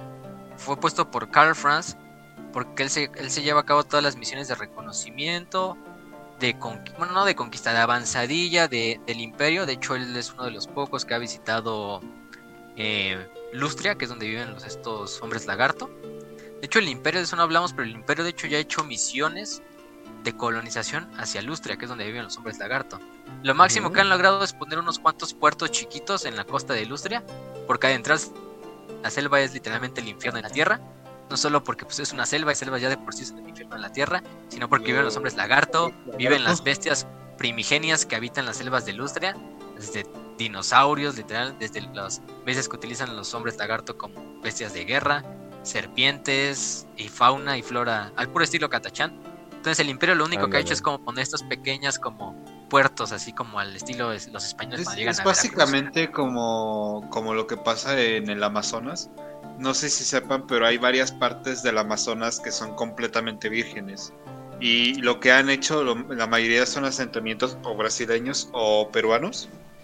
Pero que digas, ah, voy a visitar el Amazonas es casi imposible, está 100% virgen esa madre y es casi impenetrable, o sea, está y te puedes encontrar desde anacondas de 50 metros hasta tarántulas de el tamaño de una regla o de dos reglas, o sea, son animales increíbles. Es, el Amazonas, básicamente. Y pues, eso, es lo, que hizo el Imperio con, con Lustria. Lo, poco que han podido pues, es conquistar esos pequeños puertos, pero sí, ya meterte. Y más que nada son como hombres mercenarios que el Imperio contrataba y pues vayan y a ver qué pinche sacan, ¿no? Y lo más que hacen es saquear ruinas de los hombres lagarto y terminan cagándola y los hombres lagarto les dan una putiza o los terminan masacrando y cosas de ese estilo, ¿no? Eh, porque aunque los hombres lagartos son la fuerza principal del orden, no se andan con mamadas, esos güeyes nada, nada de llevar relaciones con las demás facciones. Si alguien va a derrotar al caos, vamos a ser nosotros y solos, así dicen los hombres lagarto. Porque sí, es su archienemigo de, del caos. lagarto. Eh. Aparte, bueno, de eso de Woolhart, Marcus Woolhart eh, es originario de Midland, de, la, de esa zona que dijimos la segunda más poderosa, donde está el gran bosque de, de este Reichwald. Eh, su historia empieza cuando un cíclope, un gigante quebrantahuesos, eh, destruye su Drakenburgo natal, que es la ciudad donde nació, matando a todos sus habitantes, a su familia y todo este desmadre. Siguió el monstruo, lo arrastró hasta su guarida. Allí, como un tirador que era, le, pues, le da un disparo con una flecha en el ojo del, del, del gigante. Y luego se enfrenta cuerpo a cuerpo contra la chingadera. Em, y lo que hace es con una. Con una. Con su espada lo que hace es que le dan los tendones de Aquiles al, al gigante para que se caiga. Ya cuando el gigante está caído y pues no tiene otra más. Está ciego y sin poder moverse. Pues Marcus lo, mató ahí en, en el puesto. Después así Gulhart empezó a tener ese. em, esa instancia de vamos a matar a toda la pinche bestia que podamos. em, que amenaza el imperio. Y desde ahí se ha vuelto el. Ha ascendido bastantes rangos. Se convirtió en el mariscal cazador del imperio. Tiene su propia, de hecho, unidad y su banda de cazadores llamada los cazadores de Woolhart. Y se encarga de arrastrar a todas las bestias dentro de los bosques de- del imperio y más allá del imperio de las fronteras. O sea, el güey ha estado en Lustria. De hecho, uno de los DLCs que sacaron de War- Total War Warhammer, de los últimos, de los hombres lagarto, fue el DLC donde metieron a, a Marcus Woolhart como, como Lord Legendario y a este Nakai de los hombres lagarto. Y el trailer está bastante épico. Y Marcus hace que una como emboscada ahí en la, en la costa, así. O sea que Todos los hombres lagarto con sus bestias llegan. Total Sí. Warhammer está manteniendo bien cabrón a Fantasy. Sí, sí, sí. de- en ese sentido Sí. lo está haciendo bien. Y aparte, a lo mejor no es tan. La historia no es canon, porque en realidad Marcos nunca se enfrenta a Nakai, ni en el fin de los tiempos, ni en el lore, ni nada. Pero es uno de esos DLCs donde vamos a meter estos dos legendarios. Vamos a revitalizar los legendarios que a lo mejor la gente no conocía. Mm. Porque Marcus, aunque es uno de los personajes del Imperio ahí reconocidos porque es el gran mariscal cazador, eh, pues tampoco es como, ah, es un super personajazo, pero hasta que lo metieron y es un personaje bastante, bastante épico. De hecho, cuando iban a meter la facción de los Skavens, este, los de Total, los de Creative Assembly, que son los que hacen el juego, están haciendo así como, sacando como unos pics, ¿no? Así de que ponían unas cartas así como de que Marcus Wolfert describía al emperador Karl Franz, ¿no? De, no sé, emperador, pero he encontrado bastantes pueblos de los que me mandó aquí a la frontera, totalmente devastados, eh, con pocos rastros de la gente que las habitaba y, y, y bastantes ratas eh, de alcantarilla, o sea, no, no Skavens como tal, pero ratas, porque los Skavens por lo general cuando van, van acompañados de las ratillas normales, eh, y te empiezan a dar como ese pic y luego ahí, escrita por Marcus Wolfhard, gran mariscal cazador ¿no? Y todo ese desmadre. Em, de Marcus, la verdad, no me acuerdo qué le sucede en el de los tiempos, se las debo. Pero, pero como tal, Marcus, pues, este, es bastante reconocido. Porque pues él ha acabado con la mayoría de los, de los estos grandes bestias, como la bestia garra de Stirland, el dragón de hielo de Ostermark, la quimera de del pozo aguja en llamas, no, un chingo de cosas.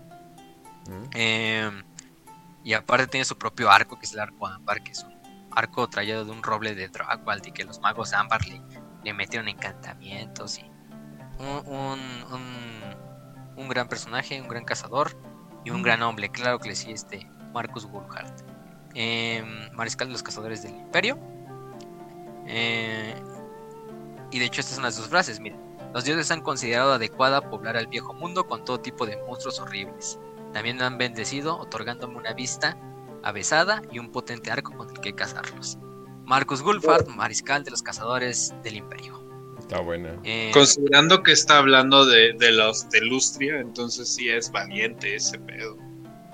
Sí, no, ese Qué güey, valiente.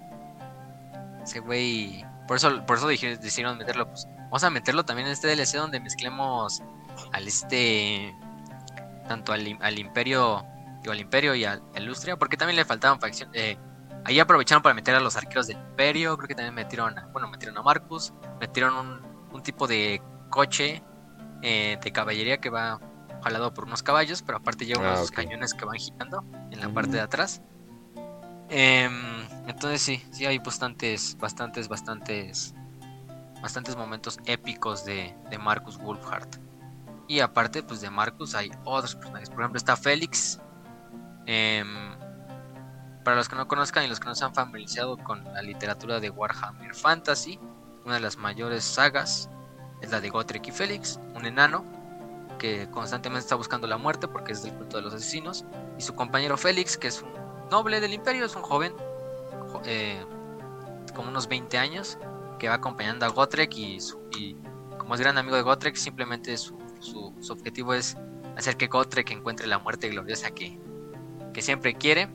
El problema es que Gotrek está bastante UP y termina matando todo lo que le avientan. Entonces, el güey siempre se emputa de que pues, no, no, termina encontrando la muerte. De hecho, Gotrek no, Gotrek hasta en el fin de los tiempos, el güey realmente se va a los desiertos del caos a combatir ahí contra los pinches demonios ahí a, a, a 100 personas, ¿no? Un desmadre. Y aparte, creo que en Age of Sigmar se vuelve como la encarnación de, de Grimnir, que es el dios enano de la guerra. Ah, es un pinche, un mega desmadre. Grimnir, el dios enano de la guerra, se queda, supone que en la, cuando fue la primera guerra contra el caos, cuando el caos ah, nació en el mundo de, Warhammer Fantasy, ese güey se quedó en la, en el portal del norte ahí, haciendo que la mayor parte de los demonios no pudieran entrar al, al, plano terrenal, ¿no? Y Gotrek, pues es casi lo mismo. Eh, Félix, Gotrek y Félix es una de las sagas más reconocidas de Warhammer Fantasy. No digamos, no es una obra literaria súper cabrona, pero es bastante entretenida porque es la aventura de esos dos güeyes eh, constantemente yendo por todo el mundo de Warhammer Fantasy porque esos güeyes han peleado con Skavens, con el caos, con ogros, con hombres lagarto, con elfos, con, o sea, con lo que sea.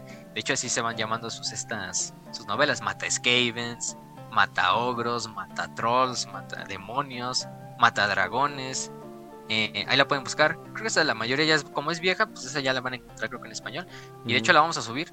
No hemos tenido tanto tiempo de subir más novelas porque pues se nos olvida también. Y estamos ahí un poquillo ocupados. Pero yo creo que con el, en el tiempo vamos a estar también subiendo las de fantasy. Yo creo que empezamos también con la de con la de Gotrek y Félix, que es una de sus más legendarias, Creo que hasta la no sé si la vayan a seguir. He visto que sacaron unas novelas de Gotrek en en Age of Sigmar pero ya no veo que salga Félix. Entonces, probablemente Félix, pues, no me acuerdo si él también sobrevive al fin de los tiempos, pero creo que sí. Pero, pues, con eso terminamos. Yo creo que con eso son los personajes importantes. Hay otros personajes ahí. Magnus ya lo dijimos, por ese de Magnus siempre. Un grande de grandes en el Imperio, de Mandred, del propio Sigmar. Y bueno, ¿qué pasó con Sigmar? Pues Sigmar se supone que se quedó encerrado por 2000 años dentro del Vortex de la magia, que es como este vortex gigante que tienen los elfos en Ultuan. Em, no lo entendí muy bien ese desmadre, pero con el tiempo de cuando el vortex se colapsa y Ultuan se hunde en el fin de los tiempos, cuando Sigmar su como espíritu se libera y termina encarnándose finalmente en, en Carl France.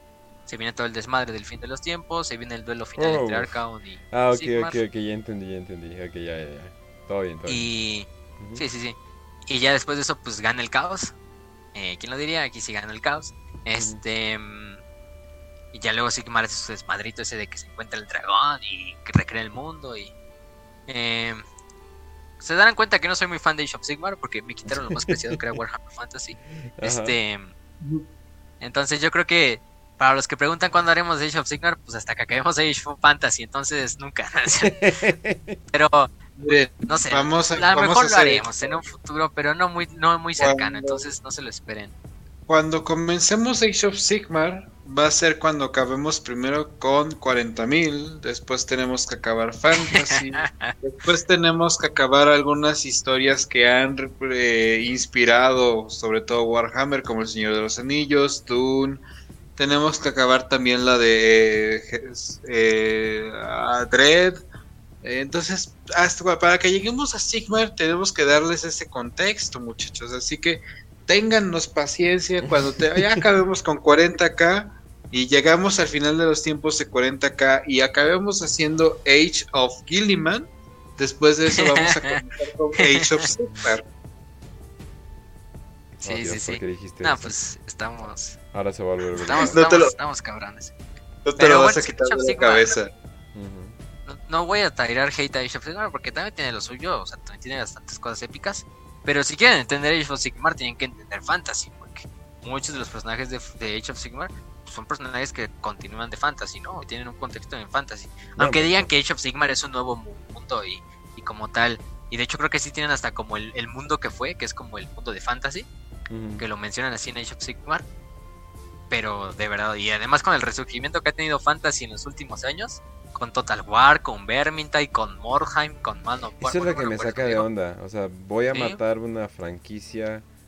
Pero de como hecho, que la algo en su punto, o sea, está muy extraño. De hecho, algo que estaba leyendo una vez en un portal de noticias y gaming es que lo que van a intentar ahorita es como volver a renacer algunas facciones que estaban en Fantasy, pero igual, el Imperio se va a quedar con Age of Sigmar. O sea, es mm. un pinche spam horrible de Stormcast Eternals y un chingo de historia de Sigmar. O sea, del lobo como síntesis de Carl Franz, Sigmar, martillos, martillos guerra, eh, un chingo de armaduras, entonces van a tratar de mantenerlo, pero igual puede que traigan, por ejemplo, este Bretón, Bretonia, eh, van a meterle también como que, o sea, pero están viendo todavía cómo, cómo reacciona la comunidad. Mm. Así que pues a lo mejor regresa a Bretonia, a lo mejor se queda sin Bretonia y por lo tanto pierde toda su magia. de que ya mataron Fantasy, ya mataron Fantasy, o sea, ahí no hay regreso. Sí, adiós Fantasy, no, no hay regreso, pero capaz y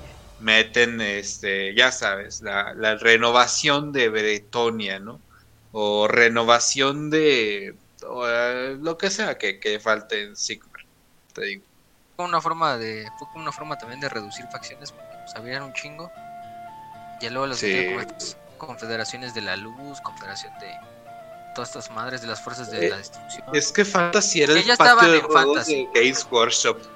Fantasy era el patio de juegos, o sea, ah, vamos a meter vampiros y luego orcos y luego trolls y luego ogros, ¿por qué no, güey? Goblins. Y, es lo que lo hizo grande al final de cuentas, porque en otro pinche lugar tenías hombres rata peleando con humanos, peleando con hombres eh, lagarto, hombres cabra, güey con hombres cabra y pinches demonios del caos, o sea, estaba bastante épico el, pedo. Y al final del día no hay que agradecerle más que a Fantasy, porque pues Fantasy fue el que inició toda esta aventura llamada Warhammer. Eh, la mayoría de las facciones de Warhammer 40.000 tienen, fueron una analogía o fueron una conversión al futuro, a la ciencia ficción, de una de, de Warhammer Fantasy. Entonces, pues, eso es lo bonito también de Warhammer Fantasy, que aunque es viejo, tiene lo suyo, tiene bastantes cosas épicas. Y con esto del renacimiento de Warhammer Fantasy, se vienen cosas grandes, ¿no? Ya está, todavía ni sale Total War Warhammer 3. Se dice que va a ser el juego más esperado de todos los Total War Warhammer Fantasy de esta época. No, y todos los Total War, o sea, está superando inclusive, o sea, se prevé que esto podría superar al este de Tres Reinos, que es el que ahorita se está pegando y le está golpeando nada más por el público chino, porque aquí no pegó.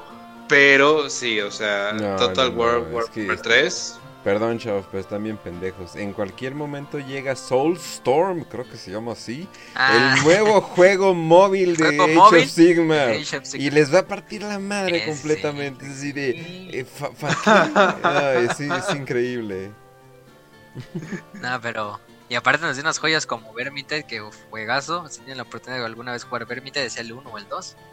Sí. Pues no, es un pinche juego. Y ese juego al final del día abrió la puerta para que haya un Dark Tide en Warhammer también. Que es lo, lo cagado, porque es de Fat Shark y es de la misma empresa. Y es el mismo estilo de juego, así tipo Left 4 Dead. Pero bueno, con eso terminamos el programa y nada más para despedirlo. Despedimos con una frase. Con una frase que es del fallecimiento del gran emperador Magnus el piadoso, dicha por el gran teogonista Casgar 14. Eh, eh, de esta forma comando tu alma para la eterna gracia del divino Sigmar. Pocos, si no ninguno, ha hecho más por este ilustre imperio que nos dejó nuestro, eh, que nos confió nuestro señor Sigmar, que de hecho es un imperio unificado que llora tu muerte. Hasta luego, hasta nunca Magnus, el más piadoso de sus sirvientes. Y con eso terminamos el capítulo de hoy. Vaya, qué poderoso.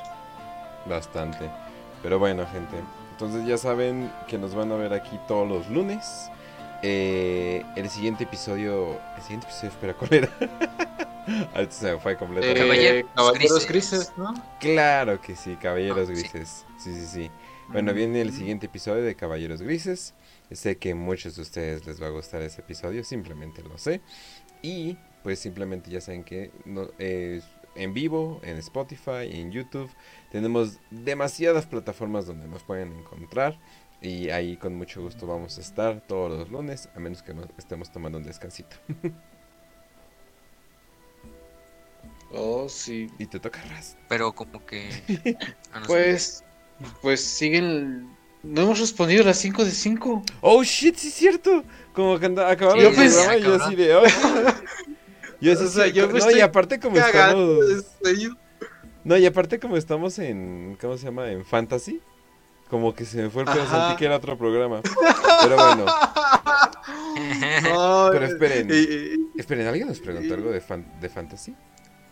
Mm, eh, a creo que ver. no.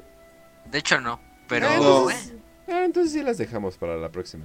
Entonces sí las dejamos Dejamos para la el próxima. próximo programa. Sí, porque si Ah, alguien llega, si alguien llega a Fantasy va a decir como ¿qué pedo con esto? O sea, como que Ah, y nos van a comenzar a, a preguntar de fantasy y nosotros todavía nos falta un poquito, a Kenchi y a mí nos falta un poquito Sí. saberla todavía el fantasy. bastante de hecho. Y de hecho, y de hecho, bueno, para los que no sepan, eh, bueno, lo- primero de las preguntas, pues no se preocupen los que no respondimos sus preguntas en el episodio pasado de especial de preguntas, pues ya las guardamos para los 5 de 5 siguientes, de estas Claro. semanas, estas semanas siguientes. Y de Sí. hecho ahorita las 5 de 5 de la próxima semana van a ser de algunas preguntas que nos sobraron para los que no, los que no las pudimos responder ese día. Y el siguiente capítulo, cuando hablemos de Fantasy, no les voy a decir que es el siguiente capítulo, porque eso ya va a ser de Warhammer 40.000 otra vez. Pero quizá en un tiempo cercano, el siguiente capítulo de Warhammer eh, Fantasy de la siguiente facción de la que más votaron va a ser de mi favorita, del, del Imperio Subterráneo, de la gran, eh, de los grandes hijos de la rata cornuda, los Skavens. Entonces, esa es la siguiente facción. Y posteriormente Hombres Lagarto. que es, uf, Oh, las- sí. las-. Yo creo que esas dos uf, son las más únicas de Warhammer Fantasy. No, y literalmente me leyeron la mente de los programas que me gustaría hacer de esto. Entonces, all good, all good. Pero sí, banda, entonces eh, ya saben que así lo vamos a dejar por esta vez. Y ahora sí, ahora sí, Raz, vas. Ahora sí. Ok, bueno gente, ya saben que nos pueden encontrar en nuestras redes sociales. A Kench ya saben que lo pueden encontrar en un proyecto que está siendo llamado Twitch, que Kench Plays. Sí. donde estás subiendo cosas igual como medio fantasiosas. Ahorita estás con qué juego, Kench? Ahorita estoy ¿Qué con? Dark Souls. Eh, decidí irme con una build difícil, con uno de los eh, jefes más difíciles del juego. Me arrepentí completamente después de, stream- de- sí, después de, ¿Y de-? Sí, después de. Después de cuatro horas de stream, yo dije, a la verga con esto. y entonces me voy a ir con el Solaire. O sea, ya les voy a hacer caso a todos. El Solaire, Solaire, Jesus Christ, el, el God, todo eso, bla, bla. Entonces yo dije, eh, ya me voy con eso, no hay pedo. Ok. Solo uno mueras, bro. Exacto. Solo no mueras. bro. Así de fácil, bro. Bueno, entonces ya saben, gente, pueden seguir a Kench en su Twitch, donde está haciendo streams de Dark Souls. A Facio lo pueden seguir en Twitter, eh, eh, arroba Facio-Aeternum. A mí me pueden seguir como arroba podcastras. Y a Kench, nuestro queridísimo host de este bellísimo programa, eh, lo pueden seguir como arroba Kench1611. Ya saben que pues, si quieren buscar los libros de... Ah, no, no, no. Se me va, se, me va la onda. ¿El es libro que-? Me levanté, me levanté a las 5 de la mañana, pero bueno, lo que hago porque los quiero y... Ay, pues ya me está pegando la escuela. Pero bueno, eh, ya saben que pueden encontrar la biblioteca en t.m eh, diagonal WPP-libros y ya saben que es en nuestro grupo de Prietos Imperiales en Telegram igual que es t.me eh, diagonal WPP Comunidad. Entonces simplemente busquen esos, eh, bueno, esos links y ya saben que pueden encontrarnos como en Facebook, en todas, todas las plataformas para podcast, como Warhammer para Prietos o WPP. Estás muriendo Sin en más. Sí, sí, güey, ya, ya ni me digas. Pero bueno, los quiero un chingo, banda. Eh, ya se les, se les aprecia muchísimo que estén aquí. Créanme que yo sé lo que es el esfuerzo de estar aquí todo, todo este rato. Pero bueno, los, que, los queremos un chingo, Facio. Despide el programa, por favor. Claro que sí. Eh, pues antes de que nada les recomiendo, si quieren buscar buenos videos de calidad de Warhammer Fantasy y saben inglés, creo que sí. eh, están por ejemplo los videos de The Book of Choyer, Choyer, no sé cómo se pronuncia esa madre, el último. Pero hace unos videos muy buenos, con muy buena producción. Es casi casi una historia que te la va contando desde el punto de vista de, alguien que vive en Warhammer Fantasy. Lo pone con montajes del propio juego de Total War Warhammer para que haya así como más, no solo imágenes. Eh, tiene una su- un super video que es el poema que cuenta la historia de la fundación del, del nacimiento de la raza de los Skaven. Yo creo que es uno de, sus- de mis videos favoritos de él. También Major Kill tiene videos de él. También Turin. eh, Aló, aló, Facio. ¿No soy yo? Eh, incluso creo que hasta ahora que Warhammer, creo que a veces tiene videos de ese güey. Pero de, de Warhammer Fantasy. Pero yo creo que el mejor por mucho es The Book of Choyer. Entonces síganlo, eh. Eh, en español también. Sí, creo que, creo que ahí está, ¿no? Eh, también está el Rincón de Marco, que sube sus videos de Warhammer Fantasy a veces. Este, también creo que Macrack, este. eh, ¿Cómo se llama el de Macrack? Siempre se me va su nombre. Eh, bueno, este chico de. Ah, oigan, sí, sí de Macrack cierto. Project, ¿cómo se llama? Él Sí, también cierto. sube videos Eh, de, de Hablando de que si, hablando que si ya saben inglés, eh, encontré mi nuevo canal de 40k favorito. Ya sé que es como, ah, cabrón, de lore, al menos de lore. Eh, pero váyanse Sí. al canal de Only War. Que, ah, no mames, cómo me sorprendió. Only War, o sea, pero neta siento que es como un canal hasta medio. eh, o sea, no tiene. ti- No mames, tiene 7000 suscriptores, ¿qué pedo? Bueno, eh, Ah, es un ¿eh? excelente canal, pero luego, por ejemplo, hace como. Por ejemplo, lo de Fabius Vile, ¿no? Hace como historias de The Imperious Most Wanted.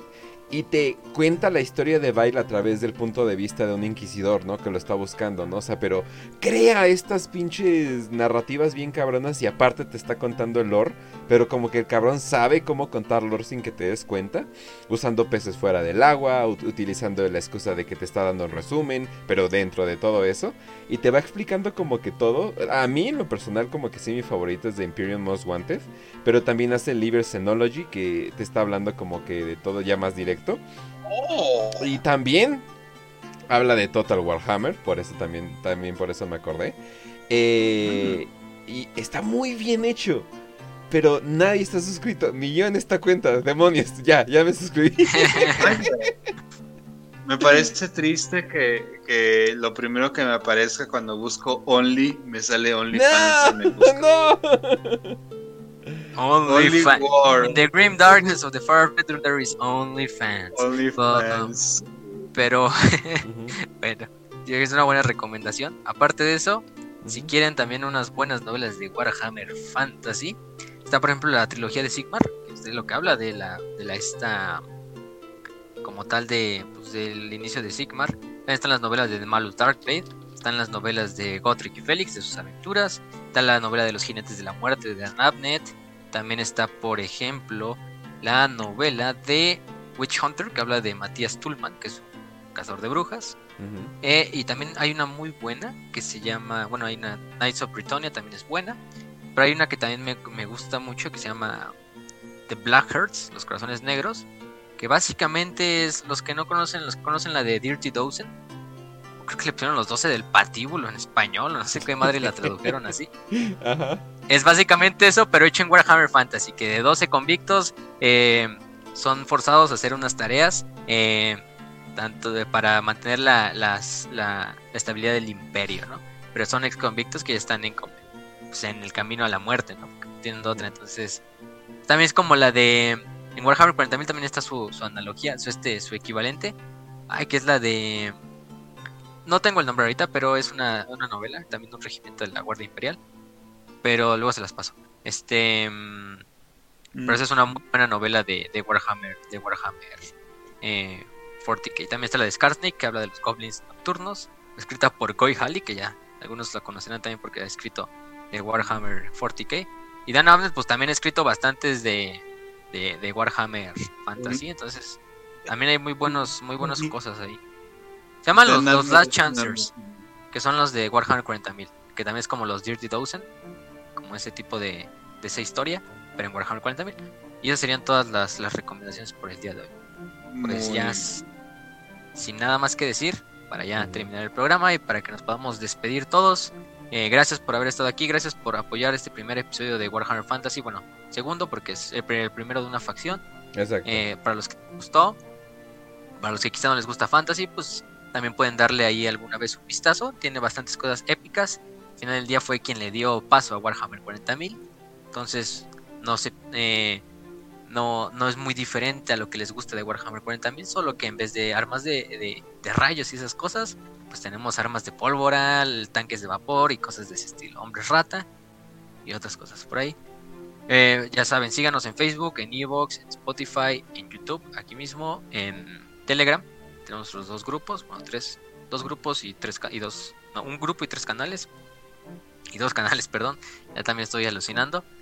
Y pues nada, sin nada más que decir, les deseamos salud y victoria y que Sigmar los acompañe. Salve Sigmar.